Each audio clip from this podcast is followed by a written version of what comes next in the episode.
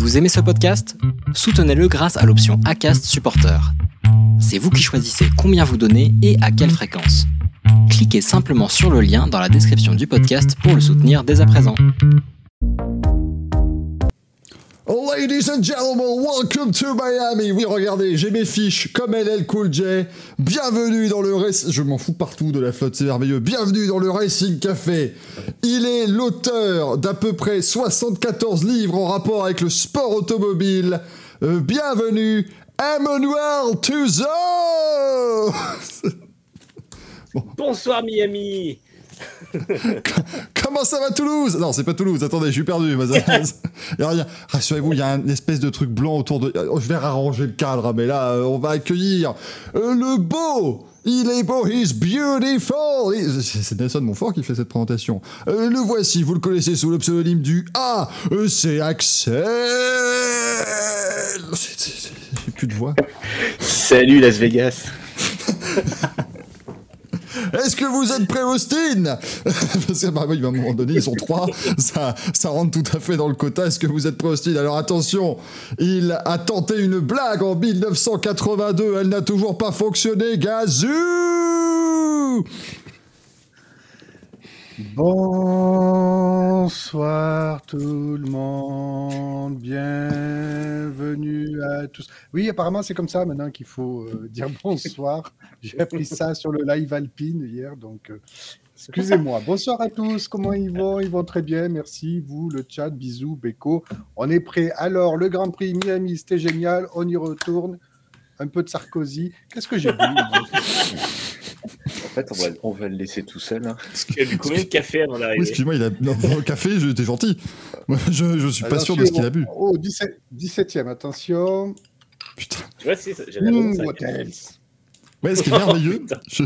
Non, mais c'est Jeanne Moreau qui fait, qui fait Georges Clooney. C'est, je, je, suis. Je, je n'ai pas de mots. Là, je, c'est ce que... le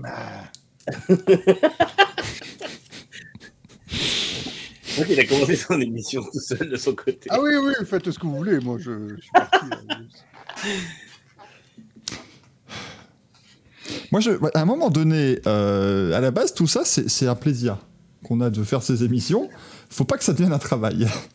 Et là, et là j'ai l'impression d'être à l'usine, si vous voulez. Ça devient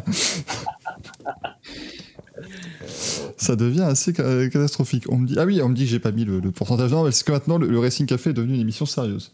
Donc on veut attirer du monde sur Twitch, mais sérieux.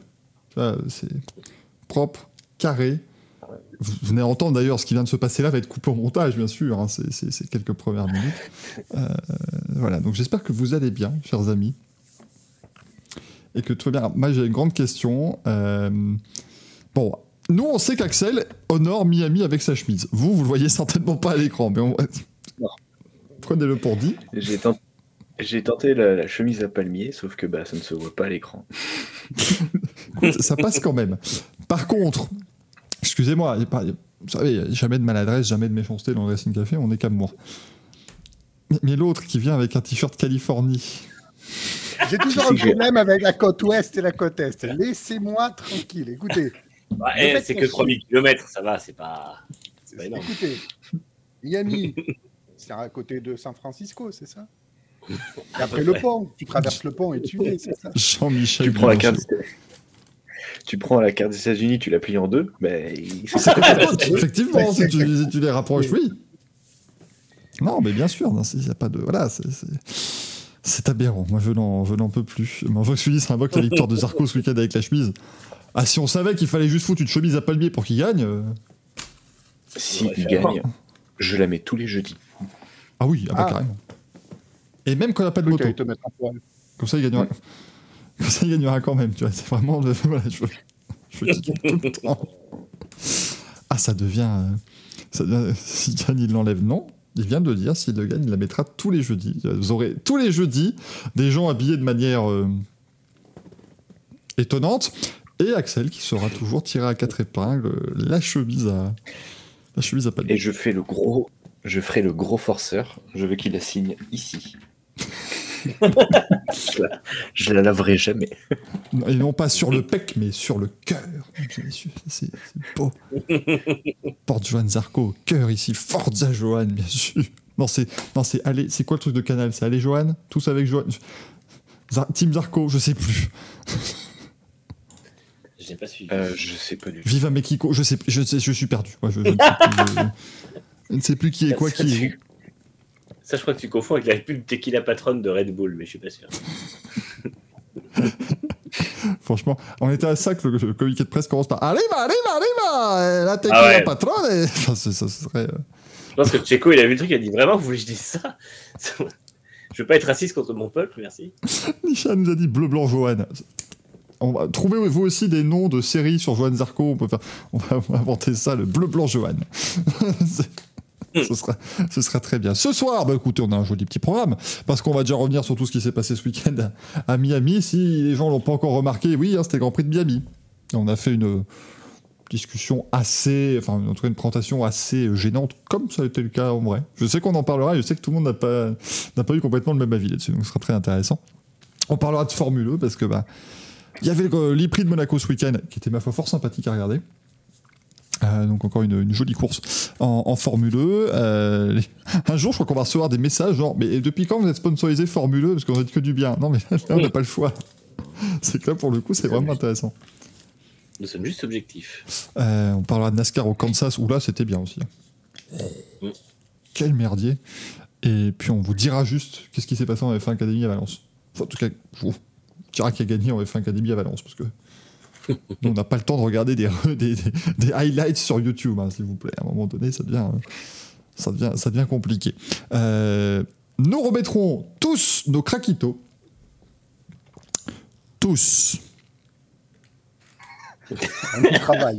On, on y travaille. Sachez qu'il y a un tableau avec 8 cases. Dans 4 des cases, il y a nos prénoms. Et sur les 4 autres cases, 3 sont remplis. Après, je vous laisse deviner de ce qui se passe. On remettra évidemment nos manches à couilles. On vous dira tout ce qui va se passer ce week-end. Ça va être chargé ce week-end. hein. Eh, c'est chez nous. Le millième Grand Prix. Ou alors, comme dirait Canal sur Twitter, la millième race du MotoGP ce week-end quand même. Donc ça va être... J'ai halluciné quand j'ai vu ce tweet. Race Week et pas n'importe quelle race. Mais enfin, arrêtez, ça ne marche pas en français. S'il vous plaît. On aura les, les news et il y en a un bon petit paquet. Et puis le courrier des viewers. Bon petit paquet, vous savez qu'on a l'habitude d'avoir des bons petits paquets dans le Racing Café, évidemment. Et je suis. Ils m'ont même pas laissé mettre l'Eurovision dans le programme du week-end. Je suis outré. C'est un scandale absolu. J'ai été absolument euh, dégoûté. Soban Indiquette qui demande si l'Académie des Finito a fusionné avec la Société des Merdoïnos. Tout à fait. Tout à fait. C'est les, les, les Finito, en fait, c'était voilà, c'était On a ils, sont racheté. très, ils sont très vite fait absorber. Ce qui n'est pas, ce qui est pas surprenant. Euh, si nous commencions, messieurs, avec les résultats du week-end, euh, jingle. Montoya, un seul arrêt. 12. Hop là Oui, j'écris les eh, la, la régie écrit les rubriques à la main, sauf que la régie c'est toujours moi. hein. donc à un moment donné, on fait ce qu'on peut. Hop là, on monte le bandeau au-dessus. Ah merde, on va plus. Oh là là, mais qu'est-ce que tu fous du Forest? Y a rien qui va. Putain, faut monter ça là et ça. Bravo, Michael. On peut m'applaudir. Merci beaucoup, c'est très gentil. Voilà, j'ai réussi à faire un truc qui ressemble à peu près à quelque chose en, visuel. Mais donc ce week-end, commençons par la Formule 1, euh, le Grand Prix de Miami. hein, ça y est, le, Super Bowl de la Formule 1, la troisième manche de la triple couronne. Je veux dire, on a deux ans que ce soit le cas à peu près. hein, donc euh, là, ils sont là. euh. No- Normalement, l'an prochain, ils t'annoncent la triple couronne Formule 1 officielle avec Miami, euh, Las Vegas et Austin. Tu vois, c'est pour bien, Oh, pour bien faire chier le monde. Euh, que, ce soit, que ce soit bien comme il faut. Et une nouvelle victoire de. Bah, bah, alors là, let's go get the triple crown! 19th, 17th, 18th. Woo! C'est parce que. pas, pas faire beaucoup mieux, quoi. Chez, chez, McLaren, c'est un peu, un difficile. Max Verstappen qui s'impose alors qu'il est parti de la 9 position devant Sergio Perez et Fernando Alonso. George Russell 4 devant Carlos Sainz, Lewis Hamilton, Charles Leclerc, Pierre Gasly, Esteban Ocon et Kevin Magnussen. Euh, messieurs, bon, rapidement, un Red Bull, bien. Ra- Rappelons, l'analyse, toujours l'analyse. Red Bull, très bien. Red Bull pour ou contre Ah. McLaren, Polo Lolo, As. voilà, c'est c'est important d'être très précis. Gazou, Je pense qu'on peut- je pense qu'on a Euh, clôturé la euh, F1, on peut passer à autre chose du coup. Oui, euh, Formule Jaguar, oh oh oh Le Café durera 22 minutes ce soir. que ton émission en onomatopée. Et comme ça, ce serait beaucoup plus pratique. Après, franchement, est-ce que le niveau des analyses serait très différent? On n'a pourtant pas invité Olivier Panis. Ouais, bah parce que, ouais, oh, euh, quand Oh là, même, Williams, ouh. Polo Gazou, Red Bull. Pour Eh ben, Quels sont C'est fou d'être toujours à contre-courant de la vanne comme ça. On a- Tiens, on était dans un petit rythme là. Il y avait un truc qui, en plus, il a frisé sur une tête extraordinaire à. Faites-vous C'est le, c'est le check Bluetooth. Est-ce que votre Bluetooth est toujours connecté? Oui, on continue. Ah ben Red Bull, ben oui, effectivement. euh, très bien. Attendez, on a roulé où? Miami, ouais, voilà. En Californie, t'as le t-shirt. Il y avait Californie, Miami, tout ça. Eh oui, tout Mais à t'as mis le t-shirt Non, non, parce bah que t'es oui. fan de Julia Claire, rassure-moi. Tout à fait. Julien Leclerc. Julien Leclerc. J'espère que tu vas bien. Re- Respect à cet homme. Respect, respect à ce grand homme. Joachim. Ouais. J'ai vu qu'il avait eu un accident hier. Oh là là, j'espère qu'il va s'en sortir. Respect à ce grand homme. C'était incroyable. Ah, on s'en lasse pas. Non, bon, alors, sérieusement, oui, euh, Red Bull, euh, euh, qui ne pouvait pas montrer une meilleure domination. hein, le, rythme en course est absolument incroyable. Il est déjà pas mauvais en qualification, mais alors en course, c'est quelque chose vraiment à part. C'est d'ailleurs hallucinant la, comparaison avec Ferrari. hein, Ferrari a potentiellement aujourd'hui une voiture pour être systématiquement en première ligne, sinon en pole. Et alors en course, ils sont plus là, alors que Red Bull, ben oui, ils ont conçu, euh, ils ont conçu une voiture euh, pour la course. Donc euh, eux, entre guillemets, ils ont la chance. Enfin, ils ont la chance. La voiture marche pour la course et elle marche aussi très très bien en qualif. Là où on a vu ben, systématiquement, on voit toujours un petit peu la même chose. hein. En Q3, on a souvent les 10 bagnoles qui se tiennent en 7, 8, euh, ouais, 7, 8 dixièmes. C'est pas, c'est pas un gouffre. hein. Sur un tour, c'est correct. Quoi. Après, un qualif, ah, en course, c'est plus du tout la même histoire. euh. Et après, ben oui, hein, la, stratégie de partir avec euh, les durs, puis les médiums, elle n'était pas, euh, pas donnée à tout le monde, cette stratégie, effectivement. Euh, devant, c'est aussi compréhensible qu'ils partent en médium et qu'ils se fassent piéger un peu. Enfin, la stratégie de partir en dur et de terminer en médium n'est uniquement valable s'il y a zéro safety car. Ce qui était quand même Mm. pas euh, la meilleure cote euh, euh, du Grand Prix. hein. On, on s'attendait potentiellement à ce qu'il y ait au moins un safety car, et, ou voire peut-être des virtuels safety cars. Et dans ce cas-là, la stratégie, n'était pas du tout la même. Donc, ils ont été très, très chanceux de ne strictement rien avoir. Je crois d'ailleurs, sans dire de bêtises, que on n'a peut-être pas vu un seul drapeau jaune de la Non, course. a rien du tout. Et on n'a pas eu d'abandon, ce qui n'arrive quand même pas tous les quatre matins. Donc, euh, pour le coup, euh, 11e course de Ouais. l'histoire, je crois, sans abandon. Ouais, donc c'était une course euh, presque sans histoire assez limpide et ce qui a, entre guillemets, euh, je pense, un peu mis euh, en. en- Ce, que- ce qui a per- permis un petit peu de, de voir un peu la supériorité de, de Verstappen, mais peut-être la trop grosse supériorité. Enfin, je veux dire, les- certains ont dit Ah oui, on s'est ennuyé sur ce Grand Prix, mais parce que bah, tout était limpide et la lecture de course, elle s'est faite assez facilement. Donc, on a vu euh, Verstappen remonter assez facilement à partir de là, il n'y avait plus de suspense. hein. Une fois qu'on savait qu'il était euh, au cul d'Alonso et, puis rapidement sur, sur Perez, on savait très bien qui allait gagner. Donc euh, le, suspense était un petit peu grillé. Mais bon, ça ça n'a pas non plus étonné tout le monde. On savait très bien qu'il était candidat à la victoire. hein. En plus, tu vois, je vous posais, je vous posais la question la semaine dernière, hein, et la question elle est toujours valable. Est-ce qu'une autre écurie va gagner? Quand tu vois ça, bah, tu, peux tu peux très bien te dire que Red Bull va tout rafler sur la saison. Alors attention, parce, Parce que. qu'une remontée. Oui. Ouais, vas-y. Oui, non, continue. Non, j'allais dire une, une, une remontée de, de, de, de Verstappen comme ça, où il double quand même euh, Magnussen et Leclerc euh, faut y aller pour la faire celle-là quand même en sortie de, Mhm. du dernier virage. Et euh, Pérez qui est bien solide devant, qui fait aucune erreur et qui est vraiment solide. Euh, et en plus de ça, qui prend, qui prend une pole. Bon, Verstappen n'a pas, fait- de tour. Mais euh, les deux là, ils sont complètement imprenables. Alors pour moi, à part une défaillance des deux ou un- une safety car qui foire complet, par exemple, il s'arrête juste avant une safety car ou quelque chose qui foire comme ça. euh, si c'est sur du autre fait de course de safety car qui foire chez eux, pour moi, ils sont imprenables. Mais totalement. Quand tu vois ça, ils sont imprenables. Tous les autres sont à la rue. Mais vraiment tout le monde.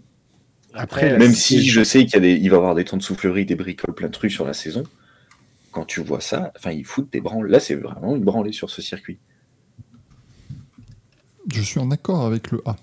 Parce que, mais il y, aura forcément une course où les deux Red Bull vont avoir des problèmes, des machins. Enfin voilà, je, je, c'est- je- Ouais. je- je vois que ça, mais. Je sais on, on pas. attend la course, on attend la course où ils vont se rentrer dedans déjà. Elle est programmée. oui, mais ça n'arrivera jamais, ça, à un moment donné, peut-être. C'est ça le problème. Non, je pense pas. Les- les- tous les ingrédients Ouais, étaient réunis. a- hein. Là, là, tous les ingrédients étaient réunis pour qu'ils se percutent, et franchement, il s'est rien passé. Donc, euh, Alors moi, je pense que s'ils avaient été sur la même stratégie, on aurait eu autre chose. Ça aurait sûrement été plus. Parce que je ce Verstappen, il part en hard, non? Ouais, et en Oui. fait, du coup, Perez savait très bien qu'il n'avait pas trop. Il, il défend pour le principe, mais euh, il sait très Mm. bien qu'il n'a pas de, de lutte à avoir. Après, il faut voir que c'est le deux- deuxième meilleur euh, début de saison d'une équipe sur 5 Grands Prix euh, de l'histoire de la F1. En tout cas, l'histoire de la F1 moderne, on va dire, sur les 30-35 dernières années. Euh, le meilleur étant Mercedes en 2019, qui avait fait 5 doublés pour commencer la saison. Et au final, ils ont quand même perdu 6 courses cette année-là sur euh, 20, je crois. Donc, euh, ça veut quand même dire que c'est pas impossible que derrière, il y ait une, un moins bien. Horner a lui-même dit qu'il s'inquiète quand même de voir les évolutions chez Ferrari et surtout Mercedes qui amène un package très différent d'Aimola. Et, euh, et 23 courses, c'est tellement long. Euh, Franchement, enfin, quand, Mm. quand Ouais, tu vois suis- qu'une une équipe ultra dominante comme McLaren 88 sur 16 courses, ils arrivent quand même à en perdre une, tu te dis que euh, même Red Bull actuellement, euh, pour moi, ils en perdront au moins les 3, je pense, dans la saison. Parce que je suis, je bien, je suis bien, je suis bien d'accord, mais ouais, ils amènent des améliorations. Excuse-moi, mais Sainz. Ah, mais là, là, Ferrari n'a pas amené grand-chose, ils ont amené un plancher à bas coût. Et, Ouais, mais ce qui euh, paraît, ça, mar- enfin, ça marche pas. Ça n'a pas l'air de fonctionner leur truc. Ah, ça fonctionne en performance. Après, il faut qu'ils arrivent à trouver le. Là, ce qui leur manque aujourd'hui, c'est un réglage de suspension qui permette que le plancher ne talonne pas, enfin que la voiture ne talonne pas au niveau du plancher. Mais euh, Mm. le plancher a l'air de fonctionner et surtout, ils ont des grosses évolutions aussi qui arrivent sur les pontons et la carrosserie euh, dans les prochaines courses. Ça, c'est bien mignon, les évolutions. hein. Mais si c'est pour faire comme Grosjean à Ecas en disant, bon, on repart sur la voiture de début de saison parce que ça marche pas du tout.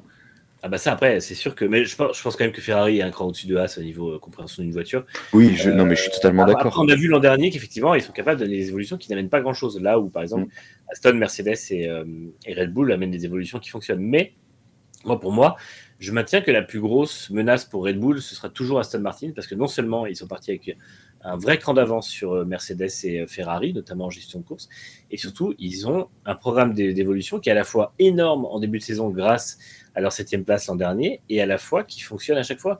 Parce que quand tu as Dan Fallows euh, à la direction technique et Eric Blandin à l'aéro, euh, il y, a, il y a quasiment aucun risque qu'il y ait une évolution qui soit vraiment foirée. Au pire, il y en a une qui sera un peu décevante, mais c'est tout. Et euh, moi, je suis convaincu qu'à la fin de la saison, ou allez, on va dire déjà même des, des ouais, Singapour, Suzuka, les Aston finiront à moins de 10 secondes en rythme de course des Red Bull. Et euh, si elles sont pas au niveau. Donc, euh, parce que vraiment, je pense que ça va se. ça- Ça prend quoi Il en prend mais- 30, non?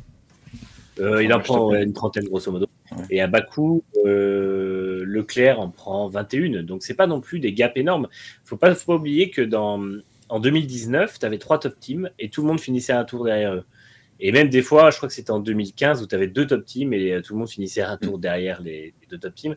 Et, euh, et là, il y en a 18 voitures qui se terminent dans le tour du, du vainqueur, malgré le fait qu'il n'y ait pas eu de safety car. Donc, on, a quand même des écarts qui sont de plus en plus serrés et le moindre, le moindre faux pas se perd à cash, même, même pour Red Bull. C'est-à-dire que, euh, en fait, si, Verstappen abandonne sur un premier tour, je veux dire, ça ne se passe pas pour manquer de, respect à Perez, mais Perez n'aura pas la partie facile s'il est tout seul devant.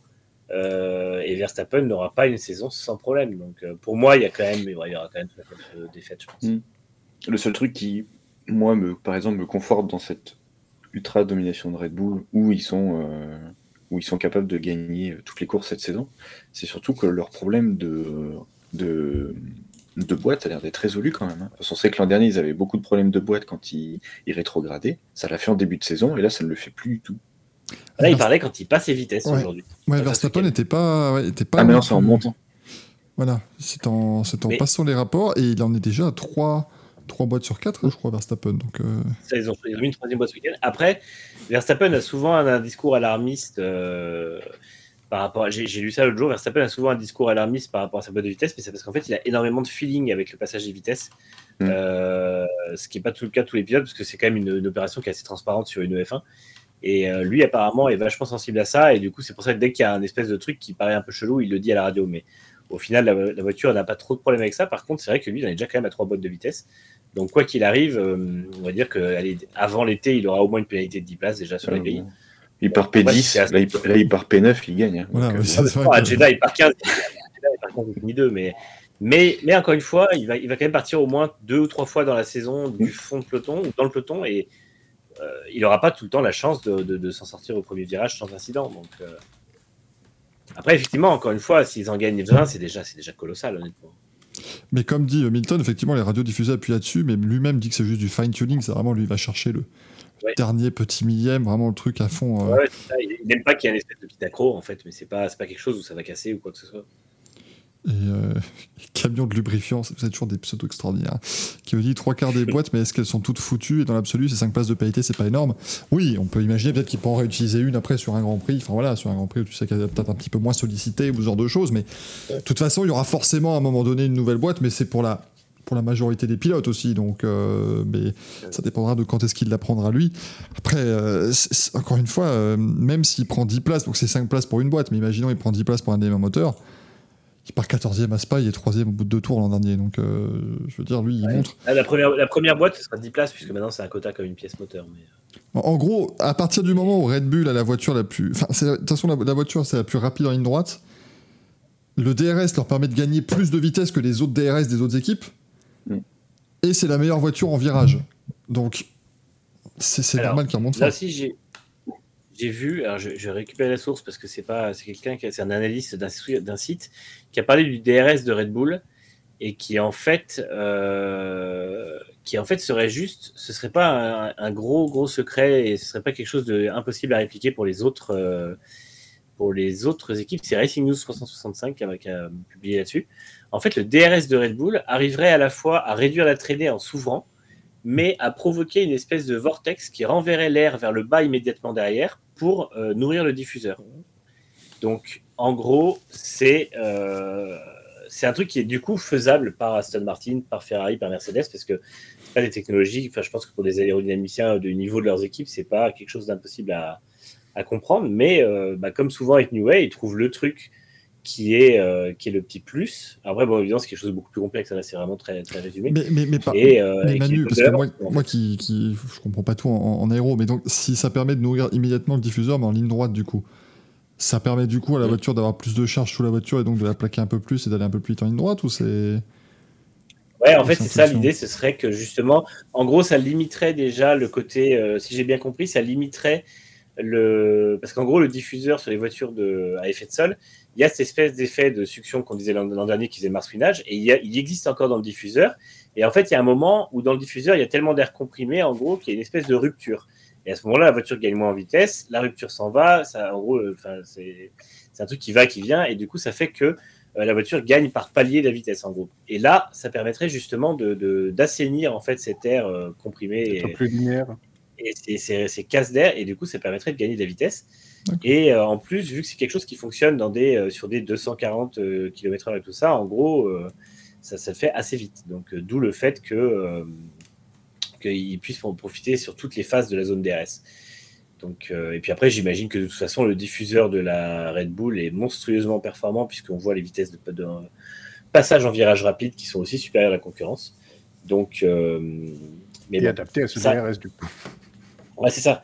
Mais ça reste quand même quelque chose que les autres équipes. C'est pas comme, euh, comme à l'époque où il avait réussi à, foutre le Kers euh, plus près du moteur pour, euh, en gros, recentraliser plus le, centre de gravité de la voiture. Là, c'est quand même quelque chose qui est assez facile à faire, même si la voiture n'est pas conçue pareil, parce que c'est pas structurel. C'est juste aéro. Donc, si les autres équipes ont compris, elles pourront répliquer ça. Et encore une fois, le DRS, l'avantage du DRS devrait se- s'estomper, notamment pour les courses bah, comme Monza, Spa et ce genre de choses, peut-être d'ici là. C'est En fait, c'est- il- c'est ce qui me fait penser que Red Bull n'aura pas cet avantage toute la saison. Ils ont créé un RF-Duck en fait. Ouais, non, mais c'est c'est vraiment improbable. euh, C'est vraiment improbable très- comme, comme truc, mais c'est New Way. Hein. C'est pas pour rien qu'ils l'ont prolongé de 5 ans encore, hein, New Way. C'est à un moment donné. euh, C'est pas pour rien que Mercedes a essayé de le recruter, parce qu'on a, on a publié un article aujourd'hui sur le fait que Mercedes voulait recruter New Way et, euh, et c'est lui qui a dit non et qui a prolongé Red Bull. Après, source, Helmut Marco. Mais bon. Ouais, mais je serais pas étonné, Ouais, franchement. souvent il dit quand même des trucs qui sont pas complètement faux, je pense, donc on verra un peu. Parce euh, qu'en plus, c'est vraiment le département qui, qui aurait eu besoin chez Mercedes de- d'un New Way, parce qu'avec les, les galères qu'ils ont eues avec les W13, W14, ils ont vraiment des problèmes d'aéro, donc euh, je pense que ça leur aurait fait du bien, mais bon, c'est le jeu. C'est ouais, effectivement, euh, ça aurait été bien aussi peut-être pour le pour le suspense, mais bon, ce sera ce sera chez Red Bull qu'Adrian Newey continuera d'utiliser son, son petit crayon et ses bouts de papier pour nous dessiner des, très chouettes euh, des très chouettes voitures. Bon, ce week-end donc en Prix de Miami, c'était euh, comme on l'a évoqué en début d'émission, le boxon absolu. Moi, je, veux avoir votre avis globalement là-dessus. Euh, mais je l'ai indiqué en conducteur, pour des audiences en baisse quand même aux États-Unis. Alors, il est possible que la concurrence ait été un tout petit peu plus forte. On va dire que, que l'an dernier, par exemple, à la même date. Euh, mais j'essaie de retrouver les chiffres exacts. Je parle de- d'audience aux États-Unis, hein, parce que c'est le show est là uniquement pour les. Américains, de toute façon. Oui, Manu. Du coup, j'avais mis dans les news, on peut en parler maintenant. Euh, la NASCAR a largement battu la F1 l'an dernier. La F1 l'avait battu à 2,5 millions contre 2,3 millions. Et euh, là, la NASCAR a fait 2,3 millions, donc en stabilité par rapport à l'an dernier sur le même week-end. Et la F1 a fait 1,96 million. Ouais. Donc aux États-Unis, évidemment. Donc, C'est ça, ça- ça- oui, ça- il y, a quand même, il y a quand même un reflux. Et de toute façon, ça va avec le fait qu'ils n'avaient pas non plus rempli les tribunes et que leur, euh, leur passe sur des yachts et tout ça, ils les vendaient au tiers du prix de l'an dernier et que ça, se partait, ça ne partait pas. Donc, euh, je pense que les gens ont vu qu'on se foutait de leur gueule et du coup, ils ont, ils ont Mm. aussi commencé à faire un pareil. Parce que là, ouais, 1,96 sur la durée de la course, 1 640 000 si on prend le, le programme en entier avec l'avant-course et la, et la pré-course euh, de, de la part de Sky Sports. Donc, euh, euh, parce que là, Après, euh, ils étaient même pas contre les, contre les, contre les playoffs de la NBA qui étaient un peu plus tard. Donc, voilà, il n'y a pas de. Il n'y a pas de vrai éton- euh, étonnant. Bah, attends, juste avant Gazou, moi je m'étonne parce que donc l'an dernier, Miami, c'était la deuxième course la plus regardée de l'histoire de la Formule 1 aux États-Unis. La course la plus regardée de tous les temps, c'est le Grand Prix de Monaco 2002. En différé. Ils ont fait le Monaco Et 2002 en différé, 2 780 000 téléspectateurs. Je ne sais pas. c'était qui qui diffusait C'était ESPN à l'époque, non? Euh, C'était ABC, mais euh, alors ils l'ont di- ils l'ont Ah oui. diffusé en différé. Je pense qu'ils l'ont diffusé après l'Indy 500. Mais l'Indy 500 2002, dans mon souvenir, pas victoire de, pas, de David Coulthard. Donc, euh, Ah oui, non, il y avait rien de. Enfin, Grand... Prix était sympa parce qu'il y avait des accidents, machin. Enfin, c'était un... c'était un Grand Prix animé. Mais bon, tu sais pas avant de le mettre sur la télé le Grand, que le Grand Prix va être animé. Donc, euh, c'est... c'est c'est assez étonnant.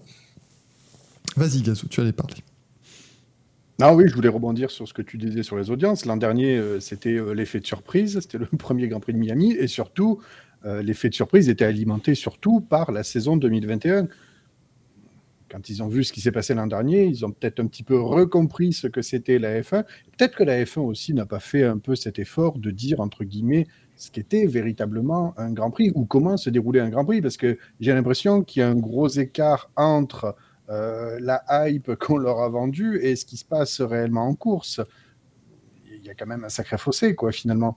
Donc, je, je pense qu'effectivement, certains fans, euh, ils sont allés parce qu'ils pensaient que vraiment ça se doublait peut-être à tous les virages et à tous les tours, et finalement, ils n'ont pas réussi à, à trouver du plaisir à regarder ça, peut-être. possible. Hein. Et puis bon, après, euh, quand tu achètes une salade de fruits 300 balles euh, aussi, ça aide pas, quoi. Et un sandwich 42. Putain, je sais pas si vous avez vu la gueule du sandwich qui est vendu à Attends, 42 balles. Attends, attends. Combien 42 Non, j'ai dollars le sandwich. Non. Et il y, a un- il y a un resto dans l'enceinte du circuit qui vendait une salade tomate pastèque à 249 dollars. Mais pourquoi? Ah bah, bonne question. Ah non, mais, attends, mais Non, non, moi, le, le pourquoi d'Axel, alors, évidemment, on parlait des prix. Non, moi, c'est le pourquoi la salade tomate pastèque, déjà, hein, qui a eu le. Oui, Qui a eu cette idée. c'est vrai. en fait, il y a deux. Et euh, la, la salade de fruits, la salade de fruits était un peu plus chère à 300 euros. Donc, là, Mais, mais, mais, non, mais c'est du foutage de gueule. hein. Ouais, je te mais- promets, il faut jouer. On trouve la gueule du sandwich à 42 dollars, mais c'était vraiment. Ah non, Après, c'est- après regarde, là, je vois, il y avait le F1 platteur à 500 dollars pour 4 personnes. Ça fait plus de 100 dollars la personne, quand même. Voilà, mais, mais- Où il y avait En fait- des, des petits sliders dans des tout petits, des tout petits burgers comme ça, une sauce secrète, une quesadilla aux ribs, une sauce chipotle, des, des, des tenders de poulet et de la moutarde au miel. Ça vaut les 500 balles. Non, mais. En fait, là, je sais pas dans quoi ils, ils- ils partent, ou soit c'est le, le- promoteur qui veut rentrer dans ses frais, et vu qu'ils n'ont pas vendu, bah, ils ont mis des prix exorbitants de bouffe en disant qu'il faut absolument qu'on se rentabilise, ou alors s'ils sont en, train de tester, comme là, les billets, et bah, du coup, la bouffe en budget max, en plafond max, en disant bah, les gens ils sont capables de mettre jusqu'à ce prix-là, donc sur tous les autres grands prix, ça sera ce prix-là. Après, peut-être qu'ils testent, hein. Mais si, de toute façon, c'est comme tout. S'ils arrivent à vendre des milliers de plateaux à 500 dollars, tu sais très bien que sur tous les autres grands prix, il y aura des plateaux à 500 dollars. C'est sûr, c'est comme ça. Si tu augmentes et que les gens continuent d'acheter, eh ben, le- le- et pourquoi baisser? Alors que tu peux vendre un truc que tu vendrais euh, 60 dollars, tu le vends 500. Sauf que si personne n'achète, ils vont se dire bon bah là c'est le plafond, et ben la prochaine fois on les fera 300 dollars. Il est meilleur à 500 balles. Allez, Non, mais les, rigole pas. euh, les nachos à 275 euh, quand même. C'est- mais du sandwich à 42 balles, Michael, dans le, dans le chat de, de Melon, si tu veux. Ah bah c'est terrible, attendez, il faut qu'on... Attendez, on, on vous dit au revoir 3 secondes, hop, on va plus aux têtes. Parce qu'il faut que je crie. Hop. Ah là c'est long, c'est long, c'est long. C'est insupportable, ça n'arrête pas de rebondir cette émission. Euh, hop, voilà, on va revoir nos têtes. Alors attendez, je vais regarder la tronche du sandwich à 42 balles. Euh, mais je crois que oui, c'est genre, il y a une, espèce de tranche de... de- de- Enfin, c'est... oui, voilà. Oui. C'est un Quand sandwich... fatigué avec une sauce qui a l'air dégueulasse. Les hein, mecs bon. annoncent un, un steak sandwich au bœuf wagyu. Vous savez, c'est ce bœuf. Euh, je me demande s'il n'est pas japonais ou quoi. Enfin, c'est du bœuf quand même super tendre, machin. C'est- C'est du bœuf très haut de gamme. Mais le truc, c'est littéralement deux tranches de jambon à la con dans une, un bout de baguette. Et les mecs, dans le plus grand des calmes, je vais vous mettre le lien dans le chat, euh, et les mecs, dans le plus grand des calmes, se disent Allez, hey, ça les vaut, hein, franchement. euh. Euh, euh, deux tranches de Monique Ranou euh, sur du pain. euh, Enfin, c'est même pas du pain, c'est du, de la brioche, ça? Ouais, c'est une espèce de Bah, c'est du pain brioche. américain là-bas, ils ont pas de pain comme on a nous. Ils ont Oui. du Ouais, c'est- ils pas ont de pas- pain. pas de pain tout brioché, court, d'ailleurs. ouais. Oh putain Ah, c'est c'est t'as vu, hein, 40 c'est- 42 balles, c'est merde. Non mais c'est. Mais Mais je rappelle que l'an dernier, les gens ont payé 2300 balles pour passer le week-end sur un yacht posé sur des planches de bois qui ne donnait pas de vision claire sur la piste. Et cette année, des gens ont payé 900 balles pour la même chose. Et moi, franchement, à chaque fois qu'on avait une image sur ce marina et je voyais ces gens sur ces yachts, la seule chose que j'avais envie de dire, c'était pigeon. Parce que vraiment, je comprends pas. Enfin, tu sais, on les voit même pas. Je veux dire, c'est des nobody quand même et tout. Enfin, vraiment, c'est. Je sais pas, t'es con ou tu te fais exprès? Va, sur un- va, va, dans la marina de, de Miami, loue un yacht et va sur l'eau. Je sais J'ai- pas, fais quelque chose. j'ai- l'impression qu'ils en ont moins fait cette année avec la Marina. Ils l'ont moins filmé. Bah, elle est venue à chier je parle pas temps, des journalistes. Oui, oui, non, mais je Parce parle que pas des journalistes qui voulaient euh, se, se moquer Ah du oui, truc. oui. mais Même au niveau de la réal, je trouve que, enfin, je sais pas, j'ai l'impression que ça a été beaucoup moins filmé. Et globalement, il y avait Non, beaucoup moins de je- Parce que, parce de que l'an dernier, c'était filmé parce qu'ils avaient réussi à vendre facilement les billets à 2300 balles et que les gens voulaient être vus. Mais là, en fait, je pense que Mhm. c'était un peu le truc de la honte, tu sais. Genre, eux, ils l'ont vendu, ils, ils avaient plus vraiment. Je suis sûr que l'an prochain, la marina ne sera plus là. Ou alors, vraiment, c'est qu'ils ont encore trouvé des pigeons, mais. Parce qu'ils n'avaient pas vraiment l'air d'avoir envie de la, de la montrer. Les gens qui étaient dessus, bah, Mhm. Je sais pas trop pourquoi ils y étaient. Et, tout- et tous les autres gens, littéralement, à part les organisateurs et les gens qui étaient dessus, disaient que c'était de la merde. Donc, Vous savez ce qu'ils vont mettre l'an prochain? Du beach volley. vas-y. Hein? Du beach volley l'an prochain. Ah, c'est place. possible. Bah, ce serait mieux en vrai. Ben oui. Ce serait sympa. Mais Ouais, en plus, tu ouais. vois, c'est vrai, c'est vrai que. Avec le ballon qui t'as- s'envole sur la piste. il demande au Ah, il pourrait, il pourrait une terrasse, il pourrait être une terrasse de bar, il pourrait être un resto où ils vendent 300 balles la salade de fruits s'ils veulent, mais il faut que ce, ce Grand Prix, en fait, sera, enfin, moi, ce qui m'énerve, on- on- puisqu'on en est là, c'est le forçage, en fait.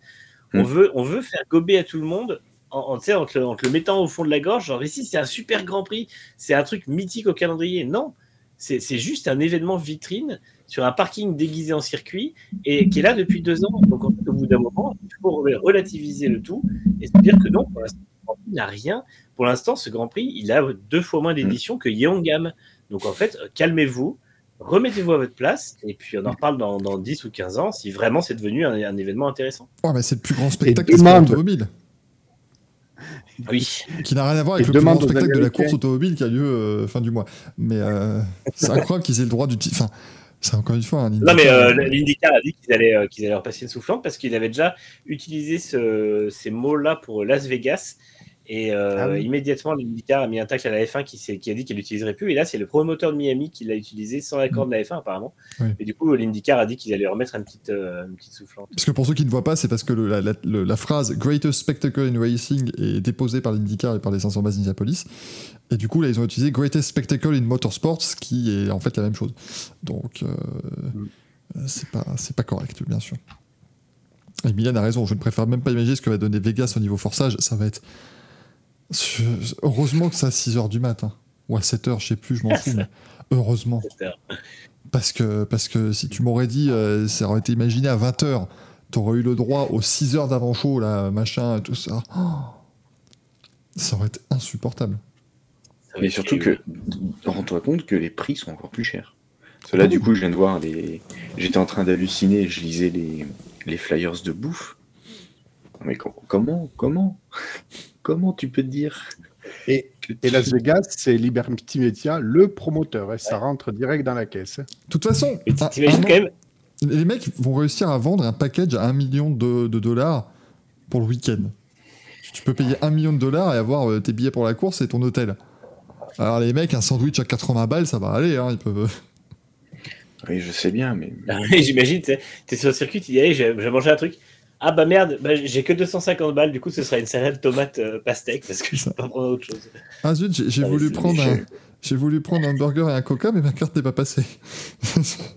Ah, mais attendez, le budget cantine de Red Bull, c'est parce qu'il se fournissait chez le promoteur de Miami. Je pense.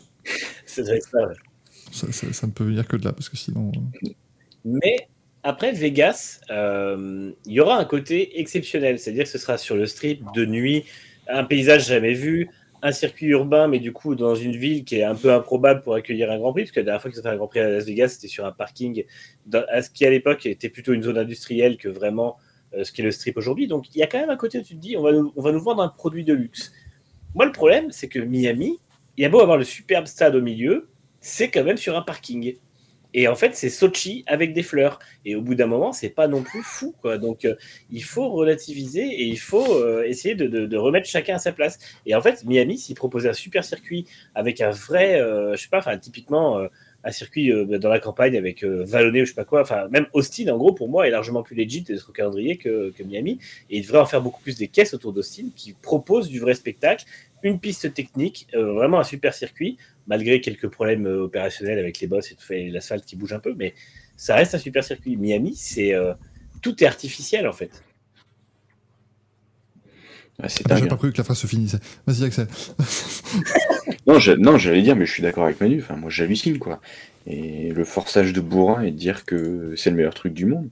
Enfin, vis-à-vis des, des autres promoteurs qui sont là depuis euh, des années, à un moment, j'appellerai euh, Liberty Media en disant, bon, les gars, euh, détendez-vous, quoi. Je, je sais pas, moi, je suis. Je, je suis. euh, bon, pas le Grand Prix de France, parce qu'il n'existe plus, on s'en branle. Mais je sais pas, tu prends même euh, Monza, par exemple qui est quand même un petit peu une institution où tu prends Spa ou Silverstone, enfin, ils en font jamais des caisses comme ça, quoi. On n'a jamais Alors- de trucs. Alors, c'est sûr que là, ils veulent montrer le- les paillettes américaines, mais tu verras jamais de Marina ou des trucs à comparer sur des autres circuits. Ils Ouais, forcent pas. Monza, mais ils ont augmenté le prix des billets, hein, ça gueule. Ouais, mais Partout, toujours, bah, ils ont augmenté 40% en deux ans, je crois. Partout, t'as as une offre, t'as une offre, donc t'augmentes tes prix. En MotoGP, ils augmentent, mais il n'y a personne, c'est pas pareil. Ils sont vraiment cons. Les mecs ont compris l'offre et la demande, mais à l'envers. Plus la demande est basse, plus il faut mettre l'offre chère. J'ai compris. C'est bon, c'est économique. Euh, non, mais c'est voilà, c'est un événement. Puis en plus, euh, bon, les Américains, quand on leur vend le greatest spectacle in machin et que tu as un Grand Prix qui était pas mauvais en soi, mais qui est un, un truc chiant à mourir pour l'américain moyen qui veut regarder de la F1 comme ça juste en mettant. euh, Ah, moi, j'ai eu des, eu phases d'absence. hein. euh, Mais c'était pas mal, c'était pas mal dans le peloton. Il y a eu des belles bas- bastons quand même. Mais euh, la course est un peu injustement notée parce que justement Verstappen fait encore une remontée et éclate tout le monde. Mais il y a eu des super batailles. Magnussen a fait quelques dépassements totalement dingues. Hamilton a fait beaucoup de dépassements qui étaient intéressants aussi. Le au DRS, mais pas que. Et, euh, et la course est un peu injustement. Enfin, je, trouve presque qu'on on la critique plus que Bakou. Et finalement, c'était pour moi plus intéressant. C'est juste que malheureusement, effectivement, si tu t'en prends, si tu t'en tiens au top 2, euh, bah c'est- les Red Bull et puis euh, tout le monde derrière. Mais c'est euh, pas un mauvais c'est pas un mauvais tracé en fait. Miami, il y a quand même des trucs intéressants. La chicane était pas mal cette année avec le vibreur un peu réduit. Euh, il y a des longues lignes droites, il y a des virages rapides. On a vu en, quali- en qualif quand même que c'est technique de- pousser les voitures à fond dessus. Donc il y a quand même de l'idée en fait. Mais moi c'est vraiment le, le- il y a le fond et la forme quoi. Et vraiment la forme est détestable. Moi, le tracé, le tracé me va, le circuit me va pas du tout. Ouais, exactement, exactement. mais heureusement, c'est comme ça Et maintenant. en plus, Mais à part, c'est- Alors, petit solution. peu moins- Oui, vas-y. vas-y. Non, non, vas-y. Non, non, j'allais dire, c'était, un- entre guillemets, le ressenti était un petit peu moyen parce que, entre guillemets, il y avait un peu du circuit et un peu la domination Red Bull. C'est la combinaison de tout qui a fait que euh, le, le spectacle ressenti était pas foufou. Mais dans l'absolu, si tu vas dans le détail, on a eu des trucs euh, assez fous quand même, hein, entre Magnussen, entre, voilà, il y avait plein de choses qui, euh, qui, qui étaient, qui étaient bons, qui n'étaient pas à jeter. Mais du coup, les idées qu'ils ont, c'est faire quelques modifications sur le circuit et la faire une, en faire une course de nuit, comme si ça allait tout changer. Ouais, mais là, moi, je le regarde pas. Le Grand Prix, Grand personne. Prix de Miami de nuit à 3h du mat, c'est bon, je le regarde pas. Pas que ça, pas que ça fout. Ah, putain, moi, je serais- j'aurais les boules de regarder ça. Bah ouais, parce que s'ils veulent Ils faire un vont Grand Prix. faire de nuit. hein. Bah oui, ils veulent, oui, ils veulent ça maintenant. Non, mais de toute façon, c'est la nouvelle lubie. Ils veulent faire des Grands Prix de nuit partout, tout le temps. Et ils nous emmerdent. hein. Sachant ce qui est trop drôle, c'est qu'ils le feront à 4h du mat pour que ce soit à 10h chez nous, tu vois. 4h du mat chez Mais oui, c'est ça. C'est enfin. C'est oui, con comme débile. c'est pas permis parce que les, grands, les courses de nuit aux États-Unis, c'est pas spécialement qu'ils font le plus de- d'audience non plus parce que quand t'as les beaux jours comme ça, bah, un samedi soir, tu préfères aller le passer dehors. Donc euh, s'ils veulent le faire le samedi soir, et si tu fais dimanche soir, bah, le lendemain t'as école pour, euh, pour les gosses et t'as t'as boulot pour les autres. Donc euh, c'est. c'est- Enfin bon. Ils font ce qu'ils veulent et, et ils vont se débrouiller avec, euh, avec tout ça. Mais maintenant, on a vu que Liberty Media a dit qu'il voulait faire des, des présentations comme à Miami sur plusieurs Grands Prix dans, dans l'année euh, et, et adapter à chaque fois au pays où ils vont aller faire cette présentation-là. Donc qu'est-ce que vous voulez que je vous dise à un moment donné Est-ce qu'en Belgique, le mec va arriver et va dire Ça c'est vraiment la frite la mieux cuite du paquet, Max Verstappen Enfin, je, je ne sais pas, je, là, je, je- Ça, ça, ça pue le racisme ordinaire parce que vraiment, je suis sûr qu'il y a un Grand Prix où ils vont se rater, genre au Japon, tu vois. Et ils vont faire un truc ultra insultant pour la culture japonaise et ça va être terrible. Ça va être terrible. il est l'équivalent moi, je, Vas-y, ex- j'allais dire, expliquez-moi la présentation parce que je ne l'ai pas vue. Ah bah c'est ce que j'ai fait au début de était pas l'année. mal C'est ce que j'ai fait au début de l'émission, c'est LL Cool J qui gueule. euh, alors après, il lit son papier, au moins il a dit correctement les noms des prénoms, donc c'est déjà, c'est déjà un très grand début. Euh, donc il gueule les noms des pilotes, les pilotes qui arrivent, qui font coucou, tout ça sous les yeux d'un, d'un orchestre dirigé par le grand chef d'orchestre américain euh, Will.i.am, euh, qui, était donc, euh, qui était donc là en sa qualité de chef d'orchestre, bien sûr. Globalement. Bon, tu- voilà. Euh, donc, euh, non, non, c'est. Après, oui, mais c'était juste too much. Même pour les Américains, c'était too much, je trouve. Quoi. Et du coup, enfin, au Japon, ils vont, ils vont arriver. Eh oui, alors il est l'équivalent au, au, au peloton de la Formule 1 de, des sushis. euh, Enfin, qu'est-ce que, ils, ils peuvent être totalement racistes. Au Mexique, déjà, ils vont ramener toute la fanfare qui va jouer le thème de la F1, là. Oui. Façon, façon maracas, là. Ça va être terrible. Ça, ça a pu être, euh, être possible. Ça va devenir très compliqué. Mylène que dit Jacques X qui danse en prenant les pilotes à spa. Oui, chaque pilote qui va faire. Ça, de- devant, devant X, là, au moins, ça peut être sympa. Mais sinon, euh, non, non, c'était. C'était, compliqué. Après. En fait, le problème, c'est que tu mets juste des gens qui n'y connaissent rien au sport auto, donc. Ils ont beau faire le truc aussi correctement que possible, il n'y a pas la passion, il n'y a pas le... Et là, le coup de J, il passe le micro, mais tu, on pouvait lui dire c'était Tupac, c'était pareil, quoi. Il veut dire, il il ça l'aurait d'ailleurs plus intéressé si ça avait été Tupac, certainement. Et puis ça aurait Ouais, été, ça aurait été, moins vivant quand même. ouais, je trouve que ça aurait été une plus grosse information d'avoir Tupac qui arrive au Grand Prix de Miami que Logan Sargent, quoi. À un moment donné, euh, voilà, j'aime beaucoup vrai. Logan Sargent. Euh, mais, mais par exemple, Pierre Gasly, on l'a pas vu apparemment pendant la présentation, puisqu'on on avait le plan sur les, sur les violonistes à ce moment-là. Donc, euh, donc on ne sait pas ce qu'il a Mais il a dit Pierre Gasly Donc allez, à la rigueur, c'était. C'était sympa. 10 minutes qui dit casser la routine de sportif, c'est la pire chose et même dangereux. Après, ils doivent s'adapter, je trouve quand même. C'est un truc où. Moi, moi, moi, en fait, ils Alors- ont tellement tous fait des caisses tout le week-end avec les casques, les machins, les chemises, les trucs comme ça. Je sais que c'est leurs écuries qui demandent aussi. Mais au bout d'un moment, c'est le jeu et tu sais que tu vas jouer jusqu'au bout et jusqu'au départ. Donc, euh, pour moi, c'est euh, c'est comme ça. Puis oui, ils s'adaptent. Enfin, après, je pense qu'effectivement, euh, ils, ils auraient peut-être dû faire la présentation plus tôt, genre une demi-heure du départ, dès qu'ils ont amené les F1 sur la grille, tu vois. Mais, Mm. euh, mais bon, normalement, ils, ils savent faire quand même. ouais. La prochaine étape dans le tour de formation, les pilotes auront les canons à t-shirt. Ouais, c'est ce qu'ils font en MotoGP. hein. En, moto- en MotoGP, ils balancent des t-shirts. hein. C'est vrai. Voilà, mais- Quand ils font le tour en bus, ils ont des canons et ils balancent. hein. Bon, il y a des tribunes vides, ils jettent euh, dans du. Ils les jettent sur des sièges. les sièges ramenés. T'as le lendemain, t'as le- la, le- la télé locale qui arrive. Scène de désolation sur les buts du Mugello où des milliers de spectateurs ont laissé des t-shirts. Ah non ah, ah, Des pilotes de moto ont laissé des t-shirts. C'est bizarre ce que vous me racontez là quand même, pareil.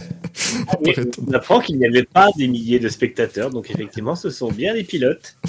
Bah, bravo, bah, bravo, bravo la MotoGP, bravo Des, des milliers romanes, d'ailleurs. Olivier sur YouTube qui nous dit et Sir Stewart qui est filtré sur la pit lane, on en parle. Bon, ça après, ça fait partie du, du folklore. Ah, hon- Honnêtement, après, il est juste arrêté par des, euh, des malabars qui sont là. Excusez-moi, euh, oui, ils connaissent pas Jackie Stewart, ça me choque pas. Voilà. Je, je- Non, mais je- moi, moi ça me choque que Jackie Stewart ait un pass qui donne moins d'accès que Roger Federer, en fait. Ça, par contre, voilà. Mais, mais qu'ils l'aient repoussé, c'est leur boulot, ils ont que ça à faire, voilà. Euh, c'est normal. C'est comme si demain tu prends des gens, juste, euh, tu prends des commissaires de, du Grand Prix de France de F1, parce que maintenant il faut bien les occuper, euh, et tu les amènes sur un, sur un festival de musique, bah, s'ils reconnaissent pas un chanteur, ils vont pas le laisser passer, tu vois, c'est pareil. Ça, ça Ah, me c'est semble pas. Ah, ouais, ça a quand même donné une scène drôle parce que Martin Brundle, qui était tout gêné de voir Jackie Stewart à deux doigts de se faire, euh, se faire maraver par la sécurité et qui disait Non, mais Jackie, euh, revenez, il n'y a pas de souci. C'était quand même assez drôle. J'imagine Jackie Stewart dit Je suis Jackie Stewart. Oui, et moi, Charles III. Euh. Non, ils ont raison pas répondu. Jackie Jackie Stewart Oui. Qui? Rod Stewart? Ah oui, ah, je le connais, j'adore votre. mais sinon, euh, c'est compliqué quoi. Euh, donc, Les euh, prêts à coup de vieux, oh, bah, honnêtement, je pense que tu es mes côte à côte, je sais pas, je sais pas lequel fait plus vieux. C'est les cheveux qui font plus vieux chez Jackie que chez Rod Stewart. Oui, bah, oui, oui, bah, bah, Rod Stewart, de toute façon, le mec, il est, il est encore en vivel dope, hein, donc euh, forcément, euh, ça, ça, tient de manière impressionnante. Euh, mais voilà, c'était, Miami, c'était, c'était sympatoche. Par contre, j'ai, vu une vidéo euh, tout à l'heure de, de Kim Hillman, le photographe australien, qui fait, bon, alors, photographe australien de Formule 1, mais qui sur YouTube est globalement vlogueur voyage, et c'est quand même agréable, hein, voilà. Mais il est allé, euh, quand il a atterri à Miami, en fait, il est parti à South Beach et il a juste fait un micro-trottoir. Et il a demandé à 30 ou 40 personnes est-ce que vous savez ce que c'est que la Formule 1 Il n'y en a pas un qui savait ce que c'était. hein, C'était. euh, c'était- C'est vrai? Ouais, et les gens étaient là à dire Ah, Formula 1, ah, it's, it's cars, yeah, yeah. Et puis il lui dit Et puis c'est à Miami ce week-end. Non Puis alors, tu sais, il répondait de manière très américaine genre, on leur dit que c'est chez eux le week-end et ils se doutent. Et dans leur tête, en fait, ça veut dire que de facto, ils ont une place. Tu sais, ils ont pas ce système Ah oui. de ça coûte 800 balles et du coup, je vais pas pouvoir y aller. C'est vraiment ce, Ah, mais c'est super euh, J'adore voir ça. Ouais, le mec il se pointe avec ses 10 dollars et puis ah non non, Non, c'est ça, 2500 dollars. ça- ça ne marche pas, monsieur. Quoi. c'est- Kim Hillman, il est un peu chelou, non Parce que j'ai l'impression qu'il préfère plus prendre des gens qui s'embrassent que des pilotes de F1, vraiment. Parce que à chaque fois qu'il publie des trucs sur Instagram, c'est genre un couple en train de s'embrasser, mais avec un pilote dedans, tu vois, ou enfin, un pilote de sa copine ou quoi. Et c'est très rarement. euh, J'ai l'impression qu'il a, il a un peu, il a un peu un petit, euh, une petite déviance, on va dire. Mais Ouais. Il fait un effet bizarre, ce mec. Moi, je, je ne suis pas sur Insta. Je ne regarde que ses vidéos. Où en fait, pour moi, c'est Ouais. le Bob Ross de la F1. Genre, tu entends sa voix, c'est reposant. C'est très. Voilà. Ah oui. Tu sais, quand, quand, tu, quand tu entends sa voix où il te dit Je vais acheter ce billet d'avion, euh, 5800 dollars, donc en classe business pour faire Miami, Doha, machin. tout. Eh ben, ça, ça te repose. C'est un. Il te raconte une vie que tu ne vivras jamais. Mais c'est reposant. C'est très. Ouais, je vois. C'est vrai que ouais, quand, il, quand il partage des photos, je sais pas, j'imagine un peu avec un regard pervers derrière son appareil photo, ça, ça me glace un peu le sang des fois, tu vois. Je... Genre, il a publié une photo de Gasly, euh, genre, il publie que ça, une photo de Gasly en train de- d'embrasser sa copine, et après, c'est genre, euh, il dit oui, bah, c'est le cliché qui a le mieux marché. Bah oui, mais c'est celui que tu mets en avant, donc c'est logique, c'est le cliché qui marche le mieux, mais au bout d'un moment, euh, montre-nous des photos de F1 si t'es capable d'en faire, et puis peut-être qu'on sera content de voir des monoplaces plutôt que de voir des gens qui s'embrassent, parce que moi, je suis pas forcément en train de suivre le compte d'un photographe F1 pour voir, tu. C'est comme si tu vas sur un site de F1 pour voir une, les girlfriends des pilotes, tu vois, c'est pareil, ça n'a pas de sens en fait. Donc, Dans, les vidéos, faut- dans les vidéos qu'il fait qui marche le mieux, c'est une vidéo où il fait la liste de toutes les girlfriends des pilotes aussi d'ailleurs. Euh, Chaque année, il fait ça.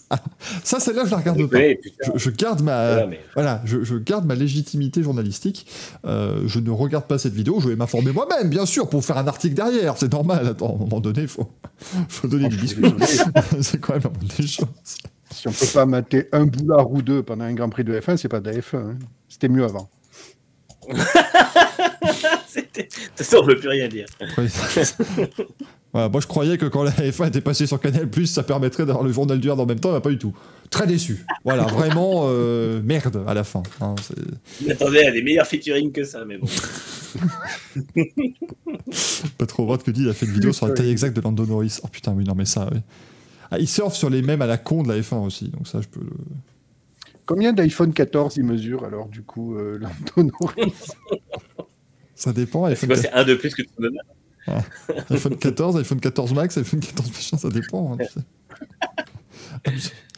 Laurentin me dit, il a fait un post les chaussures du paddock. Je te dis qu'il a des kinks bizarres, ce mec. Mais Je te dis qu'il est Moi, je le comprends. tu m'envoies sur un Grand Prix de Formule 1, tu me dis, Michael, tu vas faire des photos. Bah, c'est plus facile de faire des photos d'un mec qui marche en se focalisant sur ses pieds que d'une F1 qui passe. Voilà. Ça, je le comprends. Ah, mais là, c'est vrai, c'est juste dire qu'il n'a pas de talent, mais ça, c'est autre chose. En plus, les photos qu'il a l'air de faire en piste ont l'air, sympas. C'est pas, le. Oui, c'est ça le pire.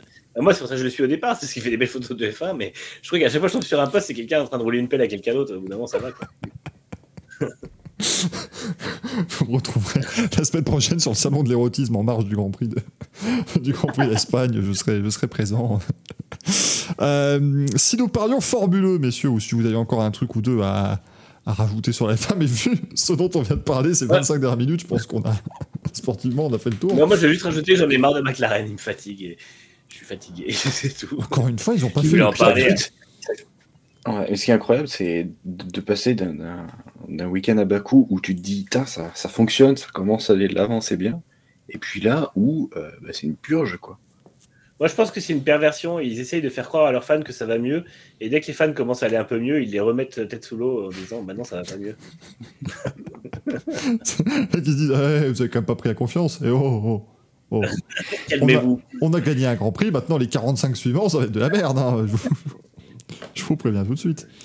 Euh, ah, So Bright and Delicate, qui est de très mauvaise composition, qui nous met formuleux, c'était sur le parking de quelle ville Monaco. Ah, c'est con, hein, ça tombe sur le week-end où ils font un vrai circuit en ville, un vrai circuit qu'on connaît. Puisque c'était littéralement le circuit de Formule 1 de Monaco, identique. Il y a pas de, voilà, c'est le circuit de F1. Ils ont rien changé, ils ont rien touché, Euh, même pas les murs tant que ça. Vraiment, voilà, ils ont été, euh, ils ont été très bien. Et la course était sympa. Honnêtement, on a beau dire ce qu'on veut de la Formule 2, la course est encore assez sympa à suivre. Victoire de Nick Cassidy, une de plus. Euh, décidément, les Néo-Zélandais sont extrêmement en verve en, en ce moment, avec cette victoire donc de Nick Cassidy avec sa- son Envision devant Mitch Evans dans la Jaguar, doublé néo-zélandais. Jack Dennis termine troisième pour Andretti devant Sacha Félestraz. Très très beau week-end de Sacha Félestraz avec la Nissan, ça fait plaisir vraiment euh, de le voir à ce niveau-là. Bruce Lee nous demande juste s'il y avait des courses support à Miami, il y avait la Porsche Carrera Cup. Je crois. Donc autant vous dire que les résultats, on les a pas hein, à un moment donné. Non. On veut bien vous parler de tout, mais il y a des limites. Euh, Jake Hughes qui termine 5 devant Dan Tictum, Jean-Éric Verne 7 qui était parti de tout en bas du classement, il était parti de la dernière ligne, Sébastien Buemi 8 Stoffel Van Dorn 9 qui partait aussi de la dernière ligne, et Pascal Verlaine qui termine dans le, euh, dans le top 10. Donc euh, une course qui était ma foi fort intéressante. Ça se dépassait, ça se battait, il y avait, il y avait de la stratégie. Maintenant, à la fin, peut-être un peu trop de- d'incidents en piste et pas d'ajout de tours, donc du coup on a fini sous safety car. Euh, et ça aurait pu être euh, ça aurait pu être plus sympa mais je trouve qu'on s'est Ouais, gagné en fait, c'est- on voit tout l'intérêt d'avoir des voitures qui font pas 2 mètres de large, en fait, tout simplement. Euh, moi, moi, personnellement, voir des voitures rentrer à deux de fond dans Mirabeau et rester à deux de fond jusqu'au portier dans toutes les pingles et tout ça, c'était trop chouette. Et Mm. honnêtement, ça a, ça a ravivé quelque chose que, qui me manque en F1 à Monaco. Vraiment, c'est, je me dis, mais revenons à des voitures d'un mètre 80 de large. Et, euh, Et plus petite, hein, parce que on- même le, le fait que quand Ouais, il, rentre dans l'épingle, l'avant sort de l'épingle, que l'arrière vient à peine d'y rentrer, euh, c'est compliqué. Quoi. Et là, vraiment, il y avait ce côté où ouais, on voyait un train de voitures. En plus, déjà, c'était, euh, ça faisait vraiment beaucoup de voitures dans l'épingle. Et, euh, et honnêtement, c'était, euh, c'était cool, quoi. Enfin, moi, ça m'a vraiment plu. Et euh, encore une fois, Nick Cassidy a fait un double dépassement comme à, à Berlin. Euh, il a fait ça entre, entre Mirabeau et, et- et, l'épingle. Je sais plus comment ça s'appelle. Moi, je dis Love parce que je suis vieux, mais Oui, le Grand Hôtel Casino, Casino, la Le- gare. le.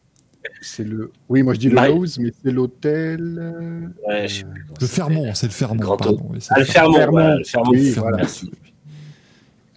Mais euh, et c'est vrai que euh, honnêtement, c'est euh, ouais, enfin, le, le dépassement de Cassidy, le double dépassement, était vraiment monstrueux et je trouve super impressionnant.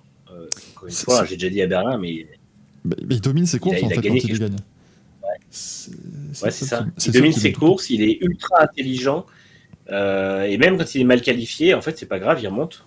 Donc euh, il, il était qualifié loin et euh, il remonte sans problème. Quoi. Donc, c'était vraiment chouette. Et puis encore une fois, on voit que les F1, c'est très bien qu'elles aillent très vite, mais on voit que des voitures qui ont des mauvais pneus et pas d'appui, bah, ça donne des courses intéressantes. Quoi.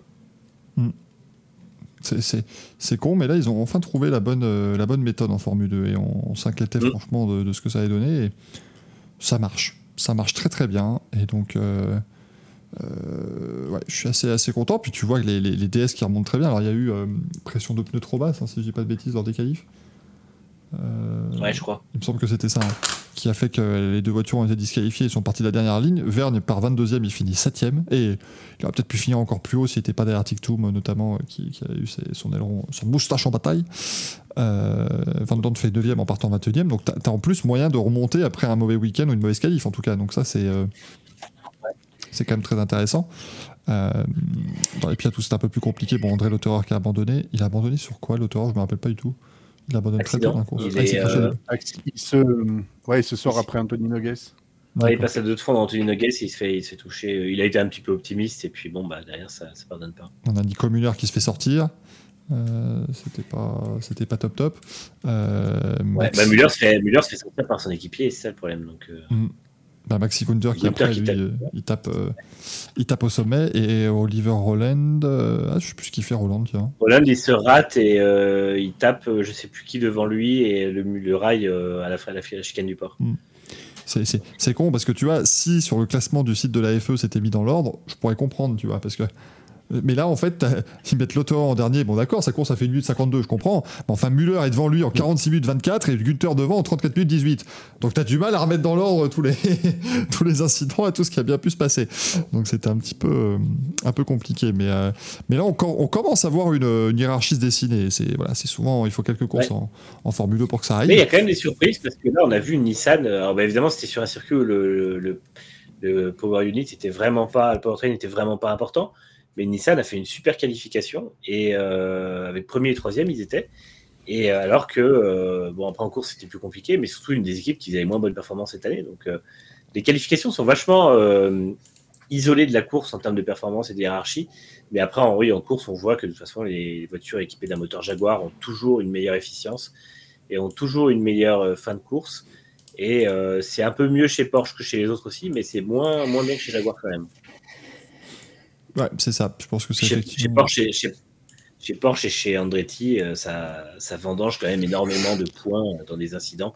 Ils ont que des pilotes agressifs. Les quatre sont ultra agressifs.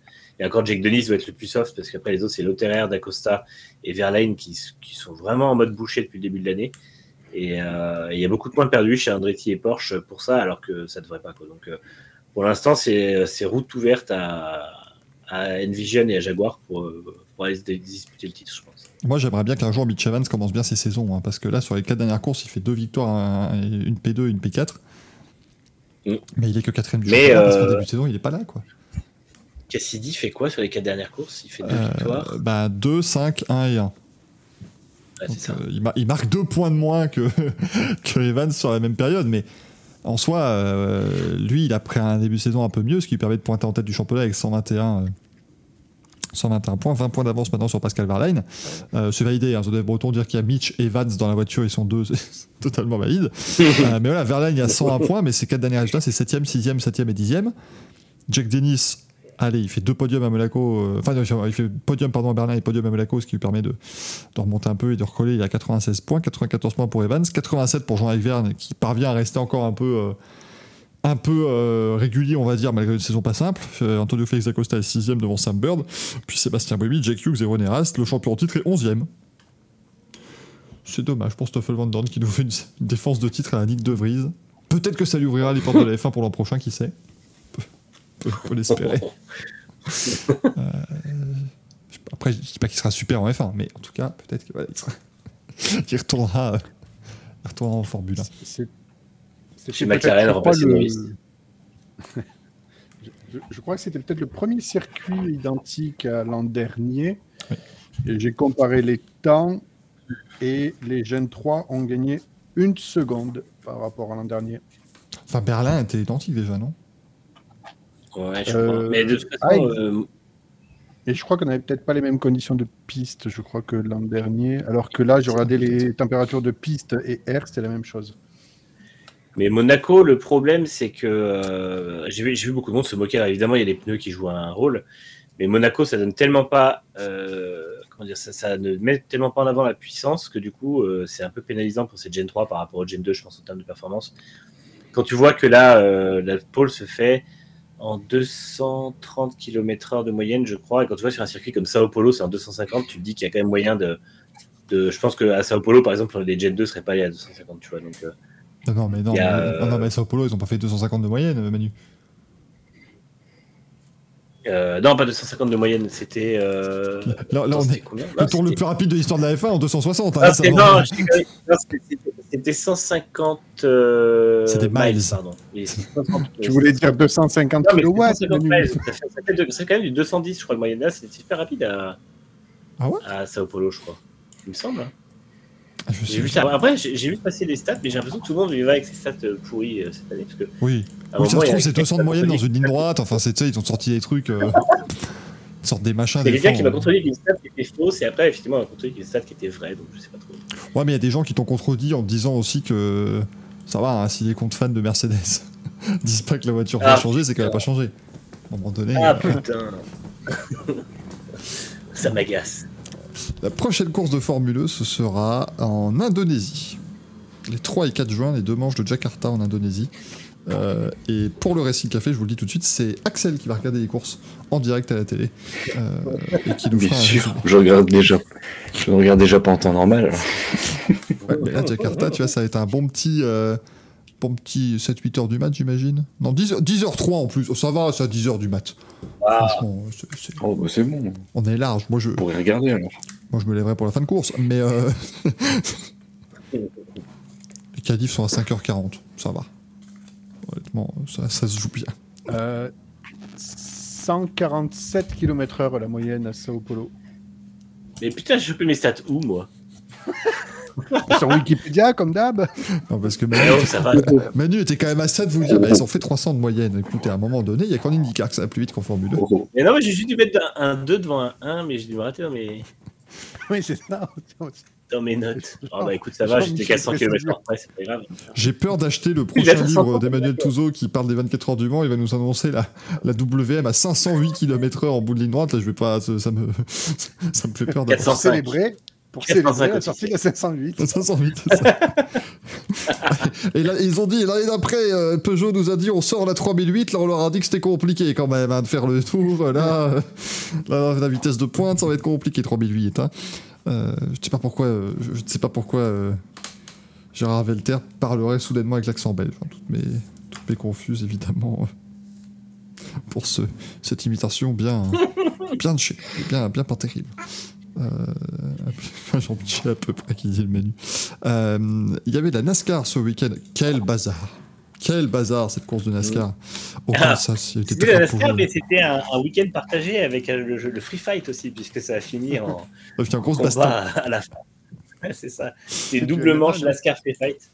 Qui a été gagné par Ross Chastain parce qu'il a vraiment mis une patate. Il a mis une patate de forain à Noah Gragson, et là c'était très très bon. une patate de forain. Là, c'était vraiment. euh, C'était magnifique. En plus, c'est Gragson Voilà, qui attaque en premier. Ouais. Donc euh, il a très bien Ouais, ouais. Et, euh, et la patate de forain s'est entendue jusque dans le centre-ville de Kansas City parce que vraiment, ça a fait un bruit.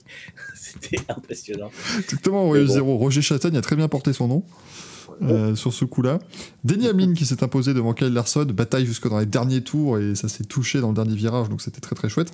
Pierre qui nous dit pourquoi ils se sont battus? Oh, c'est de la NASCAR, ils ont dû à un moment donné se toucher peut-être au tour 18. Et... Et non, mais le, le pire, c'est que. Le, le pire, c'est qu'il y a. Enfin. Comment dire Gragson, euh, Gragson pète un câble parce que c'est Noah Gragson et qu'il a, il a, il a quelques fusibles un petit peu mal, euh, mal branchés. Parce que, en vrai, ce que, ce que lui fait Chastain, c'est quasiment ce que Chastain fait de moins sale dans la course à tout, de, par rapport à tous les autres pilotes. Donc, euh, je pense que si, si lui, il attaque Chastain, il y en a 5 ou 6 qui peuvent attaquer Chastain aussi. Euh, C'est souvent le cas, hein, après, il y en a euh, 5 non, ou 6 qui attaquent Chastain. C'est- vrai que Chastain, c'est un petit peu trop quand même par moment. Mais euh, voilà, Gragson s'est sacrifié pour aller attaquer. Le... pour aller attaquer. Mais après, Hamlin, c'est dommage qu'il ait. euh, Alors bon, Larson se rate un petit peu avant, mais c'est dommage qu'il le mette dans le mur quand même. Parce que ça fait. euh, C'est un peu. Enfin, je pense que si l'inverse avait été fait, on aurait entendu Hamlin en parler dans tout son podcast lundi. Donc, Mais après, c'est non, mais après, C'est très proche et quand il le met vraiment dans le mur, c'est- pas volonté. Enfin. Non, non, il n'y a, y a pas de mauvaise intention, mais c'est dommage que ça se termine comme ça parce que Oui. c'était vraiment sur la. Enfin, on voyait qu'ils étaient à la limite en fait. Enfin, La bataille tu était vois la voiture de Larson comme c'est hyper impressionnant. Ah bah à un moment donné, quand tu mets pas beaucoup d'appui et pas mal de puissance, euh, ça marche bien. hein.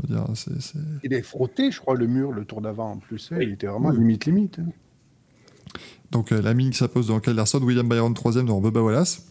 Ouais, Bubba Wallace Alors, 4ème. quand même. Byron qui termine troisième, Byron termine troisième en ayant pointé à trois tours du leader à un moment. Ouais. Donc euh, Ah ouais. dommage. euh, Ça après en NASCAR récupérer les tours de retard, c'est pas malheureusement pas le truc récupérer le plus trois dur. pour remonter troisième quand même, c'est pas dégueulasse. Ouais, c'était pas mal. Euh, Ross Chastain qui termine 5ème et... et Noah Gragson il finit 29ème. Au loin, Bon, 20. euh, Ouais. Ça va. Mm. C'était pas trop, trop, trop compliqué. Euh, mais franchement, non, c'était c'était une course sympa. Euh, après, alors, effectivement, beaucoup de drapeaux jaunes, mais c'est le genre de truc quand même où ça montre que les voitures étaient à la vite, étaient compliquées, de, étaient compliquées à piloter. et. Voilà quoi. Ouais, parce qu'il y, a- il y a eu quand même y pas mal de drapeaux jaunes qui ont été causés par des sorties de piste, euh, pas d'acc- pas d'accrochage en fait, vraiment des pilotes qui perdaient le, le contrôle et qui, même si ensuite ils, se faisaient percuter ou toucher un autre pilote, c'était pas un accrochage, c'était vraiment une perte de contrôle. N'hésitez pas à aller sur le spécialement la sortie Vas-y, Manu. pardon. Non, spécialement la sortie du, du virage, euh, je sais plus si c'est un 2 qui compte ou si c'est juste un, mais euh, ouais, qui, qui menait sur la ligne droite opposée où vraiment c'était ultra glissant. Mais n'hésitez pas à aller sur le compte Twitter du Racing Café. Il y a la patate de forain en, en très très belle qualité. C'est- À 2, on me dit euh. Euh, euh, Oui, C'est bah oui, oui, parce que les virages aux États-Unis, ça compte toujours deux par deux. Sauf Oui, à Pocono, parce que. Parce que parce qu'ils se sont rendus compte que dire que le mec sort du virage 6, ça devient ridicule quand tu vois que c'est un triangle. Mais euh, voilà, sinon, euh, sinon en général, ils, se comptent toujours par deux. Les, les, circuits de NASCAR, les virages dans les circuits de NASCAR surtout. Et les derniers résultats dont on voulait vous parler, parce qu'on peut pas parler de tous les résultats de l'histoire du sport auto non plus ce week-end, mais il y avait de la F1 Academy. Il y avait trois courses euh, qui ont été remportées par Amdal Koubaïsi, Bianca Bustamante et Marta Garcia.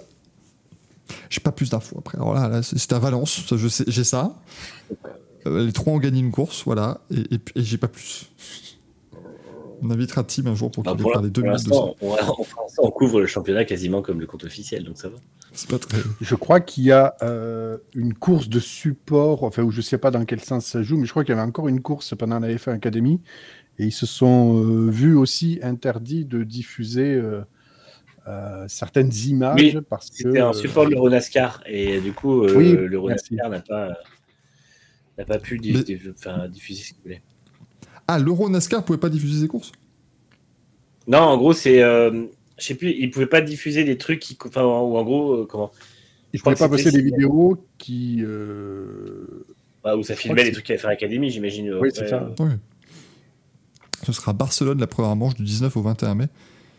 C'est, ils auront fait, elles auront fait trois meetings en trois semaines et puis, euh, enfin en quatre semaines pardon, et puis après c'est juin, juillet, juillet, octobre. Voilà, ça va être, ça va être bien la fin de saison à F1 Academy. Tu vas pouvoir mettre un bon élan. Ça va être. Ça, va être les chouette. formules de promotion qui mettent des pauses de deux mois comme ça, même la Formule 2, c'est ridicule. Mm. Je comprends pas qu'on qu'on impose ça à des jeunes pilotes alors que, en plus, pour moi, ces championnats, ils devraient se terminer en, en septembre-octobre et laisser la chance aux pilotes de trouver un volant pour l'année suivante. Tu peux Mm. pas les emmener. alors bon, là, là, ils se terminent en octobre, la F1 Academy, ça va, mais je pense à la F2 qui termine mi-novembre ou fin novembre euh, Mm. à Abu Dhabi, alors qu'ils ont deux mois avant et qu'au final, bah, tu vois, genre, le Sargent, il a eu de la chance que Williams le veuille et que il, euh, il le valide en attendant qu'il ait sa super licence. Mais si les équipes sont pas prêtes à faire ça, euh, le pilote n'a pas sa super licence garantie avant la fin de saison. C'est Bah, compliqué. c'est bon, quoi. Donc, euh, Bah là, Ouais. là le Castellet, la dernière course, c'est quand même le 30 juillet. Et Austin, c'est le 22 octobre. Il y a, y a- y a trois, il y a trois mois, quoi. Ouais. C'est- très long. nul. T'as le temps de faire un, Et l'an prochain, pro- par contre, t'as le temps de faire un programme en, en Asian Le Mans Series, quoi. L'an prochain, la F1 Academy mettra un maximum de meetings en course de support de la F1. Ce qui a du sens. Mais après, moi, je, je m'étonne quand même. F1 Academy, F3, F2, euh, Ah oui. ils font quoi ils font, ils font- C'est quoi le week-end? Et Porsche Ouais, aussi. je Hein. sais pas, ça va. Tu rajoutes la Porsche Ouais, Super Oui, Cup qui, euh, ouais. la Porsche Super Cup qui arrive toujours quand même à être un truc en support de la F1. C'est- regardé par 18 personnes dans le monde, hein, la Porsche Super Cup. Euh, mais c'est la tradition, c'est toujours là, c'est c'est super. Et on demande, alors ça par contre, on demande que faisait la patronne de la F1 Academy. Bon bah oui, d'accord, elle était voir, elle était avec, avec Toto. euh, euh, mais bon, euh, le patron de la FIA n'est pas sur toutes les courses non plus de F1. Elle, a- elle a aucun rôle opérationnel sur le circuit, donc à la limite, moi, ça me dérange pas. Il y a des directeurs euh, sportifs et tout ça. Donc, euh, Elle, elle- elle recevait de toute façon toutes les infos euh, euh, en temps et en heure. Enfin voilà, elle peut- elle peut- ça- les rôles comme ça, ça peut se gérer euh, euh, de l'extérieur. Surtout que, à la rigueur, c'est pas. Parce que oui, je comprends l'idée d'avoir Suzy Wolf en tant qu'ambassadrice, parce que c'est un peu ça, elle est directrice du championnat, mais surtout ambassadrice. Mais tu peux avoir ça, son rôle est intéressant si, euh, si tu as des diffusions en direct. Mais là, comme tout est en highlights, à part mettre 1 minute 12 de highlight, dans, les, highlights de- dans les highlights pardon, de ta course où tu vois Suzy Wolf, euh, ça n'a pas d'intérêt à ce qu'elle soit là finalement. Qu'elle soit là ou pas, euh, on la verra pas plus championnat. C'était vu qu'elle soit à Monaco, il y avait beaucoup de gens euh, connus, tout ça, où elle pouvait parler un peu plus de la, de la F1 Academy aussi. donc, Ouais, mais elle était à Miami. Ouais, justement. Ah oui, non, elle, elle être à Monaco, pardon. Ah oui, à Monaco pour le Grand Prix, oui, pardon, je pensais à Monaco pour la, Mais non, non, pour la Formule 1. j'ai dit Monaco. Oui, t'as dit Monaco, c'est pour ça. Ah non, je pensais Miami, pardon. Non, non, c'était Miami pour, euh, pour justement. Non, non, mais c'était pour voir, voilà, il y avait quand même tous les, tous les grands. euh, tous les responsables de la F1 et tout, donc euh, je pense que c'est pas plus mal aussi de, de, de les voir à ce moment-là, tu vois. Alors Pierre nous dit pourquoi il n'y a aucune diffusion, parce que j'ai vu aussi des gens qui disent c'est un scandale qu'ils puissent pas diffuser.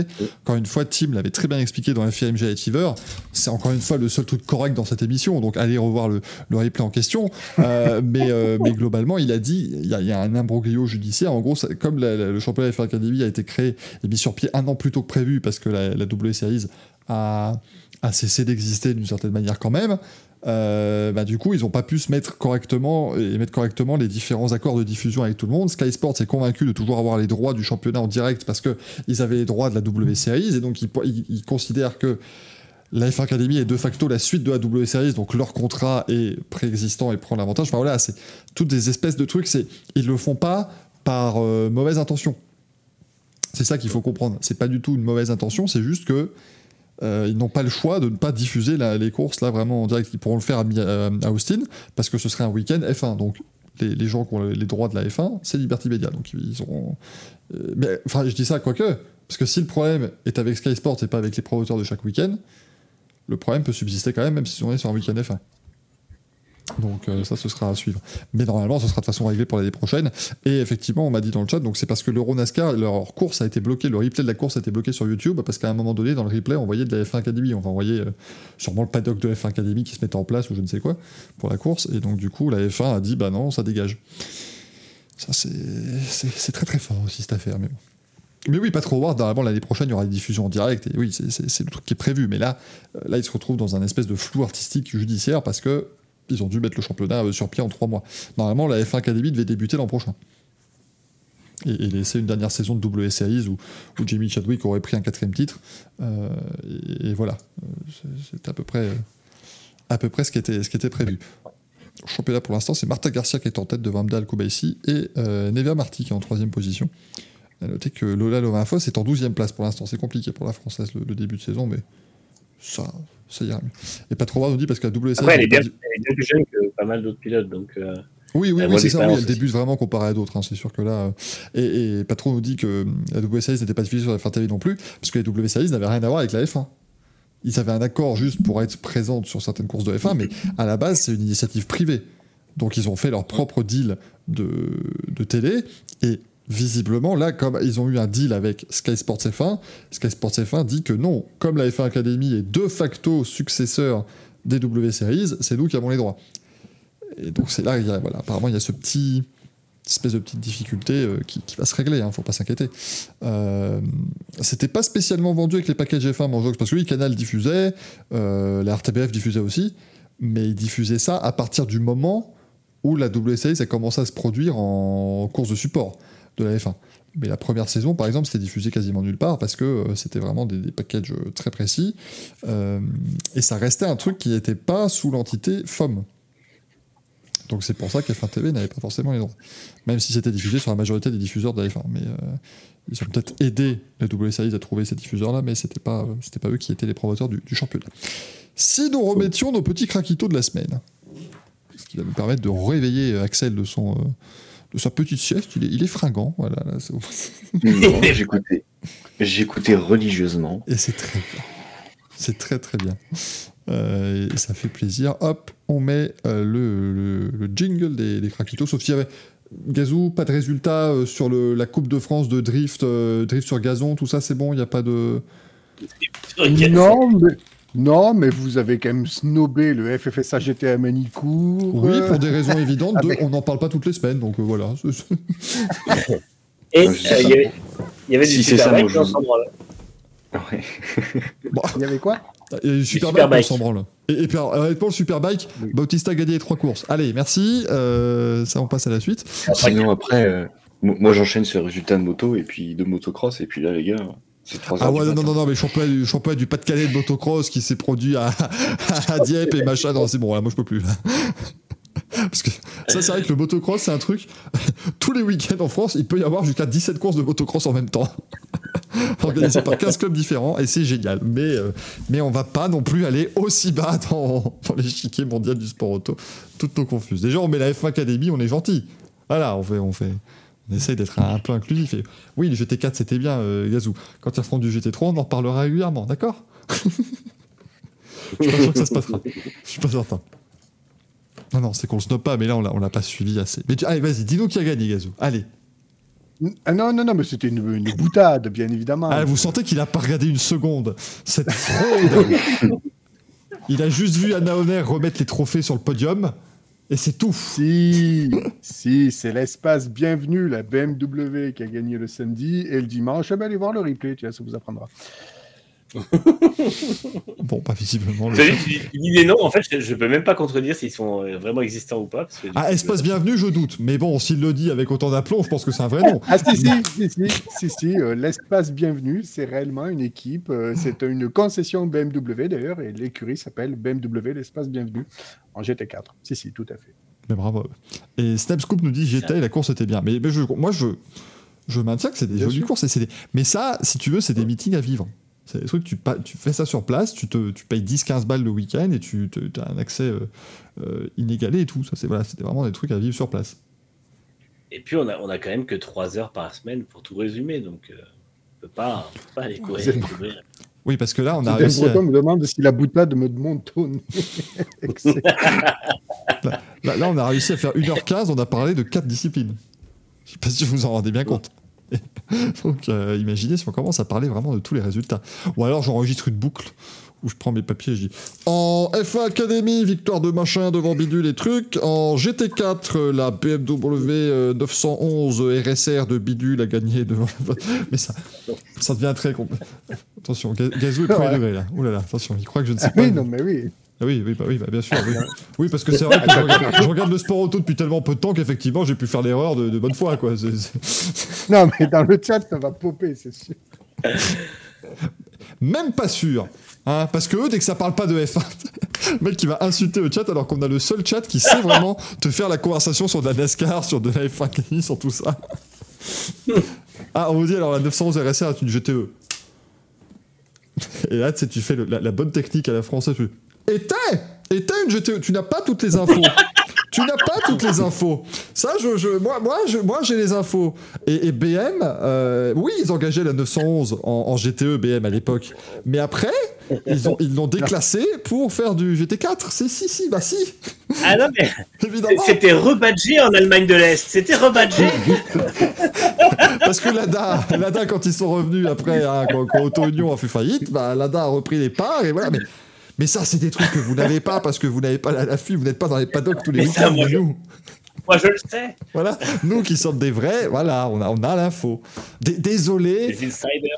D- Désolé d'élever un petit peu le niveau du débat. Bah oui, oui, on vous parle pas que de l'Alpine de F1, on vous parle aussi euh, de, de, de la Ferrari, euh, de la Ferrari M4. Voilà, à un moment donné, nous, on a des, on, on a une expertise. Ça, c'est important. C'est- vraiment important à faire. Est-ce qu'on n'est pas légitime à remettre nos craquitos tout de suite là du coup? Parce que je pense que là, on est, on montre qu'on peut vraiment analyser correctement un week-end de sport auto, quoi. Donc, euh, c'est- c'est parti. Madame, monsieur, bonjour. Les craquitos, à commencer par le, le A. Qu'est-ce que c'est que ces deux craquitos, bordel de merde? Le premier me choque pas, le deuxième plus. Ah merde. Euh, non, non, mon, premier craquito, bah, c'est forcément euh, Verstappen pour le, la course qu'il a faite, hein, parce qu'elle est vraiment en maîtrise, elle est très forte. C'est bah, une course de champion. hein. Hum, même si on peut parler de, la, lég- la lé- légitimité d'un titre. Et on a quand même deux. Là, il a fait une grosse course. La voiture est vraiment préparée aux petits oignons. C'est incroyable de voir une bagnole comme ça. Et donc, forcément, il y a un moment, il faut le mettre. À un moment, il faut le mettre euh, en craquito parce que, bah, au vu de la performance des autres, euh, bah forcément, là, il a surclassé tout le monde, donc c'est forcément un craquito. Et mon deuxième, c'est Booba. Je viens de voir que tu as envoyé un message. Alors, je je, je- pas spécialement envie de le dire euh, ces phrases-là en live, euh, mais il a fait une interview sur France 24 aujourd'hui où il a un petit peu tiré des balles perdues sur tout ce qui est réseaux sociaux, et ça m'a j'ai bien rigolé en voyant ça, donc un- sur ce qu'il a dit, c'est un petit craquito pour Booba. Il a notamment Il dit y a un rapport avec Toronto ou? Non. Ah, c'est du, du général. Enfin, Ah bon. oui, tu Mais peux trouver un rapport si tu veux, mais là, il a notamment mis la Ah oui. partie, la, c'est la partie qu'on peut dire. Là, je peux faire semblant de tomber par terre et poster, dans, et poster sur Twitter. Dans une heure, les médias vont dire Booba glisse dans sa chambre d'hôtel. Il n'y a plus d'investigation. Là, ils affirment directement que ce soit vrai ou faux. La première partie du tweet est effectivement moins disable à l'antenne, euh, pa- parce que sinon on va, s'en- on va se prendre une shitstorm des enfers. Donc euh, c'est- compliqué. Booba le B2OB, hein, le, le- le- pas, pas le Oui. Baba Wallace, hein. précise bien. Ni le petit ourson. Le, bah, bah oui. Parce que, parce que euh, Axel a juste regardé un épisode de, de Booba le petit ourson et c'était super.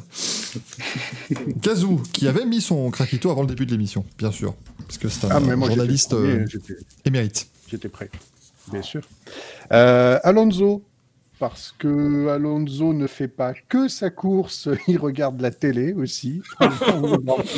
il félicite euh, les belles manœuvres de son coéquipier, parce que après tout, ben, pourquoi pas hein, quand tu... Et moi, moi je, je le suspecte un petit peu de dire ça de façon à dire, Eh, voyez le talent que j'ai. je Ah bah, je pilote que- et je regarde l'écran. Il y a un peu de ça. hein. C'est même Mike Crack l'a dit après. Il a dit c'est c'est, euh, Alonso est partout. Et il aime bien. Oui, j'ai j'ai pas dit. J'ai pas fait de séparation entre le nom et le prénom. Mais euh... Mike le Crack. C'est le plus rapide, c'est vraiment c'est le Mike Crack le plus rapide qui m'a vraiment bien, bien mis dedans là. J'étais dans la sauce, les refs. Mais Et euh, ouais, aussi pour, euh, pour, son, pour, pour le nez, le nez d'Alonso qui, qui reconnaît la belle plante, qui, qui, voilà, qui arrive à Oui, non, parce que sniffer. quand il a sniffé les fleurs qui sont certainement en plastique, on dirait un chiot. Il est, il vraiment. mais il s'émerveille de Il a rien. Il a 41 ans et il s'émerveille de tout. Mais c'est la tête qui est absolument folle, parce qu'il oui. il est là, euh, l'air de rien. Tiens, euh, j'attends mon truc, je peux faire. Ah, hmm, ouais, ça sert à rien, mais bon, comme je suis certainement filmé, je vais faire l'air 2. Ah bien, je vous montre le, le montage qu'a fait The Dev Breton. Allez, c'est les, les craquitos de la semaine. les chips craquitos, mesdames, messieurs, voilà, avec, avec Alonso dessus. Manu, ton craquito. Ah, Moi, j'avais un craquito d'honneur pour Gazou. Parce que hier, il, a, il, a, il parlait de la chanson de Will.i.am. Après, il a reparlé de Dangerous de David Guetta et du clip. Et il a dit que c'était une fausse à purin. Et cette insulte m'a fait rire pendant 15 minutes de suite dans, mon bureau. Donc euh, voilà, c'était un petit d'honneur sur l'expression fausse à purin que j'ai vraiment beaucoup aimé, qui est très adapté à la, au clip et à la chanson. Qui n'a plus été Ah, utilisé que non, de- ouais. la chanson de Mickey 3D. hein, là, franchement, c'était merveilleux. J'ai trouvé ça- bon. Et euh, non, non, mon craquito de la semaine, c'est Max Verstappen. Alors ça me fait mal de le dire parce que tout le monde sait que je le déteste, je déteste mais dans la, dans la vérité, Ah oui, c'est que. pro. T'es pro Hamilton, toi, c'est ça? Bah, évidemment, je prends Hamilton anti-Verstappen, donc je cumule les deux, mais euh, je dois bien reconnaître que euh, il a été incroyable ce week-end et je pense que c'est dans le top 3 ou 4 des meilleures courses de sa carrière, possiblement, peut-être même le top 3, ouais, je pense. Moi, j'ai quand même mis Kevin Magnussen parce que c'est trop facile de mettre euh, Verstappen et que de toute façon, je savais très bien que mes comparses allaient le faire. Mais Magnussen, quand même, fait un week-end très solide, ce qui est rare depuis le début de l'année. Donc, c'est euh, tu vois, c'est quand même incroyable qu'on soit aussi euh, corporate et tout le bordel parce que sur le coup, je, suis le deuxième à remplir le tableau. Comme t'as mis Magnussen, j'ai dit bon, je vais pas mettre ça, je vais mettre autre chose, comme ça on peut parler d'autre chose. Manu se dit bon bah moi je mets pareil et Gazou il est en dernier comme ça il se dit bah, je vais mettre autre chose comme ça on parle d'autre chose. Moi, personne ne peut me Parce que- copier. Ça, c'est... Ouais. Sinon, sinon on aurait tous mis Verstappen, il y aurait qu'un Verstappen, ça aurait duré 10 Ça va, merci, à bientôt. ouais. Et alors, fun fact euh, Kevin Magnussen, bien qu'il ait réalisé une pole position l'an dernier, c'était sa meilleure euh, placement, son meilleur placement de grille et le meilleur placement de grille de As, puisque sa pole position était pour un sprint qu'il avait terminé huitième. C'est la première fois que As se qualifie. Que c'est la première fois que As se qualifie sur les deux premières lignes de la grille de départ.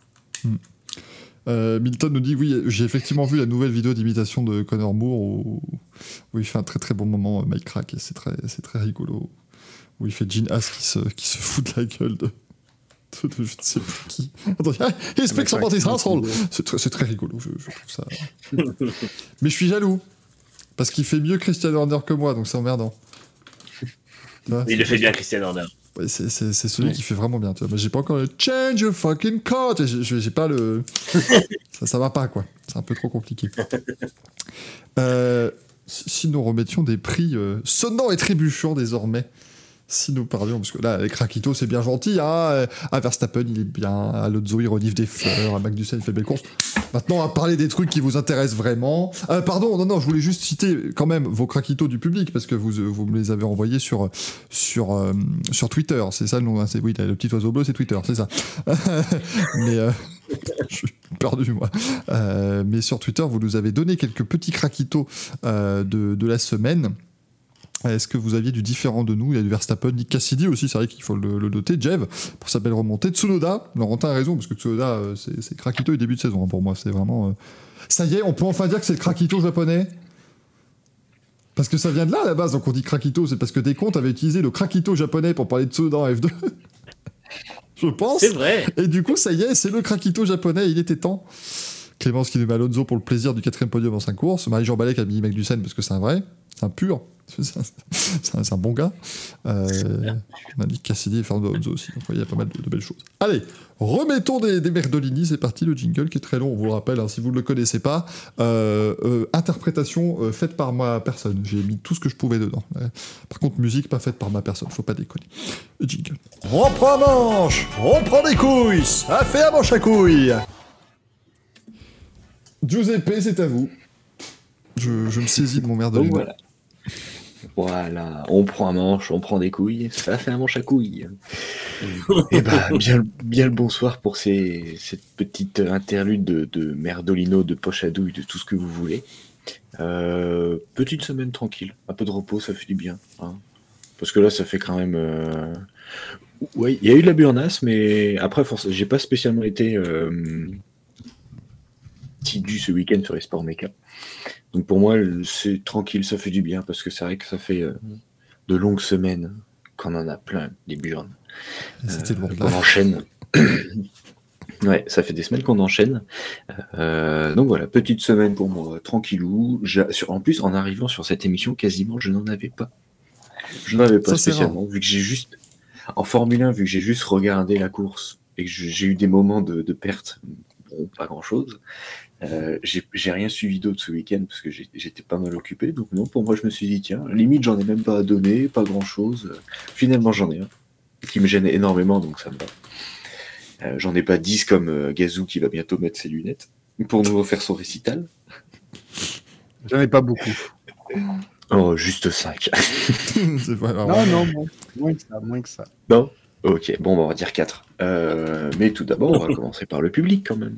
Oui, le public. Alors, je, je le réunis tout ça dans le Grand Prix de Miami, hein, globalement, parce que. euh, il y a eu voilà, il y a eu pas mal de, de plaintes, on va dire, sur la, la- la- le scénario, enfin le truc, de- le show d'avant-course, pardon, et puis sur euh, euh, le Grand Prix qui n'était pas extraordinaire. Laurent Rossi, pour des raisons évidentes qu'on a évoquées dans le Grand Prix et qu'on évoquera tout à l'heure aussi. Euh, et puis, je vois beaucoup de Will.i.am. Pour des raisons évidentes que j'évoquerai également, ne vous en faites pas.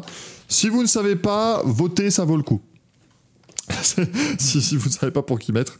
Et puis, euh, j'en ai vu un pour Fernando Alonso.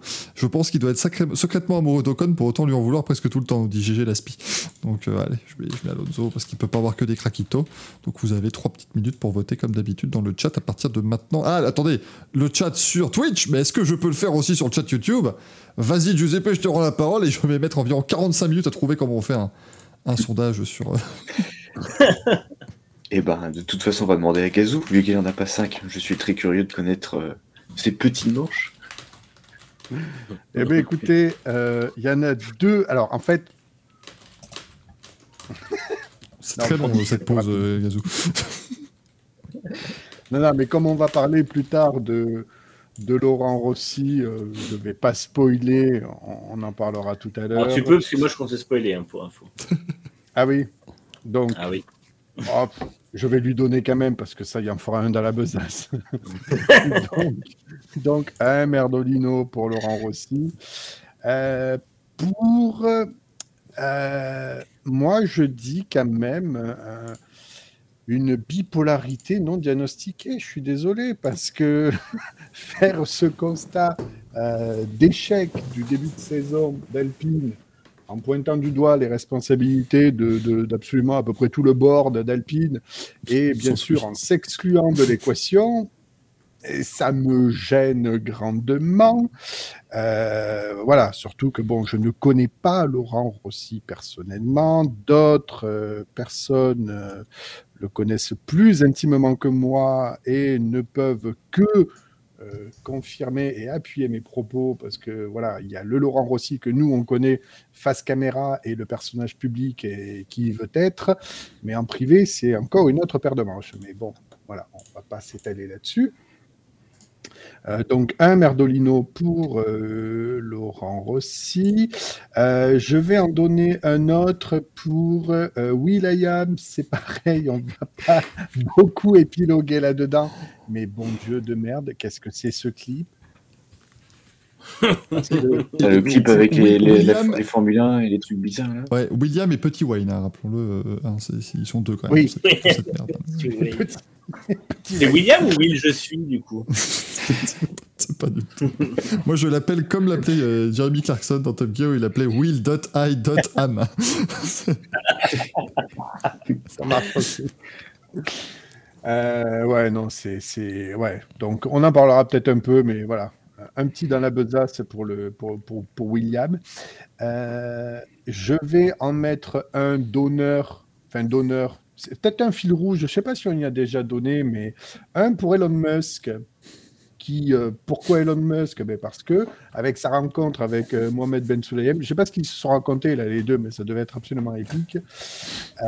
Sinon, le plus gros Merdolino, et là c'est un énième coup de gueule, bordel de merde, euh, pour l'équipe TV qui diffuse, comme vous le savez, euh, la Formule E et qui, euh, pendant le, petit cérémonial d'avant-course, hein, pendant la grille ouverte, là, il y a moult célébrités qui déambulent entre les voitures, et il y avait Nico Rosberg. Ils ont pointé du doigt euh, le, la petite surcharge pondérale de Nico Rosberg, qui absolument en soi n'est pas non plus euh, si euh, incroyable que ça. Et puis en même temps, Nico Rosberg vous emmerde, hein, il mange ce qu'il veut.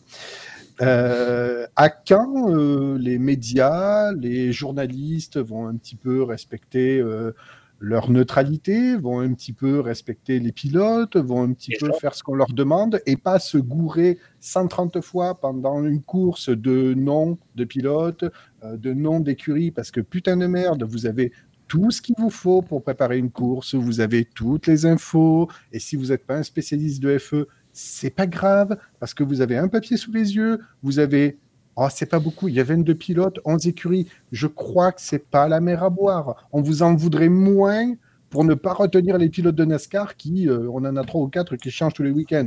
Mais là, bon sang, c'est des, des saisons régulières, quoi. La F1, la FE, la, la, la, la F1, tout ce que vous voulez, c'est des saisons régulières. Ça ne change pas. On vous demande pas Et de puis- retenir et les pilotes de sport, qui changent tous les week-ends. Tu bosses sur un Comment sport, tu travailles le sport. C'est ça, c'est ça. Vous, vous- vous avez une couverture du sport, vous la faites correctement. Et n'allez pas commencer à dire Ah, ah, elle, elle- est bonne la cantine Rosberg. Fermez vos gueules. quoi. Et puis, je suis d'accord. Je suis d'accord, on respecte les pilotes, quoi. Nous, ça nous viendrait jamais à l'esprit euh, de leur remettre des manches à couilles, par exemple. Tu vois, c'est un truc quand même, il faut, Non, mais faut respecter, quoi. on- a bien compris les deux degrés euh, de différence. Ici, c'est une, puis, une parodie du- de- du- d'une pastille, d'un sketch de- du- du 28e degré de la vanne, alors que eux euh, voilà, représentent le média, sont journalistes, sont payés. Au bout d'un Ah, moment, je- merde, quoi. je Bah, pense qu'il y en aurait un nous qui remettrait un. Il y en aurait un nous qui remettrait un Merdolino à Rosberg parce qu'il a pris du bide. Je pense que les trois autres, tu tomberais dessus aussi. Et en plus, je, re- je regarde, ce- bon, j'ai les résultats, mais quasiment à 90%, le seul pilote actuellement qui prend des manches, c'est Di Grassi. Oui, de toute façon, oui, on, on fait que annexe, de toute façon, Et Et il prend pas parce qu'il est mauvais pilote, il prend parce que c'est un connard. C'est tellement C'est différent. pas pareil. Alsace Station qui le dit, je suis sûr que si Johan Ryu couvrait la Formule 2, il le ferait bien et travaillerait son sujet à lui. Oui, oui, sûr. mais en même temps, ses commentaires feraient Et attention, il est cassé qui passe, il est cassé derrière, c'est pas vivre. Ah, Mitch Evans, Mitch Evans qui est devant, Mitch Evans, c'est incroyable, Mitch Evans. Oui, d'accord, mais bon, euh, parce que moi, je, reste convaincu que c'était pas euh, Kameto qui commentait euh, le GP mais Johan Ryu qui était déguisé en Kameto. Et il a fait Et C'est moi, c'est moi, c'est moi qui gagner. C'est exactement pareil, si vous voulez. Donc, Le Grand Prix moi, moi, par contre, Gazou, je tiens, je tiens à expliquer aux gens qui nous regardent, euh, parce que le- le- Elon Musk, il n'y a, pas que la, la- la rencontre avec Ben Sueb, mais je trouve qu'il y avait un truc très visuel avec Elon Musk. Alors, je ne saurais pas vos réactions, mais je les verrai. Mais si vous voulez, une personne qui porte une casquette, normalement dans la vie, il la porterait comme ça. Et Elon Musk, lui, par contre, il porte sa casquette comme ça, et en faisant. Une tête toujours. genre- Très quand la tête, Ah oui, c'est pour ça, oui. Elles sont trop petites. Ça doit venir de là. il faut mettre un saladier pour faire une casquette chez lui. Regardez Elon Musk qui se balade avec sa nouvelle casquette, c'est la Coupe Davis. Et on salue la casquette de la mauvaise foi qui a fait son retour dans l'émission. Ça faisait un moment qu'on ne l'avait pas vu. ben oui, mais non, mais je tiens à dire parce que voir. je tiens, je tiens à dire parce que ce week-end, euh, j'ai fait un trade sur Twitter du coup pour vous parler de toutes les merdes qui sont arrivées à Fernando Alonso au 500 mètres Diapolis 2019. Ben voilà, ça c'est la casquette de la mauvaise foi de l'Indy 500 2019. Casquette qui n'a- une casquette qui est donc notée euh, 26 mai 2019 et qui n'a donc pas porté ce jour-là puisqu'il n'était pas là pour des raisons évidentes de, de, de non-qualification. pour des raisons évidentes de système métrique notamment. Euh, donc, donc voilà quoi. c'est- je, je me demande si c'est le bon orange sur ta casquette, d'ailleurs. Euh, non, mais non, non, non, c'est c'est un orange dégueulasse, mais là c'est une casquette Fernando Alonso, c'est pas une casquette McLaren, donc tout va bien. Alors oui, c'est marqué McLaren Ah, dessus, mais merde. Ça- Mais ça c'est une casquette Alonso, ça va. Je me remets les cheveux. On aurait dit une pub pétrolane. Oh, Endurance Mag, sa tête est trop musclée. c'est validé. Oh, joli. Euh, du coup, eh ben, on va passer la main à Manu. Alors moi j'en ai plusieurs aussi. Bah, le premier c'est Laurent Rossi parce que parce que quand même, euh, enfin vraiment on sent que on sent qu'il s'est pris la, la soufflante du siècle par Luca De Meo et que la seule chose qu'il a trouvé à faire comme tout bon manager français qui est de grande entreprise qui se respecte, c'est qu'il a euh, a rejeté la faute sur les autres en leur passant exactement le même soufflon, mais en le faisant en public. Comme ça au moins. euh, tout le monde est OK, euh, ça, part, tout le monde sait que la situation est, est mauvaise, alors que finalement, ils étaient en train de, dans un week-end où ils ont fait mieux. Le week-end en- prometteur, comme le week-end de Melbourne, comme voilà. Et en fait, euh, il y avait zéro besoin de mettre ce coup de pression en public. L'équipe fonctionne, la voiture fonctionne. Euh, oui, il y, a des- il y a des- il y a des couilles, mais comme euh, dans toutes les équipes, et euh, ça se fait en, en privé, ce genre de choses. Il n'y a vraiment pas besoin de, de mettre un coup de pression comme ça à Otmar Zafnauer. J'en aurais presque mis à Zafnauer parce que son petit côté vierge et farouché, genre, pardon, pourquoi? Non, je ne vois pas pourquoi il m'a dit ça. T'as quand même fait quelques conneries depuis quelques mois. J'ai pas lu les euh, titres encore, excusez-moi. Mais, euh, mais voilà, en fait, le problème de, ce qu'on voit avec Rossi, c'est que ça me rappelle ce qu'avait dit euh, Alain Prost, qui avait dit, euh, quand il était parti, en fait, il avait expliqué qu'il n'était plus impliqué, qu'il ne partageait pas les décisions de l'équipe et qu'il devait continuer à véhiculer la parole officielle. Sous-entendu, Laurent Rossi l'obligeait à dire ce qu'il à être son porte-parole, en fait, et pas le porte-parole d'Alpine. Et il disait, même en tant que membre du conseil d'administration, je découvre certaines décisions à la dernière minute. Les relations étaient de plus en plus compliquées. Je savais qu'il y avait beaucoup de jalousie. Et en fait, euh, je, pense que Rossi n'a pas forcément le bon rapport à, l'équipe de F1 et, sa place à lui. C'est-à-dire que il est est souvent effacé. En fait, on l'avait quasiment pas vu depuis la présentation. Et, euh, et il fait, ouais, il fait ce que, ce le cliché du PDG de base euh, impose, c'est-à-dire qu'on ne l'entend pas quand ça va, et puis au moment où ça va pas, il pète un câble devant, sur tout le monde et publiquement. Donc, à mon avis, ça ira pas mieux dans l'équipe la semaine prochaine si euh, avec ce coup de pression, et, euh, et c'est pas comme ça qu'on fait avancer une équipe. Euh, mon deuxième euh, Merdolino rejoint un peu le tien, Gazou, mais moi c'est pour Mohamed Ben parce que déjà il devait se mettre en retrait de la F1 et il ne se met pas en retrait de la F1. Euh, il est accusé d'avoir été, d'avoir, harcelé des gens moralement. Bah, il se met pas en retrait et en plus, il dit que pour parler de haine en ligne et de de, de, de violence sur les réseaux sociaux, il, il, il parle avec Elon Musk. Elon Musk qui a passé sa semaine à promouvoir des contenus d'extrême droite sur Twitter pour réintégrer Tucker Carlson, qui est la figure la plus extrême droite du, du PAF américain, et lui proposer une émission sur Twitter. Donc, euh, euh, excusez-moi, mais au bout d'un moment, euh, Mohamed Ben, Mohamed ben Sulayem va devoir s'acheter soit une conscience, soit une, quelque chose qui lui permet de voir ce qui se passe autour de lui, parce que c'est vraiment catastrophique. Et puis, en fait, ouais, il avait dit qu'il se mettrait en retrait. Bah, c'est quoi, mets-toi en retrait. Ne viens pas sur les Grands Prix et viens pas faire le beau euh, pour rencontrer Elon Musk et parler de choses qu'apparemment tout ni toi ni lui ne connaissait. Donc, euh, ce serait quand même un peu mieux. Et mon dernier, euh, malheureusement, sera pour Charles Leclerc. Parce que. Charles Leclerc fait deux erreurs. C'est pas terrible. Et je sais que si c'est Carlos Sainz avait fait le même week-end, je lui aurais collé à Merdolino avec plaisir. Donc, par pure équité, euh, je vais faire pareil parce que Leclerc n'a pas fait un week-end. euh, et c'est des petites erreurs aux grosses conséquences. Et un rythme en course qui n'était pas fou tout le long. Donc, euh, oui, Gazou. Si je peux me permettre, il avait perdu ses AirPods. Extra- meilleur vidéo du week-end, ça. C'est extraordinaire, ça. Ouais. Mais, euh, mais voilà, c'est plus Laurent Rossi, c'est Laurent Roussy, ça sent mauvais. J'ai pas de télé, hein, excusez-moi, je fais ce que je peux. mais- Non, en plus, comme tu l'as dit, c'est Jean du Jardin. Quoi. Il y a vraiment à côté OSS 117 quand il parle qui est. Non, mais c'est. Je vais vous Alors, dire de l'oreille. Vous, vous- franchement, vous enlevez, vous, vous enlevez la partie haute, tu aurais vu. Ouais, bah, c'est effectivement, euh, il est pas bon. Le week-end Je est pas bon. il aurait pu, il aurait pu fait Bro de Dolores à un moment, ça m'aurait pas surpris. Donc, euh, Mais vous êtes, vous êtes le secrétaire de qui, Julien? C'est pas comme ça que ça marche, non, non, non. Moi, je suis journaliste. Et surtout, et surtout, Laurent Rossi pointe un certain dilettantisme, ce qu'il a dit euh, à, à Laurent, à. Laurent Fébro, à Julien à Julien Leclerc. Julien. il, a, il, a, il a pointé ça, pardon, mais euh, qui est-ce qui, l'an dernier, devait présenter le formulaire A38 pour retrouver son contrat euh, chez Alpine? Euh, Enfin, c'est Mm. un peu facile, quoi. hein. C'est- C'était Ouais, le boxon total en administratif chez Alpine l'an dernier. Et puis cette année, oui, oh, ils le prennent un peu par-dessus la jambe. Euh, bon, Le dilettantisme, quand lui, il a pas le 06 des pilotes, c'est clair que c'est un peu abusé. C'est Douane qui avait euh, pas le sien. C'est Douane qui avait pas le 06 de Rossi. Je suis pas sûr que l'inverse était. euh, je crois pas que Rossi avait celui de Douane non plus. Ah, moi je, moi, je pense qu'il avait et qu'à aucun moment il a dit bon, bah, euh, bon, bah, on va appeler Jack Douane. non, je pense qu'à aucun moment façon, en tant, que, en tant que PDG, il est censé superviser les contrats. Du coup, le, le foirage complet de, autour de Piastri, c'est pour lui.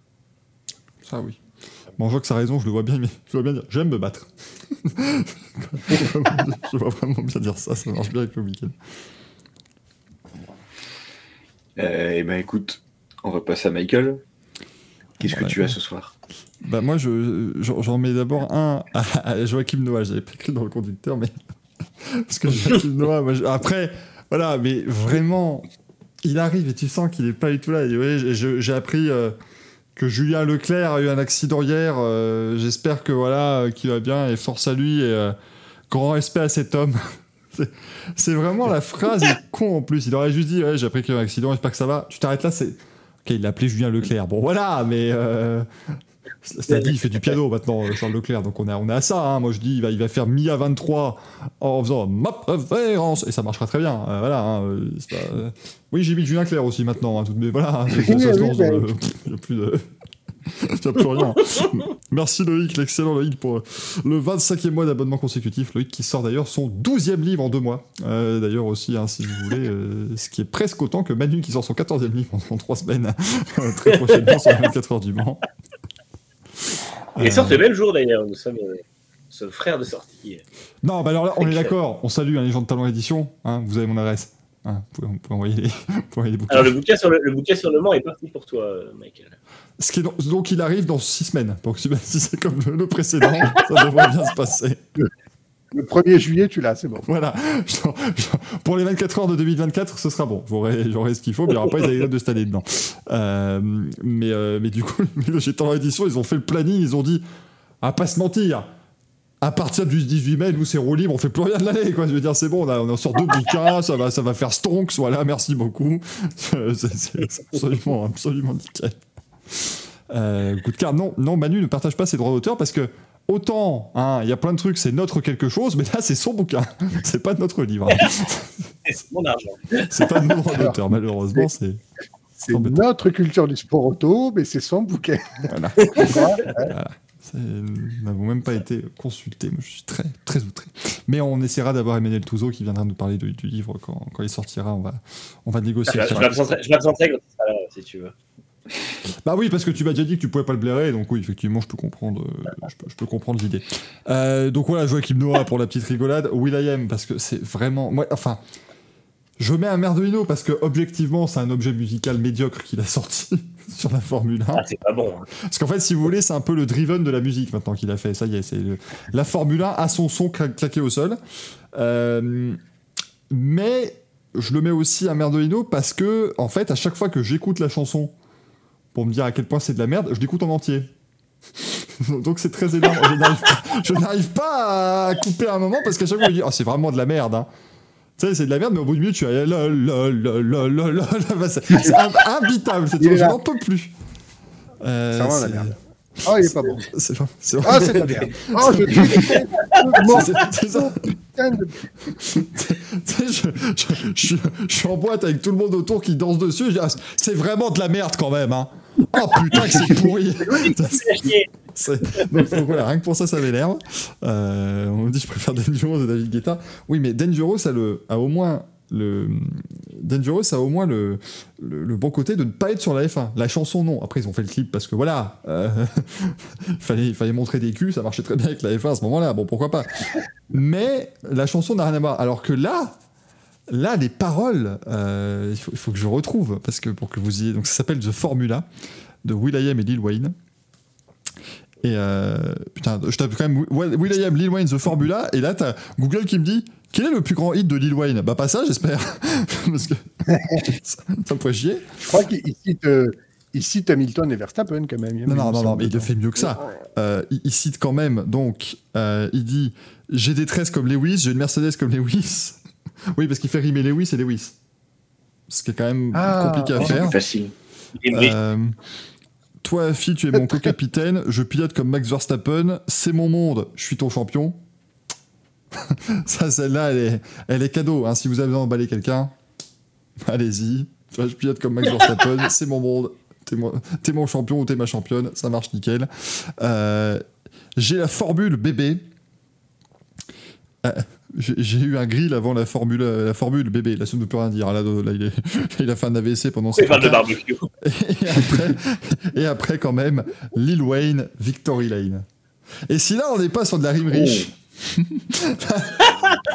là, franchement. You a small fry need ketchup. Oui, il parle de ketchup, je sais pas pourquoi. Fall behind or you can ketchup. Il a fait rimer ketchup avec ketchup. Est-ce que ça a rien avec le grill juste avant le ketchup? Non, le grill arrive après. c'est- c'est- y a- y a- ça ne ressemble plus à rien. Moi, je, je- il veut qu'on l'appelle Wheezy F1 aussi. Enfin, je, je suis perdu moi, à un moment donné. euh. C'est, c'est, c'est- voilà, c'est Comment plus- ils ont pu valider des trucs comme ça? Je ne sais pas. Alors moi, ce qui me, ce qui m'inquiète, c'est que dans le clip, on voit les logos des sponsors et le logo de la F1. Donc ils ont quand même donné un petit peu leur accord. Ah non, mais c'est valide. Mais de, toute- mais Bah de oui, toute c'est pour façon, ça. ce que les gens n'ont pas compris parce que c'était une orchestration différente, quand l'autre, quand William fait son, fait son, fait son chef d'orchestre, il joue ce titre-là.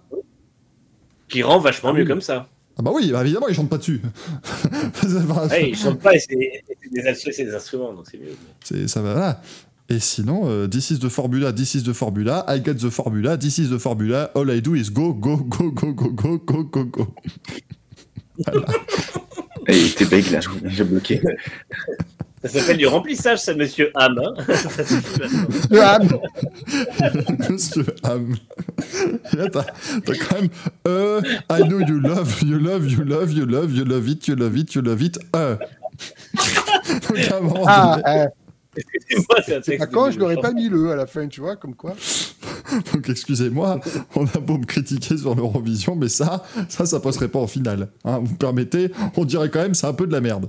Euh, c'est une merveille, donc n'hésitez pas à aller voir ça sur YouTube, ça doit déjà être à 15 millions de vues, hein, parce que c'est- Monsieur Ham, donc... euh, Alors pas de souci. Sachez que euh, quand j'étais sur la grille de départ de l'IPRI de Londres, eh ben, Will.i.am a bousculé Damien, qui était mon caméraman ce jour-là. Voilà, donc euh, il, peut, dire que son, a- s'est plus lavé l'épaule depuis parce que c'est pris, un- pris taquet de Will.i.am comme ça, c'était, assez violent. Euh, et puis j'en ai mis un à Scott Elkins, le directeur de course de la Formule E, parce que ce, enfin, il est, le mec est débranché, quoi. Il n'y a plus rien qui va. T'as- Nico qui s'est craché au premier virage, il est arrêté au milieu de Sainte-Dévote. Et l'autre, il trouve rien de mieux qu'à dire à la radio au pilote euh, Oui, vous ferez juste attention, il y a une voiture sur la gauche de la piste dans le premier virage, merci.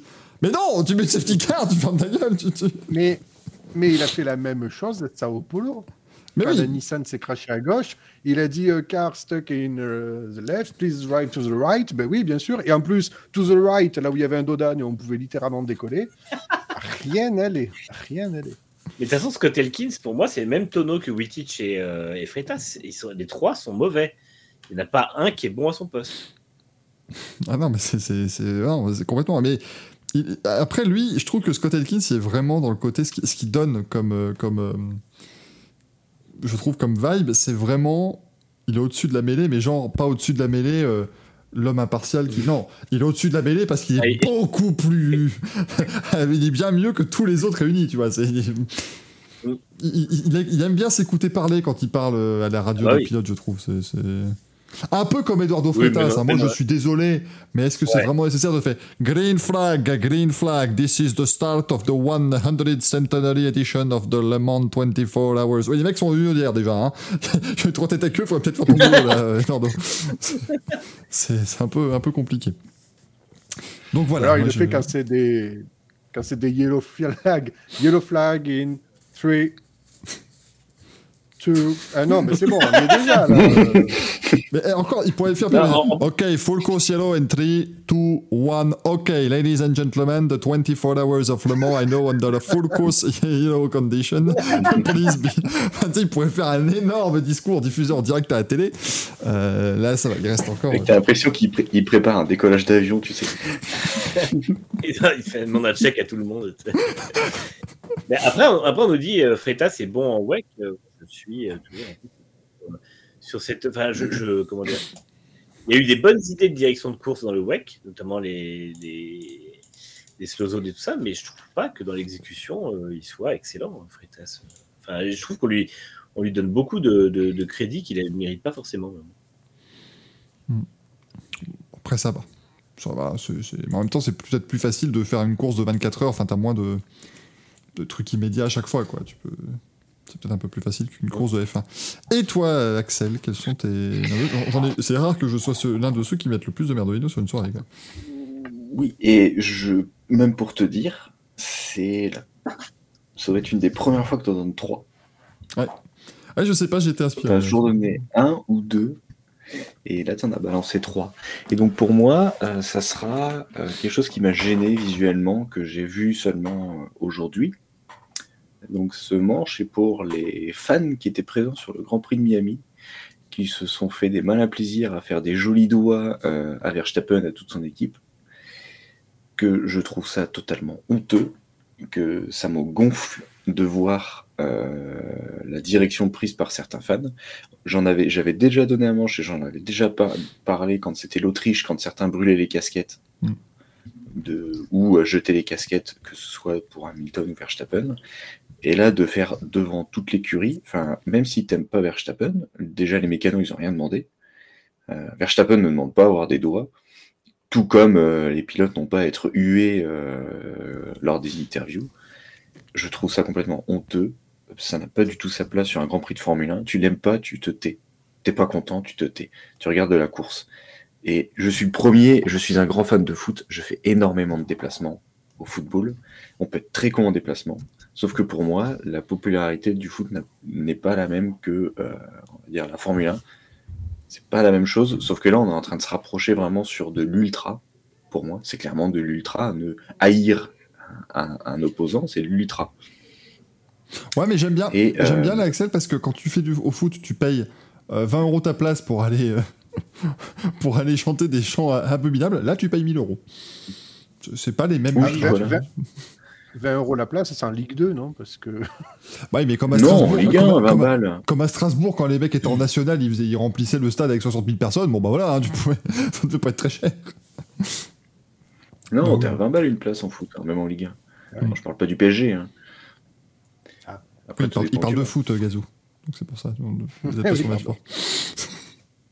Mais non, c'est vrai que ces images-là euh, me gênent vraiment. De, de, de voir euh, de plus en plus de scènes euh, ultra sur de la Formule 1, c'est quelque chose qui me gêne, personnellement. Tu ne peux Alors ne pas apprécier euh, certains pilotes, tu ne fais pas ça. Tu ne fais, tu fais pas ça sur un circuit.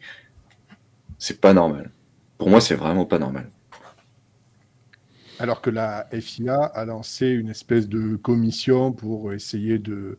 Bon, ça se passe sur les réseaux sociaux, mais c'est aussi tout ce qui se passe euh, euh, au sein des, des circuits, parce qu'on se souvient, c'était quoi? C'était l'Autriche il y a un an ou il y a deux ans où il y avait eu des abus il y avait eu... Ouais, c'était l'an dernier.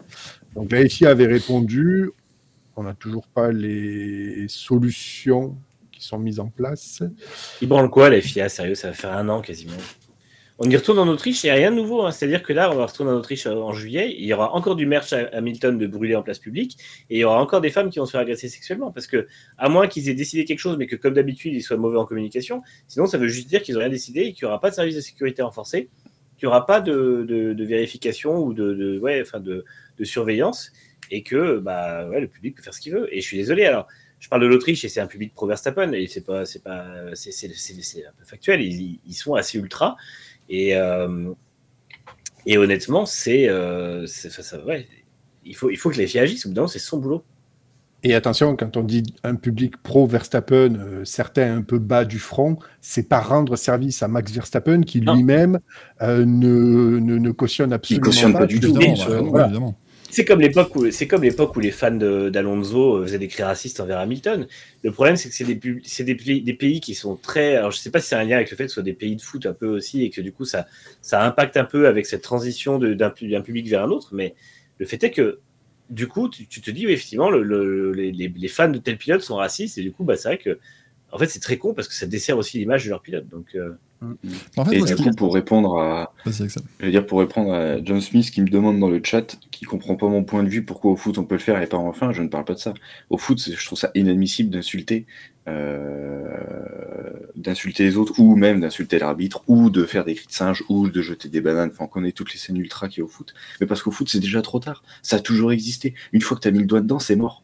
En Formule 1, on commence à y arriver au fur et à mesure, et pour moi, il faut stopper ça maintenant.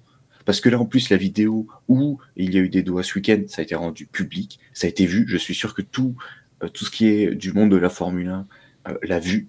Et c'est là où Mais il faut justement arrêter et de stopper ce genre-là. Et regardez, au foot, on, on a interdit les fumigènes, finalement, ils, ils veulent les remettre pour donner de l'ambiance. Donc, il y a, il y a plein de choses comme ça. Mais euh, on part sur le foot, c'est trop tard parce que bah, c'est comme ça, c'est foutu. Euh, mais dans la Formule 1, on commence à y arriver et pour moi, ça doit stopper. C'est comme en MotoGP, quand, quand tu es en France et que Marquez se fait siffler, que Paul Espargaro se fait siffler, même si je, on, on- on peut le dire avec Michael parce qu'on y était dans la tribune Motul, même si c'est pas spécialement des pilotes qu'on apprécie, tout comme par exemple le coup de Paul Espargaro qui s'était plaint de Zarco, qui avait pris une pénalité parce qu'il l'avait gêné en qualif, le dimanche matin, Paul Espargaro s'est littéralement fait huer et cracher dessus. Alors même si c'est un pilote que j'aime bien tacler, que je n'apprécie pas, jamais je lui ferai un doigt ou jamais je lui cracherai dessus. Voilà, c'est Bah, tout. De toute façon, quand on a vécu En fait, le moment où t'as as Bruno Van de dit Oui, on, on sait qu'on l'adore en France, Marc Marquez Et qu'il a été accueilli par Bouh C'était. Mm. Tu te dis Putain, euh, c'était violent quand même. hein.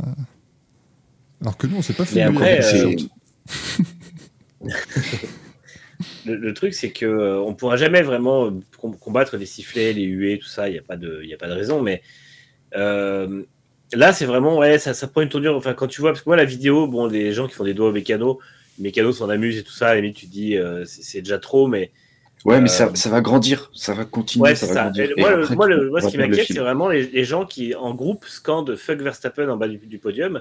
Euh, ça, c'est beaucoup plus dangereux parce qu'il y a une vidéo comme ça qui circule aussi. Mm, ouais. Et c'est ultra violent. Alors, tant mieux pour Verstappen. Lui, il a, il a dit dimanche soir, moi, de toute façon, euh, les gens peuvent s'exprimer, je m'en fous. En gros, eux rentrent chez eux le soir, ils sont contents. Et moi, je rentre chez moi, j'ai le trophée. Donc euh, voilà, mais malgré tout, arrivera un jour où il sera en moins bonne condition mentale et où il prendra ça de plein fouet, comme Hamilton a pu le prendre, comme Vettel a pu le prendre. Et, euh, Et Latifi. au- Bah oui. Ouais, ouais, mais voilà. Mais après, puis- euh, après euh, t'as des menaces de mort, ça c'est sûr, c'est encore différent. Mais Et puis même pour le, le parallèle avec le foot, par exemple, imaginons euh, quand tu as un stade de foot, par exemple, tu fais OM PSG et les supporters du PSG vont insulter euh, l'OM et les. Enfin, en fait, tu as un côté beaucoup plus. euh, je vais pas dire bon enfant non plus, parce que oh oui, s'enculer, c'est pas non plus très sympa, tu vois, comme truc. Ça reste, ça reste des propos qu'on ne cautionne pas. Mais ce que je veux dire, c'est un, un truc peut-être plus culturel dans le sens où ben, les fans vont insulter entre guillemets l'équipe adverse, bah, les fans en face vont pouvoir répondre. Et en fait, c'est un jeu plus qui s'est instauré, et c'est dans l'espèce de grand truc qui est, on est tous Et- pas fans de foot, et, et au final, tout le monde va gueuler sur l'arbitre, et donc tout le monde se réunit dans le même, dans un, En dans plus même de ça, la même oui, ou sur la, ou sur la Ligue. On a bien insulté la, la Ligue aussi. Mais en plus de, de tout ça, ce qui est très gênant, et là où ça peut dégénérer, c'est que, alors ceux qui demandaient, je supporte l'AS Monaco. Euh, dans un stade de foot, tu vas insulter les autres. T'es- les trois quarts qui arrivent, ils sont déjà complètement broyés. Tu es là pour insulter euh, les, les, visiteurs. sympa les matchs de foot en vrai. Ah, c'est génial, Ah, hein, je te garantis. Euh, le problème, c'est que dans, enfin, dans un stade de foot, tu vas insulter les autres d'à côté ou les autres vont t'insulter. Dès que t'en as qui prend un but, ça va charrier l'autre, etc. C'est du foot. C'est comme ça. Le fait est que dans un stade de foot, les visiteurs, ils sont parqués, ils sont protégés, il y a des stadiers partout. Pas dans des tribunes de Formule 1. Mm. Si on commence à avoir de l'ultra dans une tribune de Formule 1, là, tu as les mecs qui faisaient des fuck et qui insultaient Verstappen. Il suffit qu'à côté, t'aies des Néerlandais qui sont un peu éméchés, mais ça part en leur- pugilat, ça part en bagarre. Il y a- et il y aura personne pour les arrêter. Et ça va donner une très mauvaise image. Et là, on sait qu'à partir du moment où il va y avoir des images de gens qui se battent pour deux pilotes, eh ben, ça sera considéré comme de l'ultra. Et, ça, et ça, ça peut vraiment donner une très mauvaise image à, à la Formule 1. Et c'est pour ça que je donne un manche à. à- à- c'est un manche de prévention pour les supporters euh, qui aiment vraiment un pilote et pas des autres. Euh, c'est un manche de prévention pour euh, la Formule 1, même s'ils ne regardent pas. Parce que Ah, ça peut vite Oui. Ça peut, le problème, c'est que ça peut vite mal se passer parce que là, il y aura personne pour les arrêter parce qu'ils sont pas. Ou alors, Ouais. sinon, ça veut dire que maintenant, sur les tribunes, sur chaque Grand Prix, il faudra faire 21 tribunes ou enfin 20 tribunes. Chaque tribune a 100 supporters et les mecs, ils se croisent pas. Ouais, enfin, la tribune Nick de Vries, tu mets, tu mets un strapontin, je veux dire, ça va, t'es pas, t'es pas obligé de faire une tribune entière, quoi. Mais, euh, Mais en non, fait, mais en fait, c'est ça le problème, c'est que ça pourrait dégénérer entre deux ultra fans d'Hamilton, fans de Verstappen Mm. ou fans d'un autre, et que ça parte en bagarre pour des conneries. Et Ça- le jour où ça Vas-y, vas-y. Non, juste vite fait, je voulais dire à Axel, ça a déjà dégénéré dans un sens euh, dès l'an dernier. Je crois que c'est à Zandvoort où il y avait un gars qui s'était habillé comme un agent de la Sécu, je crois, et qui avait fait le bordel dans les tribunes. Je me souviens plus, euh, je me souviens plus a- de l'histoire, mais Ils ont il y avait un gars qui avait. aussi parce qu'il y avait un mec qui a acheté un truc sur la piste. Oui, Mais, euh, mais de toute façon, euh, le, le problème, c'est que ce, ce jour-là, le jour où ça partira en pugilat ou qu'il y aura un souci dans une tribune ou quoi, il faudrait bien se rendre compte que les responsables, c'est la FIA. Parce que, euh, en fait, eux, ils auraient un truc simple à dire. C'est-à-dire que Ben Sulayem, au lieu de, de se pignoler sur son compte Twitter, il réfléchirait un peu. Il dirait Moi, ce que je peux faire, c'est dire aux promoteurs, dire aux promoteurs, euh, vous êtes responsable si jamais il y a un souci. Et de toute façon, si ça se reproduit, qu'il y a encore des plaintes pour agression ou euh, du match qui est brûlé, machin, on vous fait un Grand Prix à huis clos l'année suivante, au même prix. Mm. Tu verras que le promoteur, il va dire Ok, moi je vais prendre les devants, je recrute 1000, 2000, 3000 agents de sécurité. Alors certes, les gens vont être un peu dans un contexte où ils auront l'impression d'être ultra surveillés, tout ça. N'empêche que les femmes pourront se déplacer dans- sur le circuit sans se faire euh, euh, siffler ou euh, tripoter. Les gens pourront avoir du merchandising Hamilton sans avoir l'impression qu'ils vont se faire casser la gueule à tous les coins de tribune. Et on n'aura pas des scènes où on, fait un- on brûle des trucs en public pour montrer son mécontentement sur quelqu'un avec des panneaux fuck Hamilton ou fuck Verstappen si ça arrive sur un autre circuit. Et en fait, au moins, ce serait. euh, il faut, que, euh, il faut que de toute façon, euh, que ce soit. Alors, on me dit c'est pas plutôt la FOM, ça peut être la FOM, mais au bout d'un moment, la FIA, malgré tout, et la FIA, c'est l'autorité suprême en F1. Alors, on sait que la FOM gère. le, le- côté promoteur rien et promoteur et tout ça, mais il ne faut pas oublier que l'autorité suprême de la FIA, c'est la FIA. Et c'est pour ça d'ailleurs que la F1 ne peut pas vraiment se débarrasser de la FIA quand il y a conflit. Et donc après, peu importe, FIA, FOM, ils s'arrangent entre eux, mais ils mettent la pression sur le promoteur pour que lui fasse ce qu'il faut euh, en disant vous engagez, vous engagez du monde. Et, euh, ou alors la FIA est sympa, enfin la FOM, peu importe, et dit bah, nous on réduit la facture au promoteur et comme ça ça lui permet de payer les, agents de sécurité. Et dans ces cas-là, c'est un geste que font la FOM et la FIA en disant on donne les moyens au circuit de faire en sorte que ça ne se reproduise pas. Mais dans tous les cas, au bout du compte, c'est quand même le championnat lui-même qui est garant de la sécurité euh, des tribunes via le, le promoteur. Donc, euh, en tout cas, c'est vrai qu'on risque de se diriger vers quelque chose de beaucoup moins contrôlable que dans un stade parce que c'est sur des étendues euh, de 6 km, 5-6 km de bitume où il y a des tribunes tout le long du, du truc. Donc, euh, c'est plus compliqué à gérer. Gazou. Est-ce que est-ce que c'est pas mieux finalement comme à Jeddah où ils achètent 5-6 000 Au fans Qatar, au random Qatar, pour au en Qatar. au oui, c'est Valkyria qui l'a dit. Au Qatar, les fans de Alonso, Hamilton, Verstappen, ils se sont côtoyés euh, dans une ambiance de grande sportivité. Euh, voilà, ça s'est passé vraiment, mais il n'y a pas eu de débordement. C'était beau, c'était. Mais de toute façon, après, le, le gros du problème, euh, enfin, ça reste la faute des supporters anglais. J'ai été à la Gérald Darmanin Oui. School of, euh, of, of Supporting, donc, euh, c'est le principal. moi, euh, moi, je les ai vus, c'est des supporters anglais qui ont fait des fucks ce week-end. Ah, convaincu. 100%.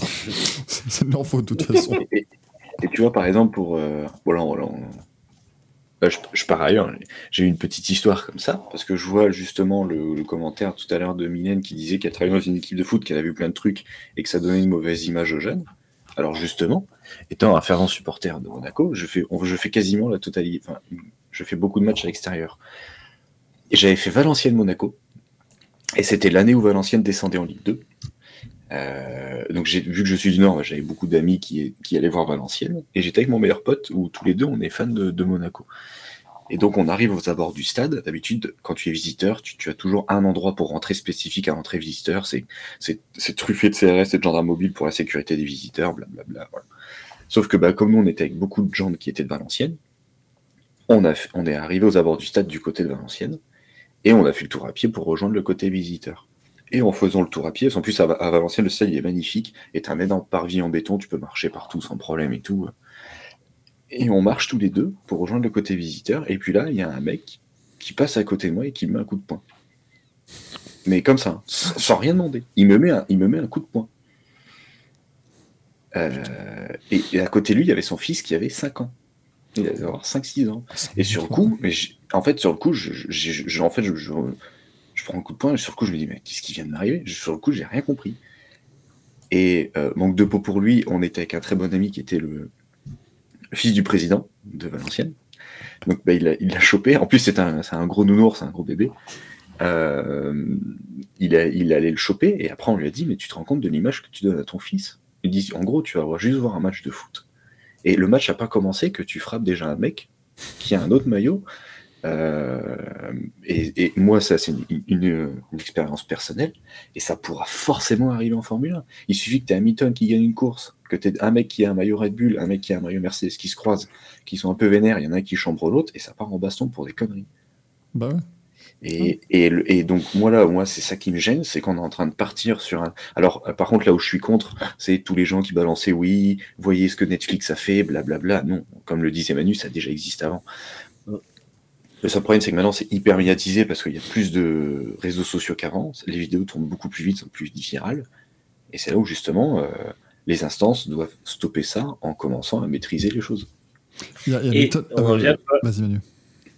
Non, tu, tu disais justement euh, des mecs qui se foutent sur la gueule avec des maillots différents. J'étais allé voir un match de NFL et euh, j'ai vu euh, les deux, deux fans avec euh, des mecs bourrés avec euh, les deux maillots des équipes qui s'affrontaient ce jour-là, qui ont commencé à se mettre sur la gueule. Je pense qu'il a fallu moins de allez, 10 secondes pour qu'un vigile intervienne, les sépare Mm. et les dégage du stade, pas de l'enceinte du stade, mais les dégage du stade et les ramène à un poste de sécurité pour, en gros, que voilà, pour, pour vraiment éteindre l'incident. Et c'est en ça que je pense que la, la F1, la FIA ou les promoteurs doivent travailler ensemble pour euh, assurer la sécurité des gens. Parce qu'en fait, euh, si tu laisses les gens, entre guillemets, faire ce qu'ils veulent, bah, des trucs comme ça, c'est juste pas contrôlé et ça part en baston général parce que tu auras trois mecs bourrés qui vont s'ajouter, plus trois mecs bourrés, trois mecs bourrés, et ça finit en, en truc qui peut être super dangereux avec mouvement de foule et tout, le- tout le bordel. Donc, euh, mais encore une fois, même si tu as, parce que tu, tu empêcheras jamais que de mecs bourrés se foutent sur la gueule, mais euh, tu peux empêcher que ça prenne des proportions énormes et ça, c'est euh, une question de sécurité, encore une fois.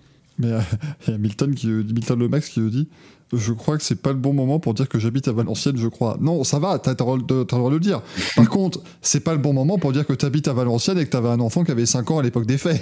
Si tu veux, là, ce serait pas le bon moment. Et que t'as frappé un mec, et t'as frappé un mec dans un. T'as frappé un mec qui était quand même beau, mais qui avait un maillot de Monaco, quoi. Donc c'est pas. c'est compliqué. Après, moi, moi- mais, mais le pire, moi j'avais fait. euh, Alors oui, après je suis un peu con, vous me connaissez, hein, vous commencez à connaître le personnage.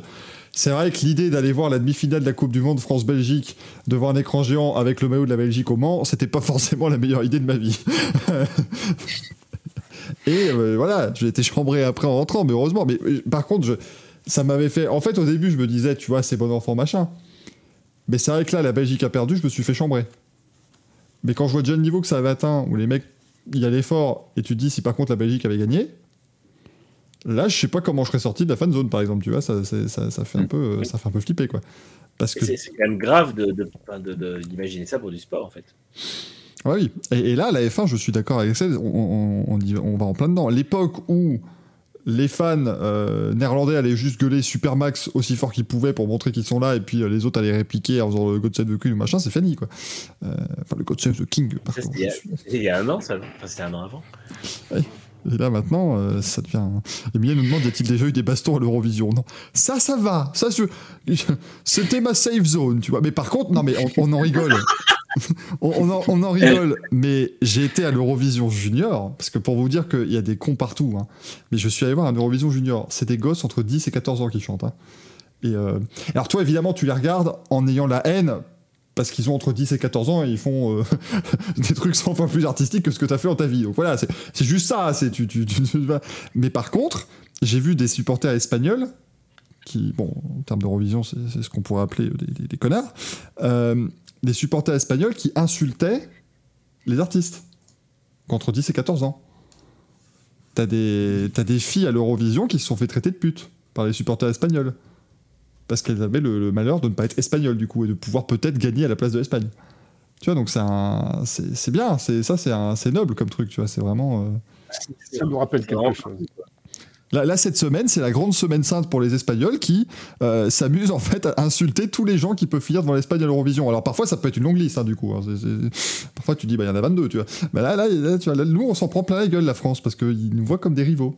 Donc, euh, tu vois, donc c'est, voilà. Mais pour eux, ils sont contents. Et, euh, et c'est assez, assez fort.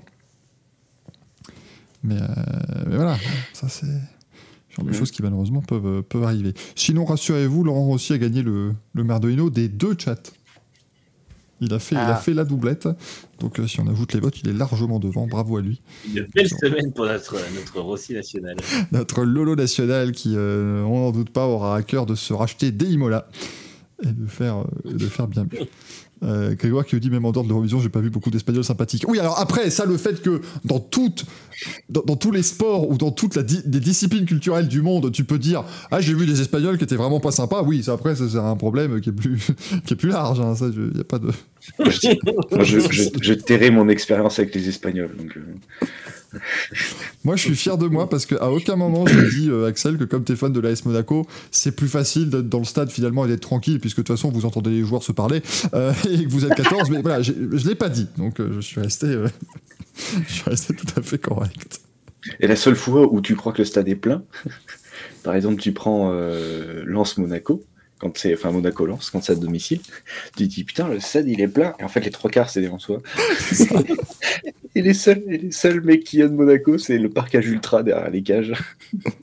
Tu fais bon- Bon, tu fais- et pour dire j'y étais, et pour dire j'y étais, et en fait on s'est dit putain mais il y a- y, a plein de monde quand même là. Et en fait au premier but de lance, il y a les, les trois quarts du stade qui sont levés, là on a fait ah ouais, quand même. Oh.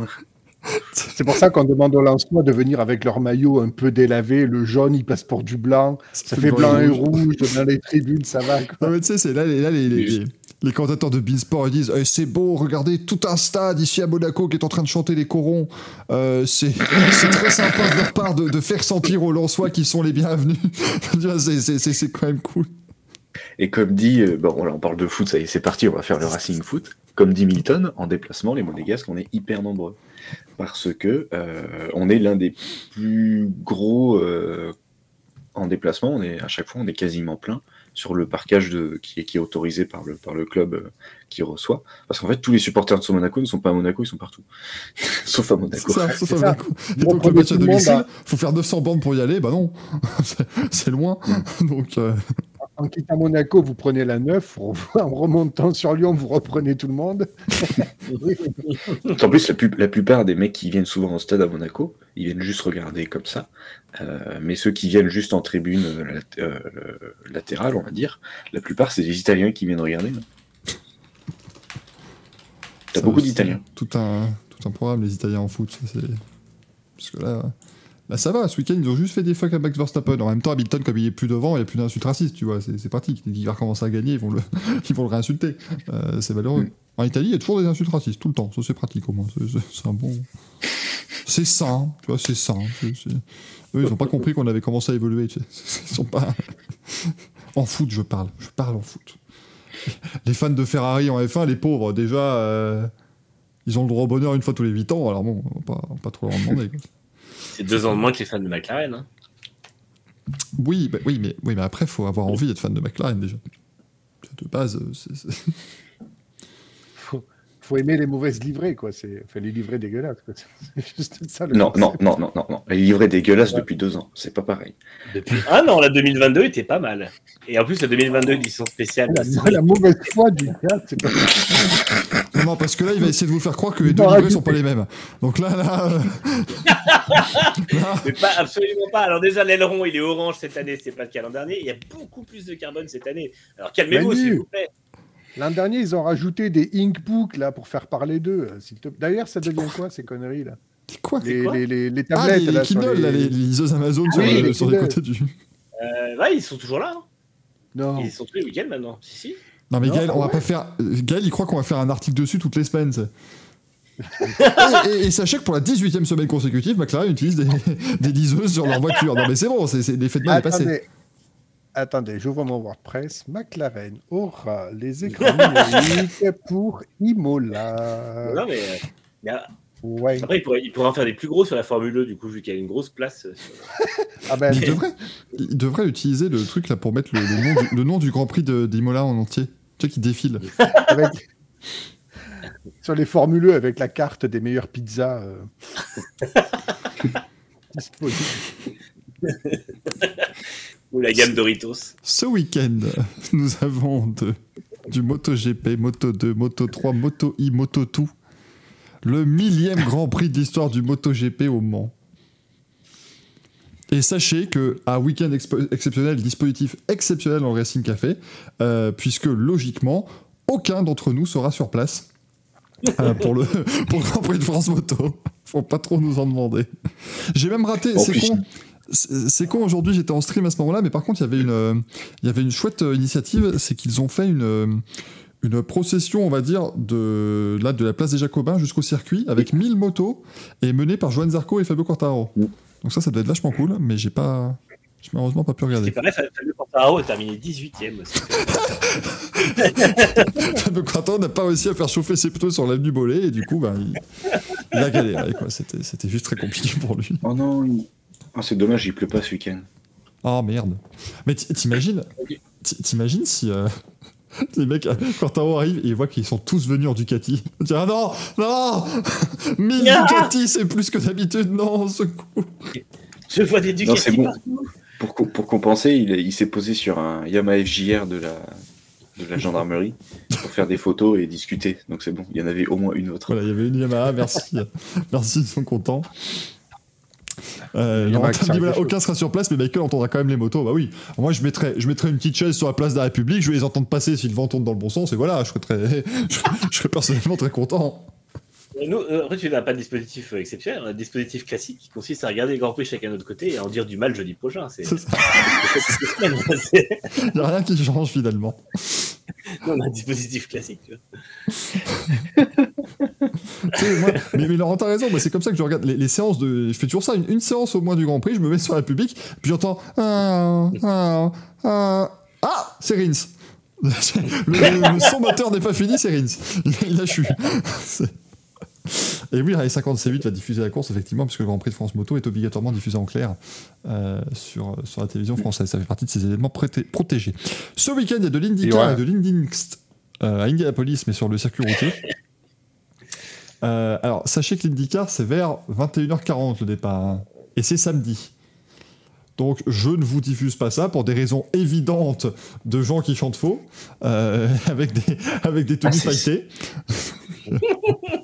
donc, euh, je- C'est je- samedi. c'est samedi vers 21h40 à peu près la course. Donc, euh, Ça, ça me plaît, ça. ah bah tu vois, tu pourras regarder. euh, J'aurai un œil J'ai dessus. vu la J'ai vu la prestation de la Finlande, je suis resté scotché. C'est Non, non, Gazou, fais- totalement.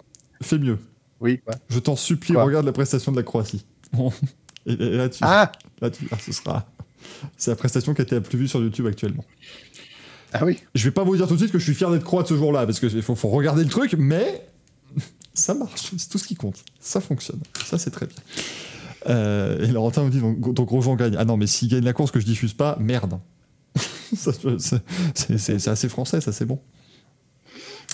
Goodcar, non, le speaker du Grand Prix France Moto ne crie pas et boum au départ de la course, puisque ça n'est pas Laurent Rigal qui, fait speaker. Alors Dave Murray, sache que le, le lien est le même que d'habitude. hein. C'est toujours sur DD12 Stream, c'est toujours la même, euh, la même rengaine pour le pour l'IndyCar. Il y a le Rallye du Portugal WRC ce week-end. Donc on va suivre évidemment de, de près. Il y aura trois Hyundai hein, du coup. ils, reviennent à ils reviennent avec Sordo. Ah, c'est Sordo qui fera, qui fera, qui fera troisième. Euh, on aura l'IMSA à Laguna Seca parce que l'IMSA c'est super chouette. Et puis Laguna Seca c'est super chouette. Donc franchement c'est. Ah, je pense que les. GTP, euh, et sachant que c'est c'est ce week-end le début de la Porsche 963 privée, je crois. Euh, JDC oui, je crois que c'est ce week-end qu'ils font ça, effectivement. Ah, la jaune, Ouais. la toute jaune. Je pense que les GTP sur le circuit de Laguna Seca, ça va être quelque chose. Et notez que ce week-end, ça s'appelle le Motul Course de Monterrey, powered by Hyundai N. Parce que pourquoi pas Moi je dis, c'est ça passe. Mais je ne sais pas. Ils n'ont pas choisi Castrol, ils ont choisi Motul alors. euh, oui, parce que parce qu'il n'y a pas de. Pourtant, tu pourrais t'envoler au niveau de. Bah, ça. Au niveau du corkscrew, c'est assez étonnant. Euh, mais alors, par contre, la course. Tuc, tuc, tuc, tuc, tuc. Euh, Ah, tu fais partie de ces gens qui font des bruitages quand ils réfléchissent. Tout à fait, bah évidemment. mais oui, mais tu les entends rarement parce que je réfléchis rarement. Et puis je dessine quand je suis au téléphone aussi. Ah, moi aussi. Attends, la base de la base. Vous, devine- vous devinerez jamais ce que je dessine. Et la course fait apparemment 2h40. Qu'est-ce que c'est que ce, format? D'habitude c'est 1h40, mais là c'est. Et c'est dimanche l'IMSA. L'IndyCar c'est samedi 21h40 et euh, l'IMSA c'est dimanche, euh, dimanche vers 21h05 à peu près. Donc voilà pour euh, les infos sur ces, sur ces courses-là. Et on aura également de la NASCAR à Darlington. C'est le week-end très sympa parce que tout le monde, enfin la majorité des pilotes, euh, mettent des livrets euh, rétro. En fait, c'est le, c'est le throwback week-end, donc le, le week-end où on met des livrets rétro. Et elles sont très jolies et c'est vachement chouette. Ouais. Mention spéciale à Chase Elliott parce qu'ils ont mis le même numéro que son père avait en 2003. Et ça, c'était c'était très sympa. Donc, euh, Et euh, Harrison Burton a la même livrée euh, que son père avait avec Exile, le noir et, violet- et violette.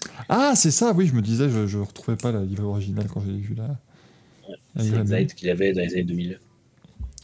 Et Laurentin dit donc Automoto HN diffusera pas vu qu'il y a NASCAR. Oui, ça par contre, Automoto HN dimanche, ils devront faire le choix entre NASCAR et le. Attends, c'est pas C'est pas grave parce que si les gens veulent regarder en, en simultané, ils peuvent à la NASCAR sur Automoto et l'IMSA est diffusé sur le site officiel en France. Oui, je vous rappelle que vous allez sur imsa.com et c'est gratuit. euh, c'est gratuit toute la saison et c'est génial. Euh, allez, en même temps, les deux courses en même temps dimanche. Mimsa TV, c'est complètement gratuit et avec les commentaires de la radio, de Radio Le Mans, qui sont euh, euh, masterclass sur masterclass. Masterclass, pardon, les refs. Euh, donc voilà pour le, le sympathique petit programme qui nous attend ce week-end. hein. C'est ma foi fort, euh, fort sympa. Passons aux news, messieurs. Alors, la semaine dernière, je crois que le jingle marchait pas. Hein. Ah, ça n'a pas changé. hein.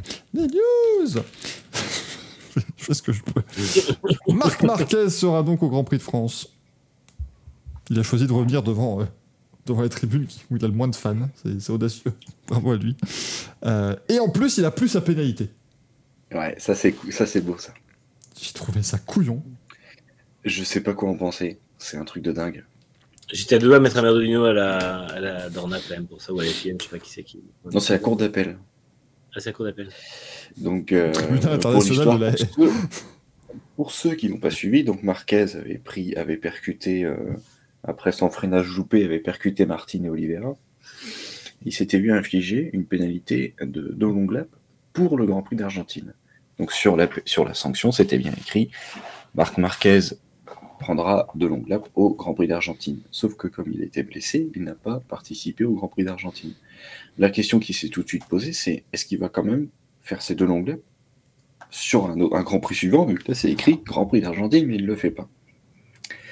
Euh, la, je sais pas si c'est la, FI, la FIM qui avait statué en disant bah, c'est pas grave, comme il il roule pas en Argentine, il fera sa sanction sur le Grand Prix suivant auquel il participera. Mhm.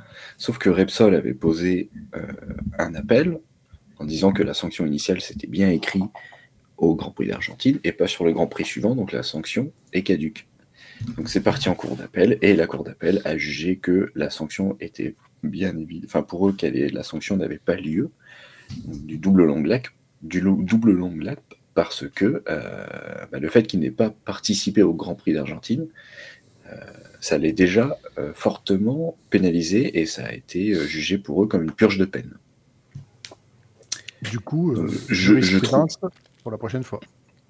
Alors déjà, oui, donc maintenant ça va être des trucs hyper larges en disant bah il aura deux longues laps. Voilà, comme ça au moins. Je pense qu'ils vont, ils vont, ils iront pas plus loin au niveau des, des, des termes. Après, Repsol a joué le jeu. hein. C'est écrit Grand Prix d'Argentine.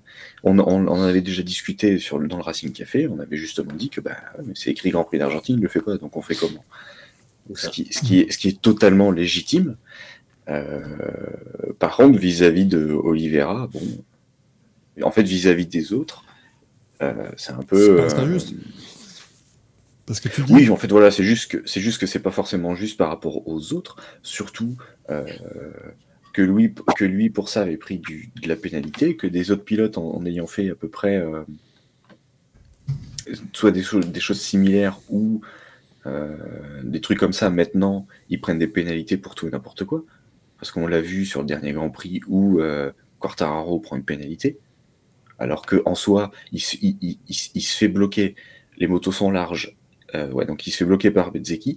Sa roue avant touche sa roue arrière, il tombe, il prend une pénalité. Marquez, il loupe son freinage, il arrive comme un bourrin et percute les autres. En touchant Martin, ça désarçonne. En soi, j'ai pas envie de dire que c'est similaire, mais on n'est pas loin. C'est au, deuxième, là, là c'était au deuxième tour. Voilà, c'est ça, ça arrive, un excès d'engagement, blablabla, tout ce qui en suit. Mais ça veut dire que donc Marquez n'est pas pénalisé sur le papier et les autres l'ont été en Espagne. Donc en soi, vis-à-vis des autres pilotes, c'est pas forcément euh, correct.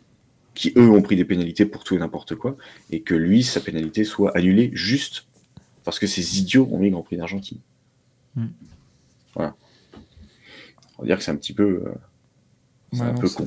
C'est compliqué de lancer. C'est c'est. Ils auraient pu, eh, ils auraient pu faire comme Yannone. Hein. Le mec, il va se plaindre, et bah, deux longues laps, bon, bah, t'en auras quatre. T'auras Voilà. 4, voilà. tu sais quoi, il fait combien de tours le Grand Prix de France? 22 Bah, te fera 22 longues laps. Voilà, tu m'emmerdes pas. et puis, c'est ton circuit il sera plus long, et puis voilà, tu ne feras pas chier.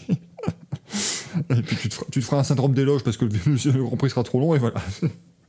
Ça te fera les pieds.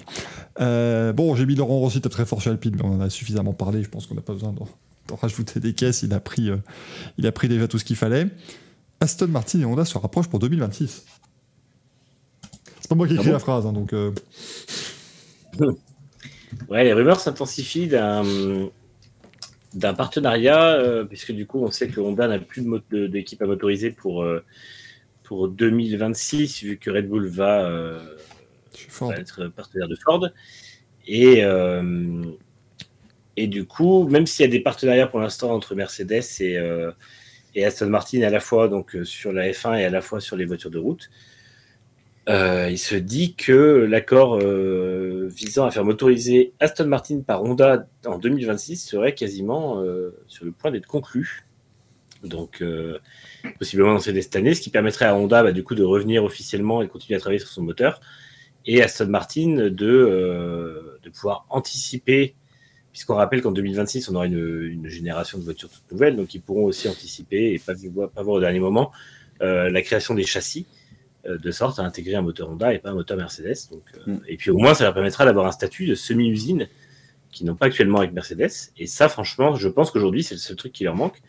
Et, et si McLaren laisse passer les, le possibilité d'avoir un contrat avec Honda et euh, que Aston Martin récupère le truc, vraiment, McLaren a chié dans la colle parce que euh, Honda, c'était le choix évident pour, devenir, redevenir une, équipe euh, semi-officielle presque officiel. Et bien joué Aston Martin, c'est le cas, parce qu'encore une fois, ça montre que le, Laurence Stroll fait exactement tout ce qu'il faut pour, faire de son équipe une vraie sommité de la F1.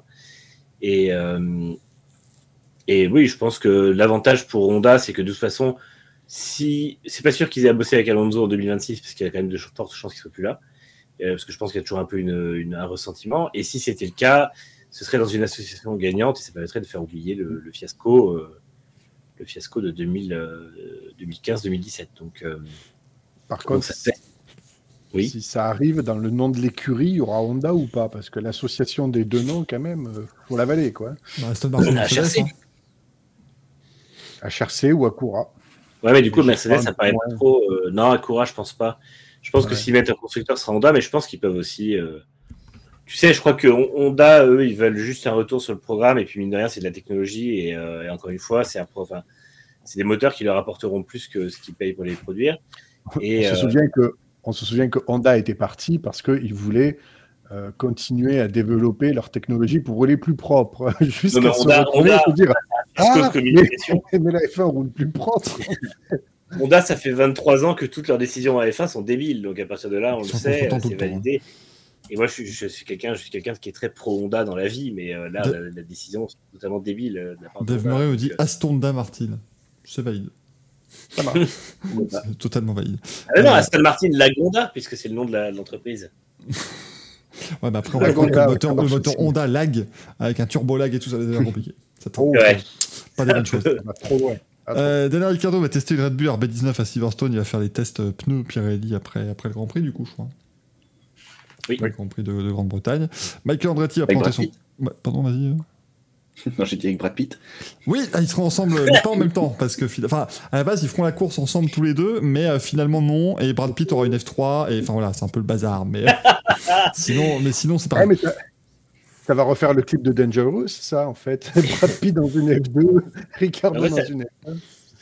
C'est un peu comme les manifs, c'est soit selon Will Buxton, soit selon la police. Donc, euh, tu vois, c'est- C'est compliqué. c'est différent au niveau des sources. Brad Pitt va, va être le nouvel équipier de Lewis Hamilton selon, euh, selon Will Buxton et euh, va en fait piloter un karting selon la police. Quoi. Donc, c'est un peu- La vérité se situe forcément entre les deux, mais à quel niveau on ne sait pas trop. Euh... Ah, Fatih Punk qui dit bonsoir, j'arrive très tard, mais je me remettrai la VOD demain en travaillant parce que je veux tout entendre. Bah, tu as bien raison, et en plus, on a dit Eh que ben, des on a- trucs euh, pertinents. On va parler de foot. On a quand même être à 75 ou 80% sport auto ce soir. On a parlé de foot et d'Eurovision. Voilà. C'est vraiment, c'est- si Ah vous oui, voulez regarder, euh, n'hésitez pas, quoi. C'est le. c'est- C'est la bonne émission. Euh, Michael Andretti va nous présenter son projet fidèle d'équipe de F1 ce mois-ci. Il a bien choisi son mois quand même. hein. Tu sais, c'est Indy 500, mais non, focalisons-nous sur la F1, c'est bien. Et, euh, et Christian Horner a dit qu'il manquait de place dans le paddock et dans la pit lane. J'adore. c'est- Il y a, y a Ouais, F1, Christian- il y a qu'en F1 que tu peux pas mettre 12 voitures. C'est c'est 12, 12 équipes. Non, en plus, Christian Horner, là où il m'énerve, c'est que l'argument euh, de l'argent est entendable. Je veux dire, on peut comprendre que une dilution de, de, d'une 11e équipe qui, qui, qui réduise leur part, on peut comprendre que ça les gave. Mais tu peux pas dire les paddocks sont trop petits. Un, la F1 fait, fait faire des travaux au circuit pour que les paddocks soient plus grands. Et deux, la période où Christian Horner était déjà là, en 2012, il y avait 24 voitures. Alors je veux bien Mhm. croire que HRC et Caterham et Marussia prenaient pas beaucoup de place et que. Horner a oublié Ah oui, pardon, HRT. euh, prenaient pas beaucoup de place et que Horner a oublié jusqu'à leur existence. Mais au bout d'un moment, il y avait quand même 24 voitures, donc il faut. euh, je, je- je- c'est dommage parce que je trouvais que cette année, il était plutôt bon sur, sur être de bonne foi pour euh, ce qu'il disait. Mais là, euh, Il dévisse. Ouais, il retourne dans ses travers. La coupe. Oui, oui, oui, merci, j'attendais, voilà, je voulais pas la faire parce que je l'avais déjà fait tout à l'heure, ça, mais ça, ça passe.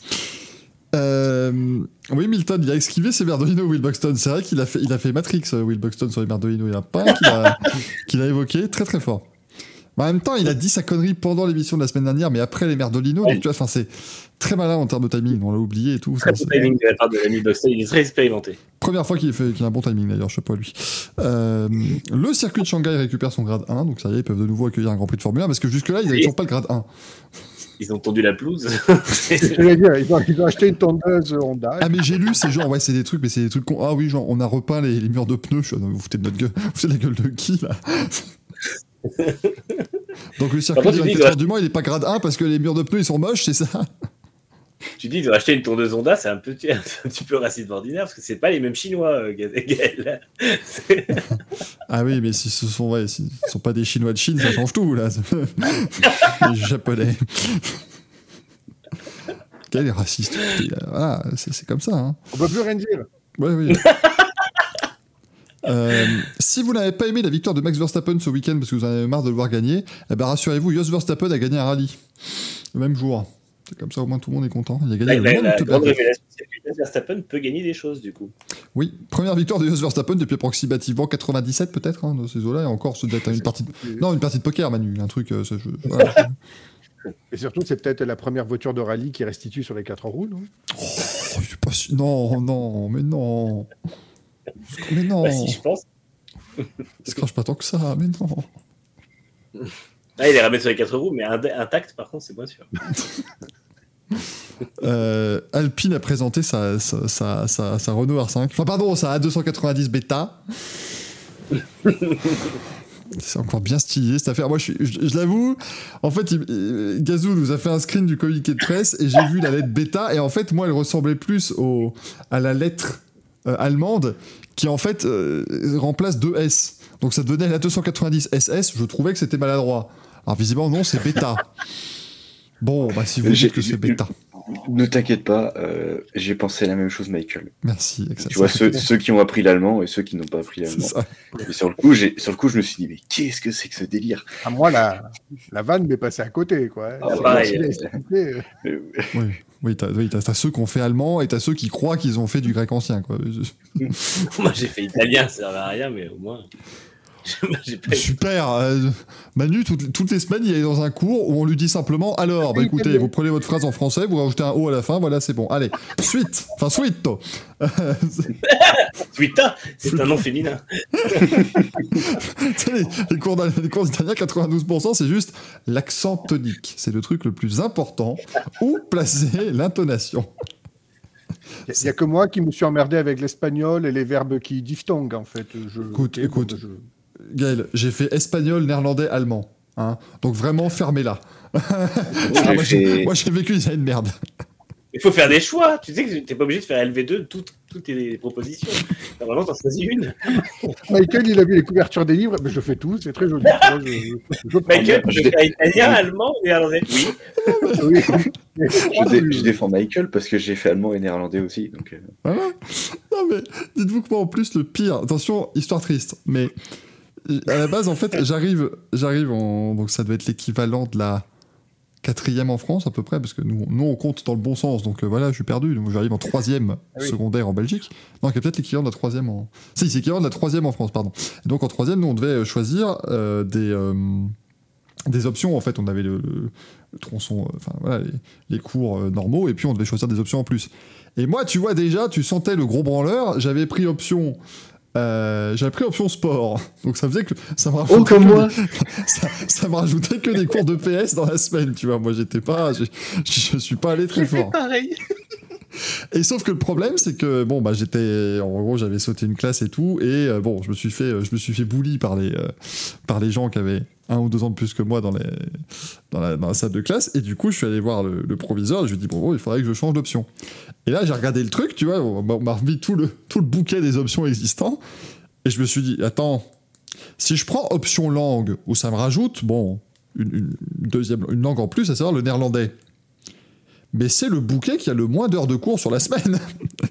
Et du coup, j'ai tranquillement fini mes secondaires en faisant option langue, où tu vas genre, ah c'est bien, il parle plusieurs langues et tout, alors que j'en ai juste rien à foutre, je voulais pas bosser. je voulais être le moins possible en cours, et donc voilà, j'ai pris 30 heures de cours sur la semaine.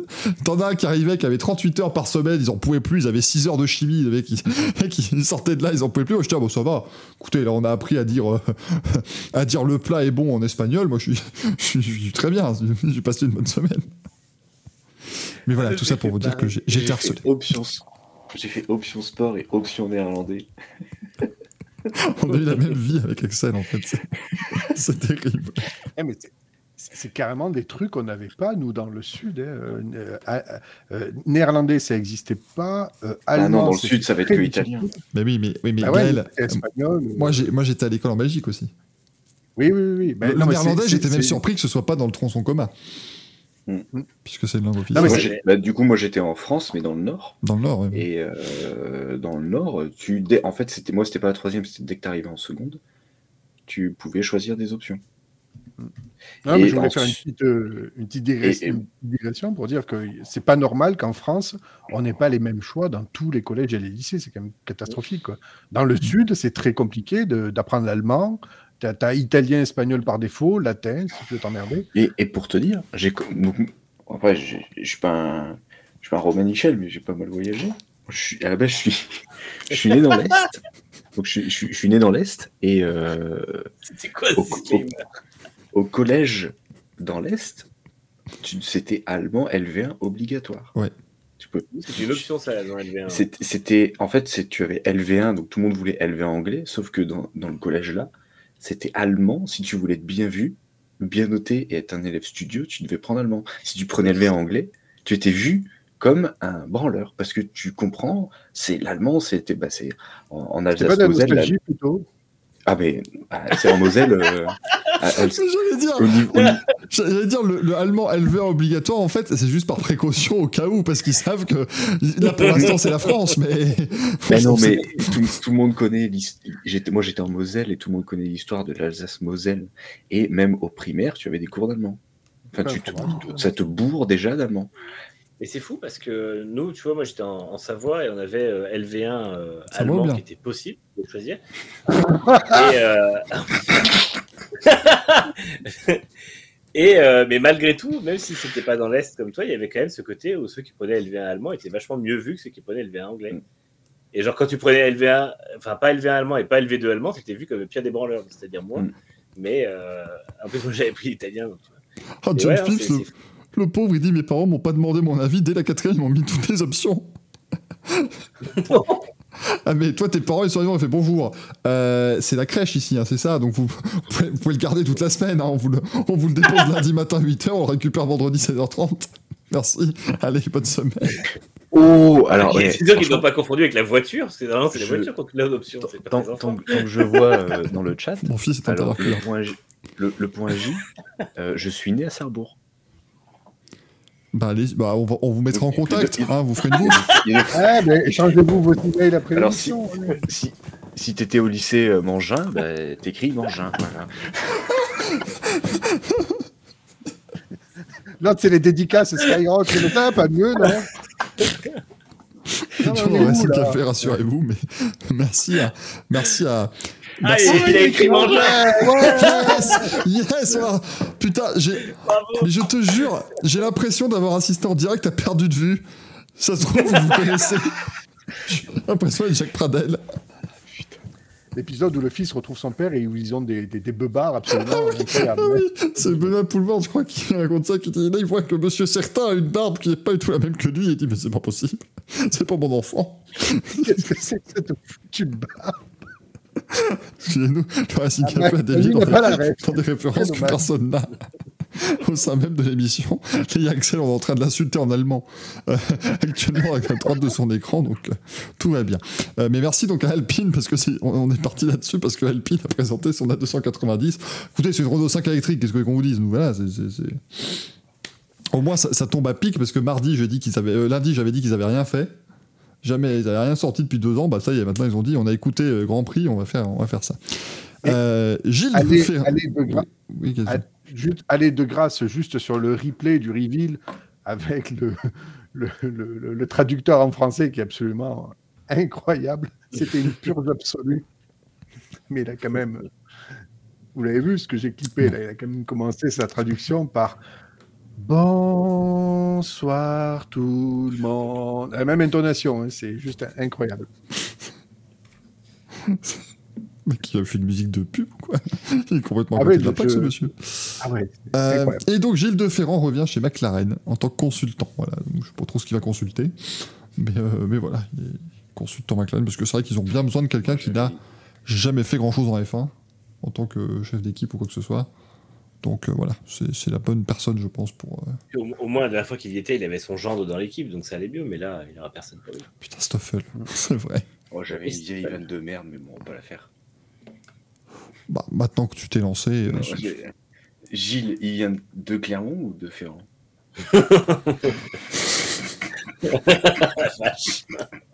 Et là t'as le mec qui répond premier degré, eh ben, il est né à Paris, il vient de, il vient de Paris. Donc ni l'un ni l'autre. Oui, Voilà pour les news. C'était beau, hein, c'était, c'était grandiose. Ça n'a duré que 47 minutes à parler notamment de, de- d'études et de, et de du coup. Ils, ont, ils, savent d'où ils viennent, c'est beau. Bravo Sarbo. Vous. Euh, le courrier des viewers, j'appuie sur le bouton, il n'y a pas de jingle parce que voilà, hein, les jingles c'est surfait. Première question qui nous vient de Rallye 50 qui nous dit pourquoi l'Italie a droit à deux grands prix alors que d'autres pays se battent juste pour en avoir un? Hey Voilà. J'allais dire money, money, money. On a une question de Pierre Sobre. Super. Alors, super. Je suis désolé, non Peter Sober, Axel, Peter Sober. Oh, euh, C'était mieux quand tu l'avais pas, je, je, je- je- je conçois. Et il nous dit bonsoir. Au début des années 80, notamment en 82, certaines Formule 1 n'avaient pas d'aileron avant. Comment tenait-elle la route? Avec l'effet de sol. C'était, euh, c'est un peu comme les fins actuelles où les- les- l'aileron avant est assez anecdotique, même s'il fait un peu plus d'effet, mais il y avait tellement d'effets de sol. Et en fait, c'était avec les les concepts des jupes, en gros, qui étaient une espèce de carrosserie autour qui venait pro- provoquer encore plus de, de succion, en gros, sur la route, en plus de, de l'intérieur. Et, euh, et ça faisait qu'il n'y avait pas besoin d'aileron. Techniquement, l'aileron arrière était. Ma meilleure imitation, je. Excusez-moi, mais en bas à droite, il y avait un épisode de C'est pas sorcier. C'est le, c'est la, la moins bonne explication des jupes en F1 que j'ai vue de ma vie. Si, c'est pour dire qu'elle elle le traînait au sol et ça s'adaptait en fonction de la. Voilà, tout simplement. Mais Gazou. Comme ça, c'est c'est comme ça les jupes en F1, c'est- c'est- c'était vertical. Ah oui, mais c'était le châssis, c'était la jupe, et elle monte, elle descend, voilà. Ah Ouais, oui, si tu veux, allez. La jupe, elle est sur le côté du châssis. Ah oui. Voilà, comme ça. Et alors, les équipes les moins richement dotées, celles qui faisaient le nombre sur la grille, euh, les jupes latérales se terminaient non pas par des patins, mais des espèces de caoutchouc qui euh, étaient euh, détériorés en même pas 10 tours. C'était absolument incroyable et c'était surtout très dangereux parce que l'effet de sol, pour le coup, marchait beaucoup moins bien et l'air s'évacuait sur les côtés. Et vous vous, vous doutez bien que dans les virages, ça tenait bien moins le pavé. C'était vraiment dangereux pour les équipes les, les- les plus chichement dotées. Et globalement, les voitures étaient très dangereuses puisqu'elles allaient très vite en virage pour l'époque. Et que dès qu'il y avait un problème sur la jupe, que ce soit un, dégât ou un problème de, de- de coulissement, euh, la voiture en fait ne provoquait plus cet appui. Les pilotes ne savaient pas que la voiture ne provoquait plus cet appui, passaient à la même vitesse et se crachaient. Et il y a eu plusieurs accidents euh, très graves euh, liés à ça notamment. Et je crois d'ailleurs que l'accident de Patrick euh, jupe. était hein. un problème de, ouais, c'est un problème de jupe alpha. Augustin Pain de Cannes qui nous demande. C'est, c'est Agustin Canapido, notre préféré. Ah. qui nous dit Est-ce que Théo Pourchère, Isaac Adjar, Victor Martins et Clément Novalak ont une chance de passer en F1 dans le futur à moyen ou long terme? Alors Novalak, je dirais non déjà, parce que je trouve Mais que je ne pense pas. ça me paraît un peu, un peu faible. Après, euh, bah, Pourchère, euh, oui, pourquoi pas. Victor Martins aussi, il est surtout plus rapide. Le problème, il est toujours pareil, ça va être considération euh, des académies dans lesquelles ils sont et opportunité euh, dans les écuries, et toujours pareil, être au bon endroit au bon moment, ce qui n'est pas simple, et en plus, entre guillemets, dans la courbe de progression qui veut que euh, on, reste, par exemple, une année ou deux en F2, puis s'ouvrir, se voir ouvrir les portes de la F1, euh, c'est quand même pas si évident que ça, parce que là, par exemple, euh, bon, pour Pourchère, idéalement, il faudrait qu'il arrive en F1 l'an prochain. C'est compliqué. Euh, pour Adjar et Martens, euh, on va dire 2025, c'est euh, un peu plus ouvert, mais c'est pas si évident que ça. Donc c'est très compliqué. Pour Cher, j'ai peur que 2025 soit déjà trop tard.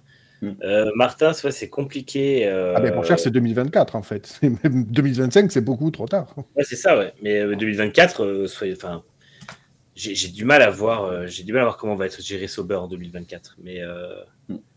ça me paraît. Après, Bottas, Ça m'étonnerait que Bottas pète un câble et s'en aille. hein, C'est Bah, c'est surtout que même s'il se casse, ça veut dire que tu te retrouves avec Zou. Alors je sais pas s'il peut euh, tenir la baraque. Ça m'a l'air quand même assez compliqué. La voiture est assez compliquée quand même.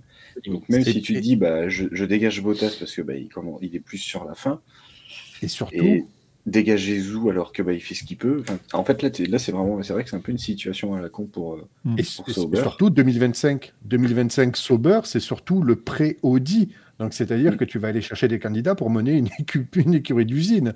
Donc, tu Mm. peux mettre sur la liste des Norris, euh, tu peux mettre des, des Carlos Sainz, pourquoi pas, tu peux mettre ce que tu veux, mais sûrement pas pour cher ou, ou autre. hein. Pour Cher peut bénéficier justement de la volonté de Sauber de dire on part du principe que 2024 serait une année de transition et on décide de voir si pour Cher à le niveau, puisqu'après tout il est dans leur académie, donc euh, Mm. ils vont peut-être avoir aussi envie de, de tester pour Cher et de dire on lui donne une saison F1, s'il fait des bons résultats, on le prolonge en 2025, aux côtés du nouveau leader de l'équipe, qui sera un Norris, un Sainz ou peu importe, et, euh, et on voit s'il est capable justement en tant que pilote développé par Sauber de devenir pilote Audi, parce que mine de rien pour eux c'est une super réussite. Et entre guillemets, ça justifierait une académie qui pour l'instant n'a servi à rien. Mm. Donc, euh, c'est pas con non plus, et c'est sa chance. Maintenant, ça va dépendre énormément de ses résultats en F2, parce que clairement, s'il n'est pas champion, je pense qu'ils iront pas le chercher. Et euh, alors pour l'instant, il y a peut-être du championnat, tant mieux, mais euh, il y a beaucoup de taf quand même.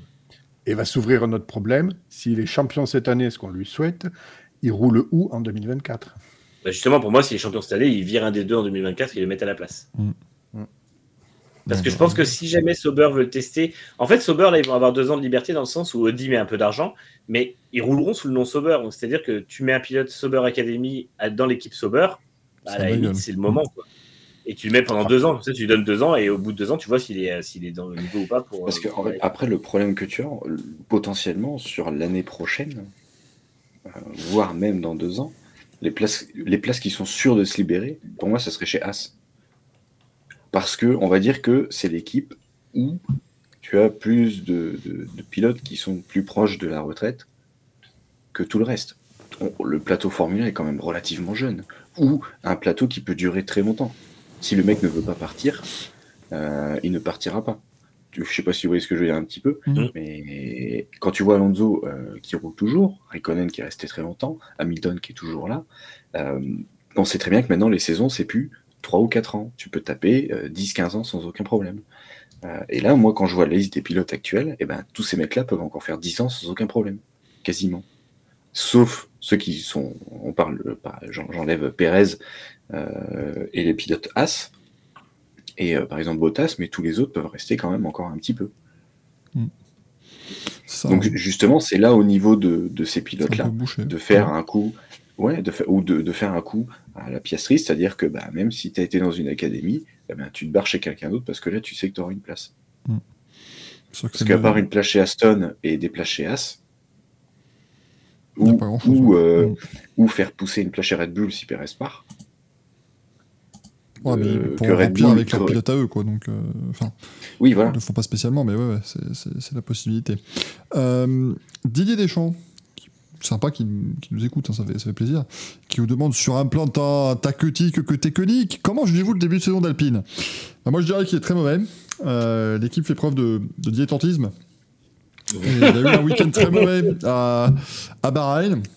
Et à Bakou, c'était pas- Donc, Bahreïn, tu n'as pas du tout aimé Bahreïn. Et, J'ai pas du tout aimé Bahreïn et à Bakou c'était encore pire. Donc, euh, donc voilà. Et c'est la faute d'Otmar. Donc, euh. Voilà.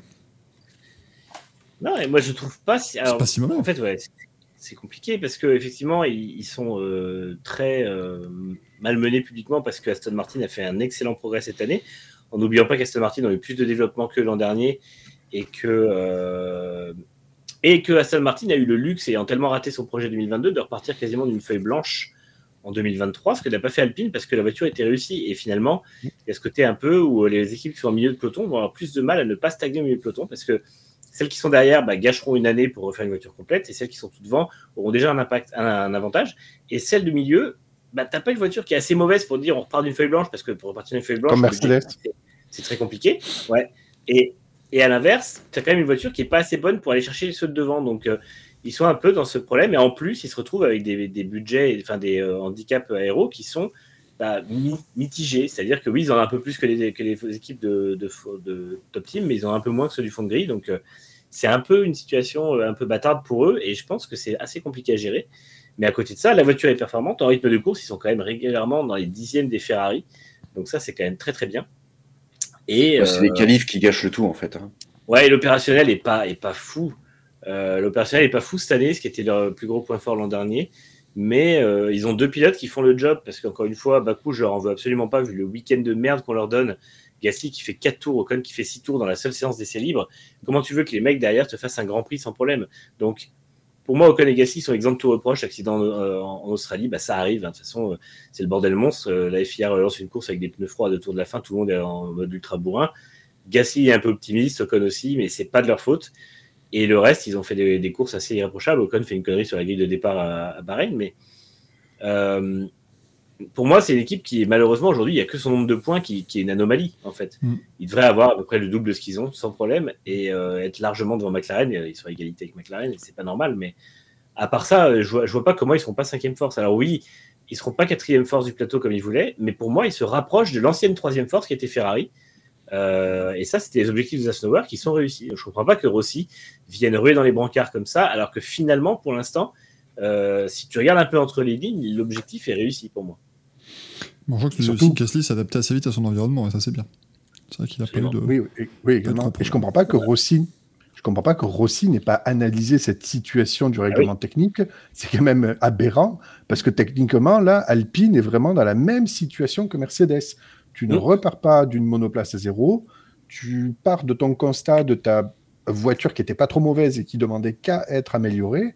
Mais bon, effectivement, tu as Aston Martin qui bénéficie de beaucoup plus de CFD. Je comprends même pas que Rossi ne fasse même pas ça. cette analyse. Et en plus, d'autant plus, il abuse, c'est que l'an dernier, les évolutions apportées à la 522 sont géniales. Quand ils amènent les pontons creusés à Silverstone et quand ils ramènent euh, tout l'ensemble fond plat revu pour la fin de saison, je sais plus si à Suzuka ou, euh, euh, ou juste après, la voiture fonctionne vraiment mieux. À Austin, ils se qualifient devant les Mercedes. Et là, cette année, à Melbourne, ils roulaient plus vite que les Ferrari en course. Donc, au bout d'un moment, les résultats sont quand même là. Alors, c'est vrai que c'est en filigrane et c'est sûr que c'est frustrant de voir l'équipe qui qui ne qui met pas un pied devant l'autre cette année, alors que pourtant il y a le potentiel pour faire plus. Mais en tant que PDG, il aurait dû analyser ça. Et c'est pour ça que je suis persuadé qu'il est. D'où le merdolino, c'est que pour moi, il, a, il a juste pris un gros coup de pression et il a totalement paniqué, craqué. Et la seule chose qu'il a décidé de faire, c'était d'être d'être toxique avec son équipe et de tout leur rejeter dessus. Et c'est dégueulasse parce que c'est des gens qui bossent H24 pour que l'équipe évolue. Euh, et en fait, c'est un peu chiant. Enfin, je vais finir après, je finir rapidement parce que je, je prends beaucoup de temps, mais je trouve que les gens sont ultra durs avec Alpine. Alors oui, Aston Martin a fait mieux, mais comme tu dis, ils avaient beaucoup plus de CFD. Et surtout, c'est une équipe qui fonctionne très bien. Ils sont, alors, la com était pas géniale de la part de Habitbull, mais Habitbull était sous pression d'un conseil d'administration qui voulait se débarrasser à tout prix du programme F1. Il était obligé de leur faire des promesses pendant trois ans. Et ça, c'était pas une, c'était pas lui qui le voulait. C'était soit ils avaient des promesses de résultats, soit le projet était arrêté euh, en fin d'année euh, d'un claquement de doigts. Et donc, Alors, Habit- détestait la F1. Et à côté de ça, Heureusement, il s'est fait la malle. euh, Vas-y, fini, fini, fini. euh, Ouais, le- obligé. Gon détestait la F1 et Clotilde Delbos qui l'a remplacé était encore pire à ce sujet. Et, euh, et, et du coup, euh, Habitbull a quand même réussi à refaire travailler ensemble Enstone et Viri qui étaient devenus quasiment des entités ennemies. Euh, et ensuite, Zafnauer fait un super boulot dans l'opérationnel depuis deux ans. Donc euh, oui, Aston Martin a fait mieux, mais il y a des raisons à ça. Et à côté de ça, Alpine est dans, son, dans, son, dans ses résultats puisqu'il se rapproche des top teams. Factuellement, ils sont beaucoup plus près cette année des top teams que l'an dernier. Et l'an dernier, ils étaient beaucoup plus près en performance des top teams que l'année d'avant. Donc, pour moi, les objectifs sont remplis. Et on a enfin une question de Jean-Martin de la Poutre. Ça n'a pas rapport avec le sport auto, mais il était à Miami ce week-end apparemment. Juan Martin Del Potro, le, tennisman. On me dit quel est pour vous le plus grand pilote de NASCAR de l'histoire? Et votre top 5. Top 5, je vais pas le faire parce que ils sont, ils sont trop. À peu près 300 000 pilotes de NASCAR. hein. Le meilleur, Dale Earnhardt. Moi, je mettrais un top 4 personnel. Ce serait les trois plus grands palmarès que sont Earnhardt, Petty et Johnson. Et je mettrais Jeff Gordon, que, mais c'est un peu, il y a un peu d'affect parce que c'était le pilote qui dominait et qui était vraiment genre pilote de fou quand je quand j'ai commencé à suivre. Et en même temps, euh, je trouve que dans les pilotes qui ont eu un peu moins de titres que les trois euh, du sommet, c'est quand même un de ceux qui s'est le plus distingué par une carrière de fou euh, tout au long de, enfin pendant à peu près 15-20 ans. Kazoo, il a pas d'avis. Ah, moi, j'en ai pas. hein. Ah oui, Moi, je rajoute ça, je les- savais bien. hein, tu remarqueras que j'ai pas demandé. Là, il y a pas eu de... Je rajoute les frères, la- les, oui, Flash McQueen, je rajoute les frères Labonti, les frères Labonti, euh, Marc Martin et Jeremy Mayfield, allez hop. Pourquoi De toute façon, il a, il a sorti des noms qu'il avait sur NASCAR 98. hein. Là, il n'y a, pas- il y a pas de. C'est ça. A- qui a dû gagner quelque chose comme 4 courses dans sa carrière. Euh. Et on rappelle que si vous, si vous voulez savoir le, qui est le plus grand pilote du featuring NASCAR MMA, c'est Ross Chastain par contre. Avec une patate. Mais alors, hein, extraordinaire. Et, euh, et sa capacité à faire du wall riding aussi, hein, qui était sous-estimée. J'ai vu les trois plus gros palmarès et je voulais savoir votre avis sur qui était le plus grand selon vous ou 10 Hamilton. Bah après, honnêtement, euh, des trois, le, factuellement, c'est Johnson le meilleur des trois. Parce que. Enfin, déjà, je vais être méchant. C'est Johnson ou Earnhardt parce que Richard Petty, si t'enlèves les. Les, les magouilles de la NASCAR, il a jamais 7 titres et 200 victoires. Donc, euh, déjà, tu. Surtout les victoires, il n'y en a pas autant si jamais. c'est- C'est-à-dire que le mec, il venait, t'avais la voiture qui était homologuée pour faire 700 chevaux, bon voilà, il y. Alors, 980, bah c'est bien, bravo Richard, t'as réussi à bien... C'est c'est bien, t'as bien, t'as bien travaillé sur le moteur, c'est cool.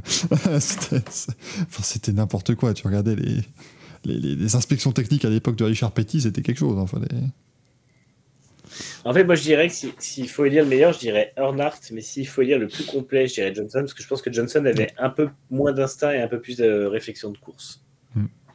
Mais en art, rien que pour ses exploits sur, euh, sur Super Speedway, moi je reste... euh, Le, le mec, Ouais. globalement, réussissait à, à faire d'une loterie un truc euh, prévisible parce qu'il était meilleur que les autres, quoi. Donc, Mm. euh, c'est c'est assez, euh, c'est assez fort. Voilà, messieurs, pour ce Racing Café. Ça se voit que depuis 10 minutes, je suis littéralement décédé, moi, ou, ou j'arrive à faire illusion parce que c'est. Je, Non, ça allait. je mets plus un pied devant l'autre. hein, là. Alors là, c'est. Ah, là, je me suis garé bas côté, machin, monté, monté au sommet, je dois attendre la descente. hein. Oh la vache, là, je. Pas que l'émission soit inintéressante, hein, mais. ouh. J'avais peur, j'avais peur de te faire chier avec mon analyse alpine. Ah non, elle était très, très intéressante, mais là, ça me. Waouh, j'étais. On a, on, a, on a coupé le live, là, c'est du off ou comment ça se passe? Ah non, mais les, les- les gens Non, les gens, ont le droit de savoir. Voilà. Parce que comme ça, ça évite à ce qu'il y ait un connard qui mette Ah bah Michael, il a pas l'air très enthousiaste. Bah non, parce que je suis le premier à le dire. Voilà, je suis le connard. Donc, euh, comme ça, voilà. Je vous devance. je devance le chat, donc voilà. euh, voilà, hein, j'ai fait, un- fait un dab de joie. Euh, le droit de savoir, Charles Villeneuve. Donc ça nous ramène toujours à la Formule 1, euh, bien sûr. Charles Villeneuve, c'est comme Julien Leclerc, c'est ça, c'est pareil, c'est mauvais prénom, mais. Ben. ah non, c'est une vraie personne. C'est une vraie personne, c'est une vraie personne qui présentait le droit de savoir sur TF1 très très tard le soir, par contre. On avait le droit de savoir, mais uniquement à partir de minuit 40 à peu près, tu vois. T'avais 2% de la population française qui avait le droit de savoir, le reste, il y avait le droit de dormir si tu veux, c'était pas pareil. Euh, merci d'avoir été là. Ah, si, ouais. non, non, euh, ah si, si, bah si, t'as commencé ta vanne, elle est pourrie, euh. Non, non, c'était pas une vanne, c'était. Qui a présenté 52 à la une C'était pas Charles Villeneuve Ah non, c'était. Euh, Jean-Claude Darcy. Non? Ou J'en sais rien. Possible. J'ai je... lâché Jean-Claude Darcy, mais j'en connais. J'ai jamais. 52 minutes non. à la une? 52 à la une, c'est quoi hein? 52 à la une, c'était les anciens 90 minutes enquête. Jean Bertolino mais attends, ça c'est des prix Non. quoi. C'est des- prix- qu'on toutes les semaines, ça les Bertolino. C'est pas vrai. Jean Bertolino. Ah bah faut qu'on la mette dans les, faut qu'on l'invite dans l'émission. hein. Le, le Merdolino du jour vous est présenté par Jean Bertolino, c'est extraordinaire. Je ne sais pas Eh. du tout qui est cette personne. Bonne intervention de Gazou. 87 ans, il n'est pas décédé en plus. Ah, Donc, euh, plus, bah, par contre, si on- il faut l'avoir dans les prochaines émissions. Quoi. C'est- On va pas, on peut pas il prévoir dans il 15 faut ans. Ça va, ça. Mais je, mais je ne connaissais pas du tout cette personne. Alors là, aucune idée de qui est cette. Je connaissais, je connaissais pas l'émission, ce qui prouve que Gazou est légèrement plus vieux que nous, tu vois. Oui, ça s'appelle Ouais, 52 sur la une, en fait, apparemment. Oui, 52 sur la une. Du Et 7 c'était avril. Du 7 avril 88 au 27 juin 2001. Ah bah si, non, j'aurais dû savoir, parce qu'effectivement, en 2001, j'avais, j'avais l'âge, comme on dit. Non mais je me rappelle pas du tout C'était les, émission. c'était les enquêtes de rue, style 90 minutes enquête, les conneries comme ça, quoi. Ouais, alors, la musique du générique composée par le roumain Vassil Sirli est restée dans la mémoire par sa mélodie facilement reconnaissable, mais également très riche et porteuse de sens. Là, là, j'ai l'impression qu'il il décrit les dossiers de l'écran, hein. témoignant d'un métissage culturel dont il est souvent question dans cette émission. À la fin du générique, on peut lire une citation attribuée à Voltaire Plus les hommes sont éclairés, plus ils seront libres. Attends, c'est c'est un communiqué de presse, là, que tu Tout, tout ça pour poursuivre avec Dans les rues de Damary-Lélis, le trafic fait rage. Rodéo urbain, drogue et prostituée, le Ah non, quotidien non, non. de la PJ. De... Enfin, c'est bon, quoi. Non, non, à, à- à l'époque, ça volait des magnétoscopes, hein, c'est tout. hein. Oui, c'était, c'était un petit peu. Ah, s'ils continuent à voler des magnétoscopes, ils sont un peu cons, parce que ça vaut plus grand chose. Oh, méfie-toi, ça pourrait revenir. Ouais. Ce serait con que ça revienne, mais oui, c'est, pas. C'est pas, c'est, c'est pas Il y a VHS revient, c'est vrai que la disquette revient aussi, mais alors qui va mettre un méga 44 sur, sur un support physique, tu vois? C'est pas- Même les jingles des, le jingle des Merdolino ne rentrerait pas sur une disquette. Donc, c'est vous dire. euh, Oh, c'est- terrible, ils sont obligés de faire deux fichiers. voilà. J'ai fait mon. On prend un manche, on prend un manche, on prend des. Couilles, ça fait la manche à couilles. Ah, c'est bon, c'est- on a mis, on a eu tout le générique. Avec le bruit du lait. Et le bruit du lait. Ou sinon, sur, sur un laser disque. Hop, tu sors, tu retournes. Hop là Bah, moi, sur un vinyle, allons-y. Hein, voilà, tac, la face A, on prend un manche, la face B, on prend les couilles, voilà, on prend. c'est- c'est- extrêmement bien. Je vais vous dire à quel point je suis vieux. Je suis allé au bac avec des disquettes parce que tous mes dossiers de, de mon oral de commerce étaient stockés sur des disquettes. Ah ouais. Ça vous donne un petit peu le niveau. Quoi. Là, en même temps, c'est à peu près la période où j'enregistrais des MP3 sur des disquettes. Et genre, c'était un MP3 égale 3 disquettes, mais c'était comme ça. Bring me to life d'Evanescence. Genre- ouais, c'est c'est des chansons de Muse, mais c'était pareil. C'était C'est la même chose, hein, là, franchement, il n'y a pas trop de. Pas trop de différence finalement. Là, rassurez-vous, hein, on a coupé le live, hein, on, on leur a pas dit au revoir, mais on a, on a coupé, hein, vous en faites pas, là, c'est entre nous. Merci d'avoir suivi le Racing Café ce soir quand même. Vous étiez très très nombreux. Si on prend les deux lives, vous êtes encore 130, donc c'est très bien, parce qu'il est 23h43, euh, il faut aller se coucher maintenant. Euh, merci d'avoir été là, rassurez-vous, on revient jeudi prochain. voilà, on reprend euh, les, les bonnes habitudes, il n'y a pas toutes les semaines de l'Eurovision, ne vous en faites pas. Ça On va en parlera d'Eurovision jeudi prochain. Bien sûr, dans le résultat du week-end, évidemment. On fera complète.